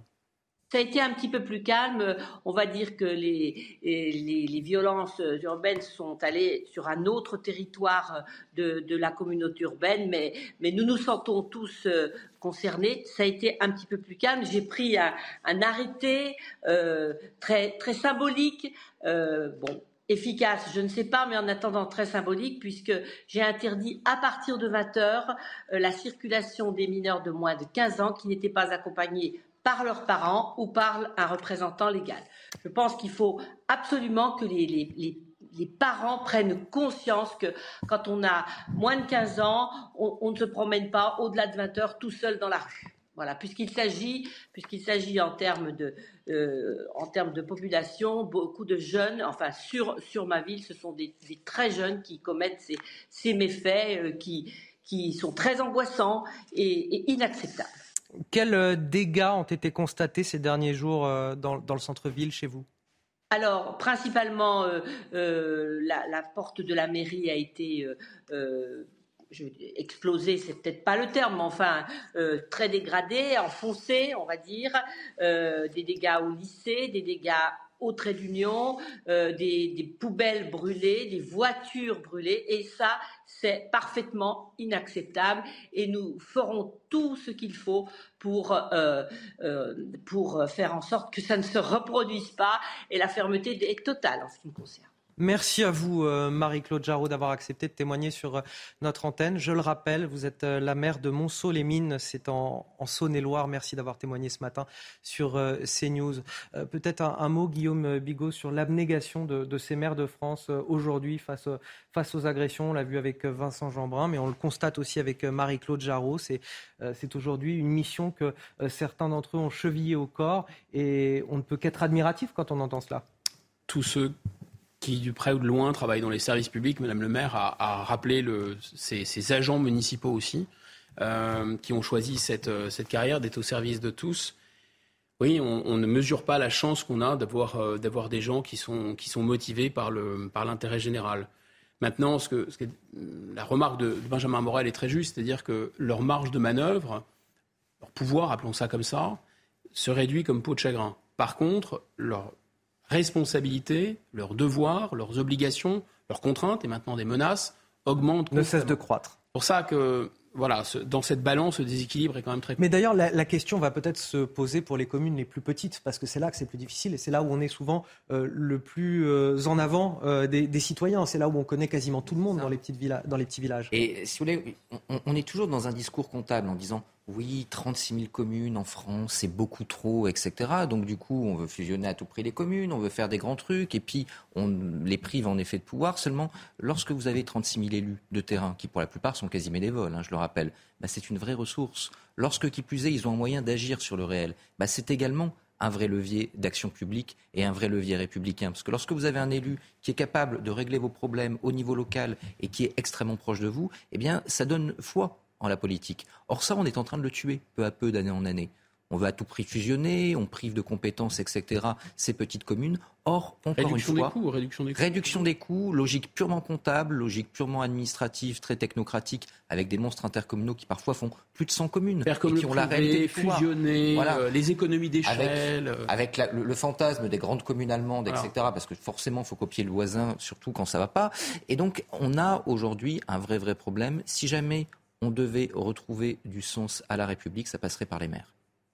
On a toujours cette image euh, en direct de l'Aille-les-Roses dans le Val-de-Marne. Le procureur de la République est d'ailleurs déjà sur place au, domicile de Vincent Jeanbrun, le maire de la ville, qui, je le rappelle, euh, a été attaqué, euh, ce domicile, à la voiture bélier, qui s'est introduit dans le jardin de, cette maison, qui a pris feu. La famille de Vincent Jeanbrun, son épouse et ses enfants ont quitté le domicile in extremis. Son épouse a été blessée grièvement au genou par des, tirs de mortier lancés par euh, les émeutiers. Euh, leur enfant a été plus légèrement blessé et, pendant euh, que nous parlons sur ce plateau, voilà, le procureur de la République est sur place et devrait s'exprimer dans quelques instants.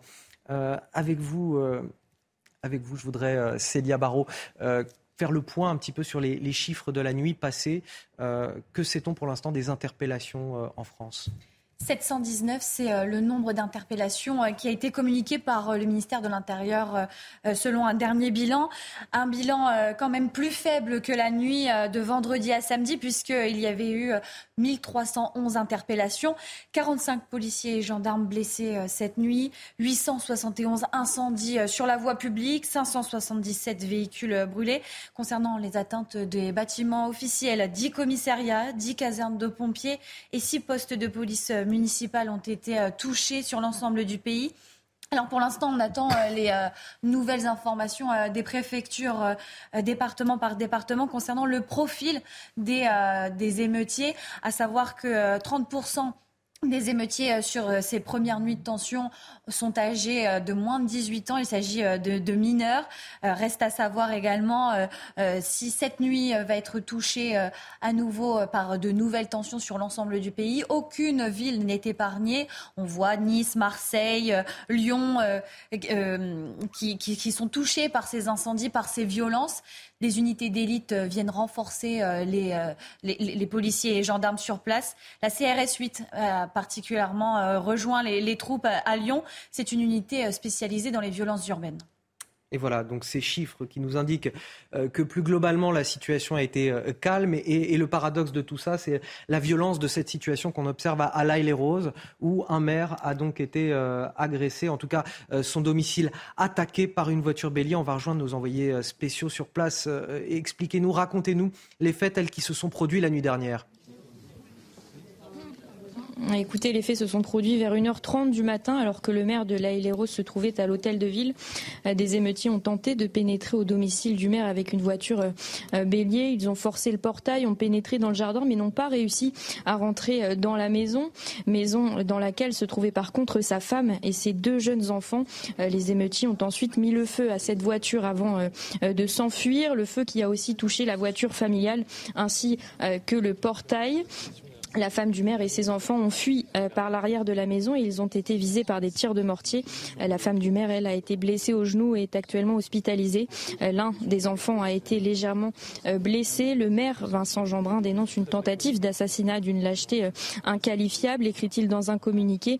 Une enquête a été ouverte pour tentative d'assassinat par le parquet de Créteil. Et puis, vous l'avez dit, le procureur est arrivé sur place il y a une petite dizaine de minutes. Il est actuellement au domicile euh, du maire et puis nous vous tiendrons évidemment au courant s'il décide de sortir et de s'exprimer euh, devant nous, journalistes qui attendons euh, eh bien qu'il s'exprime.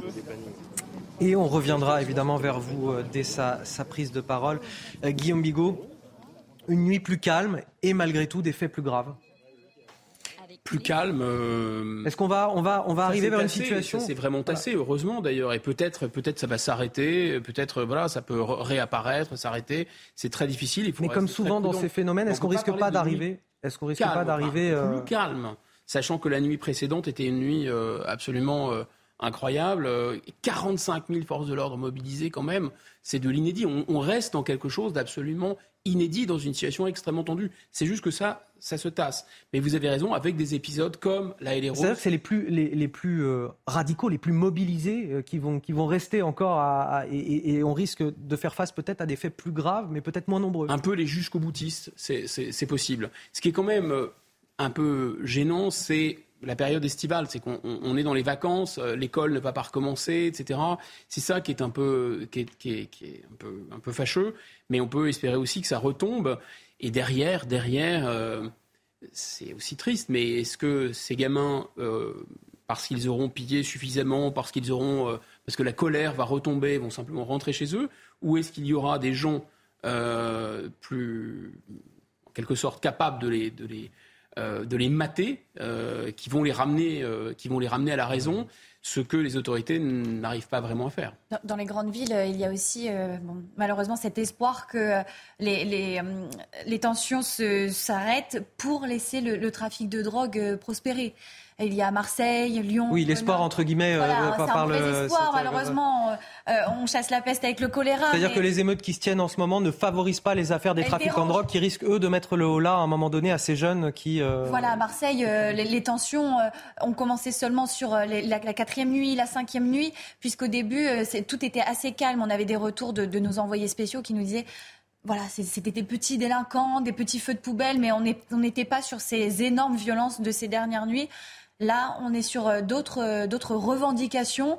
Reste à savoir si des grands frères de cité arriveront peut-être à calmer les esprits, puisque Là, désormais, on est sur des, scènes quand même de violence euh, extrême. Si toutefois il y a des revendications euh, réelles, puisque vous parliez d'autres revendications, Benjamin Morel. Oui, je crois qu'on ne mesure pas, enfin, j'entends tout à fait les propos, mais ne mesure pas euh, la, portée de tout ce qui est en train de se passer. On comptait déjà sur les dealers pour maintenir une forme d'ordre public dans certains quartiers, typiquement ce que faisait l'Italie au 19e oui, siècle. Oui, c'est lunaire d'arriver à, penser de cette façon, on est d'accord. Hein, on, on, attend des dealers qu'ils non seulement maintiennent l'ordre public, mais qu'ils tiennent l'État, c'est-à-dire qu'ils ils nous protège des meutes qu'on ne sait pas contrôler.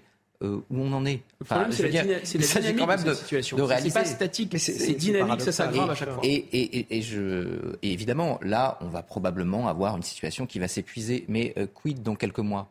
Euh, est-ce que le feu va reprendre? Parce qu'il n'y a aucune raison que ça ne reprenne pas au moment, vous l'évoquiez, bah, de euh, la Coupe du Monde de rugby au moment des Jeux Olympiques. Comment est-ce qu'on fait pour que structurellement, ce type de phénomène ne dépende pas uniquement de la bonne volonté des dealers qui tiendraient les émeutes? Donc je crois que là, on a une vraie, vraie question à se poser. Si jamais on fait comme en 2005, en disant attendez, on a réglé le problème, il y a eu un discours de Jacques Chirac, etc. On remet le truc sur le boisseau, on espère que ça tienne 20 ans. Si jamais on fait comme sur d'autres crises du précédent quinquennat, chez les jeunes, etc., où on dit regardez, tout est réglé, il n'y a plus de gens dans la rue, eh ben, on ne réglera rien. On a un pays qui se fissure, qu'on en soit là est extrêmement inquiétant. Il est temps de vraiment réfléchir global. Guillaume Bigot, quel service public demain? Si on n'a plus de maire, si on n'a plus de police parce qu'elle se fait agresser, si on n'a plus de pompiers qui veulent s'engager parce qu'eux aussi sont victimes de violences? On va un peu vite en besogne, on n'aura pas plus. Mais en tout cas. Euh, c'est-à-dire que le fonctionnement de nos services publics est déjà extrêmement dégradé. il, manque de moyens et déjà rien que pour ça, c'est une démotivation supplémentaire pour ces agents du service public. Ce qui est complexe à comprendre, c'est qu'il y a des moyens spécifiques qui sont alloués à ces quartiers. La Cour des comptes parle de 10 milliards par an. Vous voyez, par exemple, euh, tout le plan Borloo et la suite, c'était 40 milliards. En tout, euh, on, on, estime ça autour de 90-100 milliards depuis les années 2000. Donc ce sont des moyens dont il faut jamais se lasser de répéter que l'essentiel de nos compatriotes n'en profitent pas, n'en voient pas la couleur. Les plus modestes, la France périphérique, eux, Walou, si j'ose dire, rien. Donc là, il y a émeute, ça brûle, donc on donne de l'argent. Alors le président euh, de la République avait renvoyé, euh, souvenez-vous, M. Borloo euh, dans ses buts, puisqu'il lui avait demandé de rechausser ses crampons et de remettre un rapport. Et le président de la République a dit Oh, bah, qu'est-ce que ce truc De toute façon, c'est pas deux euh, deux mâles blancs qui vont pouvoir décider de ce qui se passe dans les quartiers c'est très, très grave cette formule. Ça veut dire que d'ores et déjà, en, le sous-texte, hein, c'est que euh, les blancs ne peuvent pas s'occuper des quartiers, ils ne sont pas chez eux dans les quartiers. Déjà, ça c'est absolument incroyable. Et en fait, on s'est dit bon bah voilà, au moins le président de la République a compris qu'il ne faut pas remettre de l'argent, remettre de l'argent. Mais en fait, il a tout de même euh, mis de l'argent. C'est ça qui est plus. Je voudrais qu'on écoute euh, le maire d'une commune de région parisienne qui nous a rejoint, qui est en liaison avec nous, Zartocht Bakhtiari. Bonjour, vous êtes maire de, de Neuilly-sur-Marne. Merci d'être avec nous ce matin. Je voudrais évidemment vous faire réagir à, ce qui s'est passé pour votre, pour votre collègue de l'Aïle-et-Rose dans, dans, le Val-de-Marne. Euh, un, mot peut-être pour euh, euh, nous dire ce que vous ressentez après cette situation. j'aimerais témoigner évidemment tout mon, tout mon soutien à, Vincent, à sa famille, à tous les habitants, à toutes les équipes municipales. Enfin, c'est une attaque extrêmement lâche, ignoble. qui, a été perpétrée contre, contre sa famille. Hier soir, moi, quand c'est arrivé, j'étais en mairie avec euh, tous les, tous les euh, agents et les élus municipaux qui on était en train de patrouiller parce qu'on est complètement démunis. On est laissé à l'abandon et je, je, on est éprouvé, mais on tiendra jusqu'au bout hein, parce qu'il faut tenir pour la République, il faut tenir pour nos habitants. Mais on ne peut plus continuer comme ça. On ne peut plus continuer. Moi, j'ai été une des premières villes à mettre en place un couvre-feu qui est respecté par les honnêtes gens, mais qui permet aussi aux, aux policiers d'intervenir rapidement euh, le soir et de disperser un peu les, groupements qui commencent à se former à partir de 23 heures. Euh, quand, quand, on en parle, on nous dit que c'est de la gesticulation euh, politique et que n'est pas prévu pour le moment d'étendre le dispositif à tout le département ou de manière générale sur, sur la France. on en a assez. Il faut vraiment qu'il y ait une intervention rapide. Qu'est-ce qu'il faut qu'on attende pour, pour que quel drame il faut qu'on attende pour vraiment que l'État prenne la mesure des choses? Euh, on est on est éprouvé. Honnêtement, euh, moi j'ai dormi 3 heures. Je me suis réveillé euh, à 8 heures en mettant que vous couchez à 5h30 du matin. combien de temps est-ce que ça va durer? On ne peut pas continuer comme ça indéfiniment. Il faut vraiment qu'on soit aidé. Il y en a assez. moi, je suis très très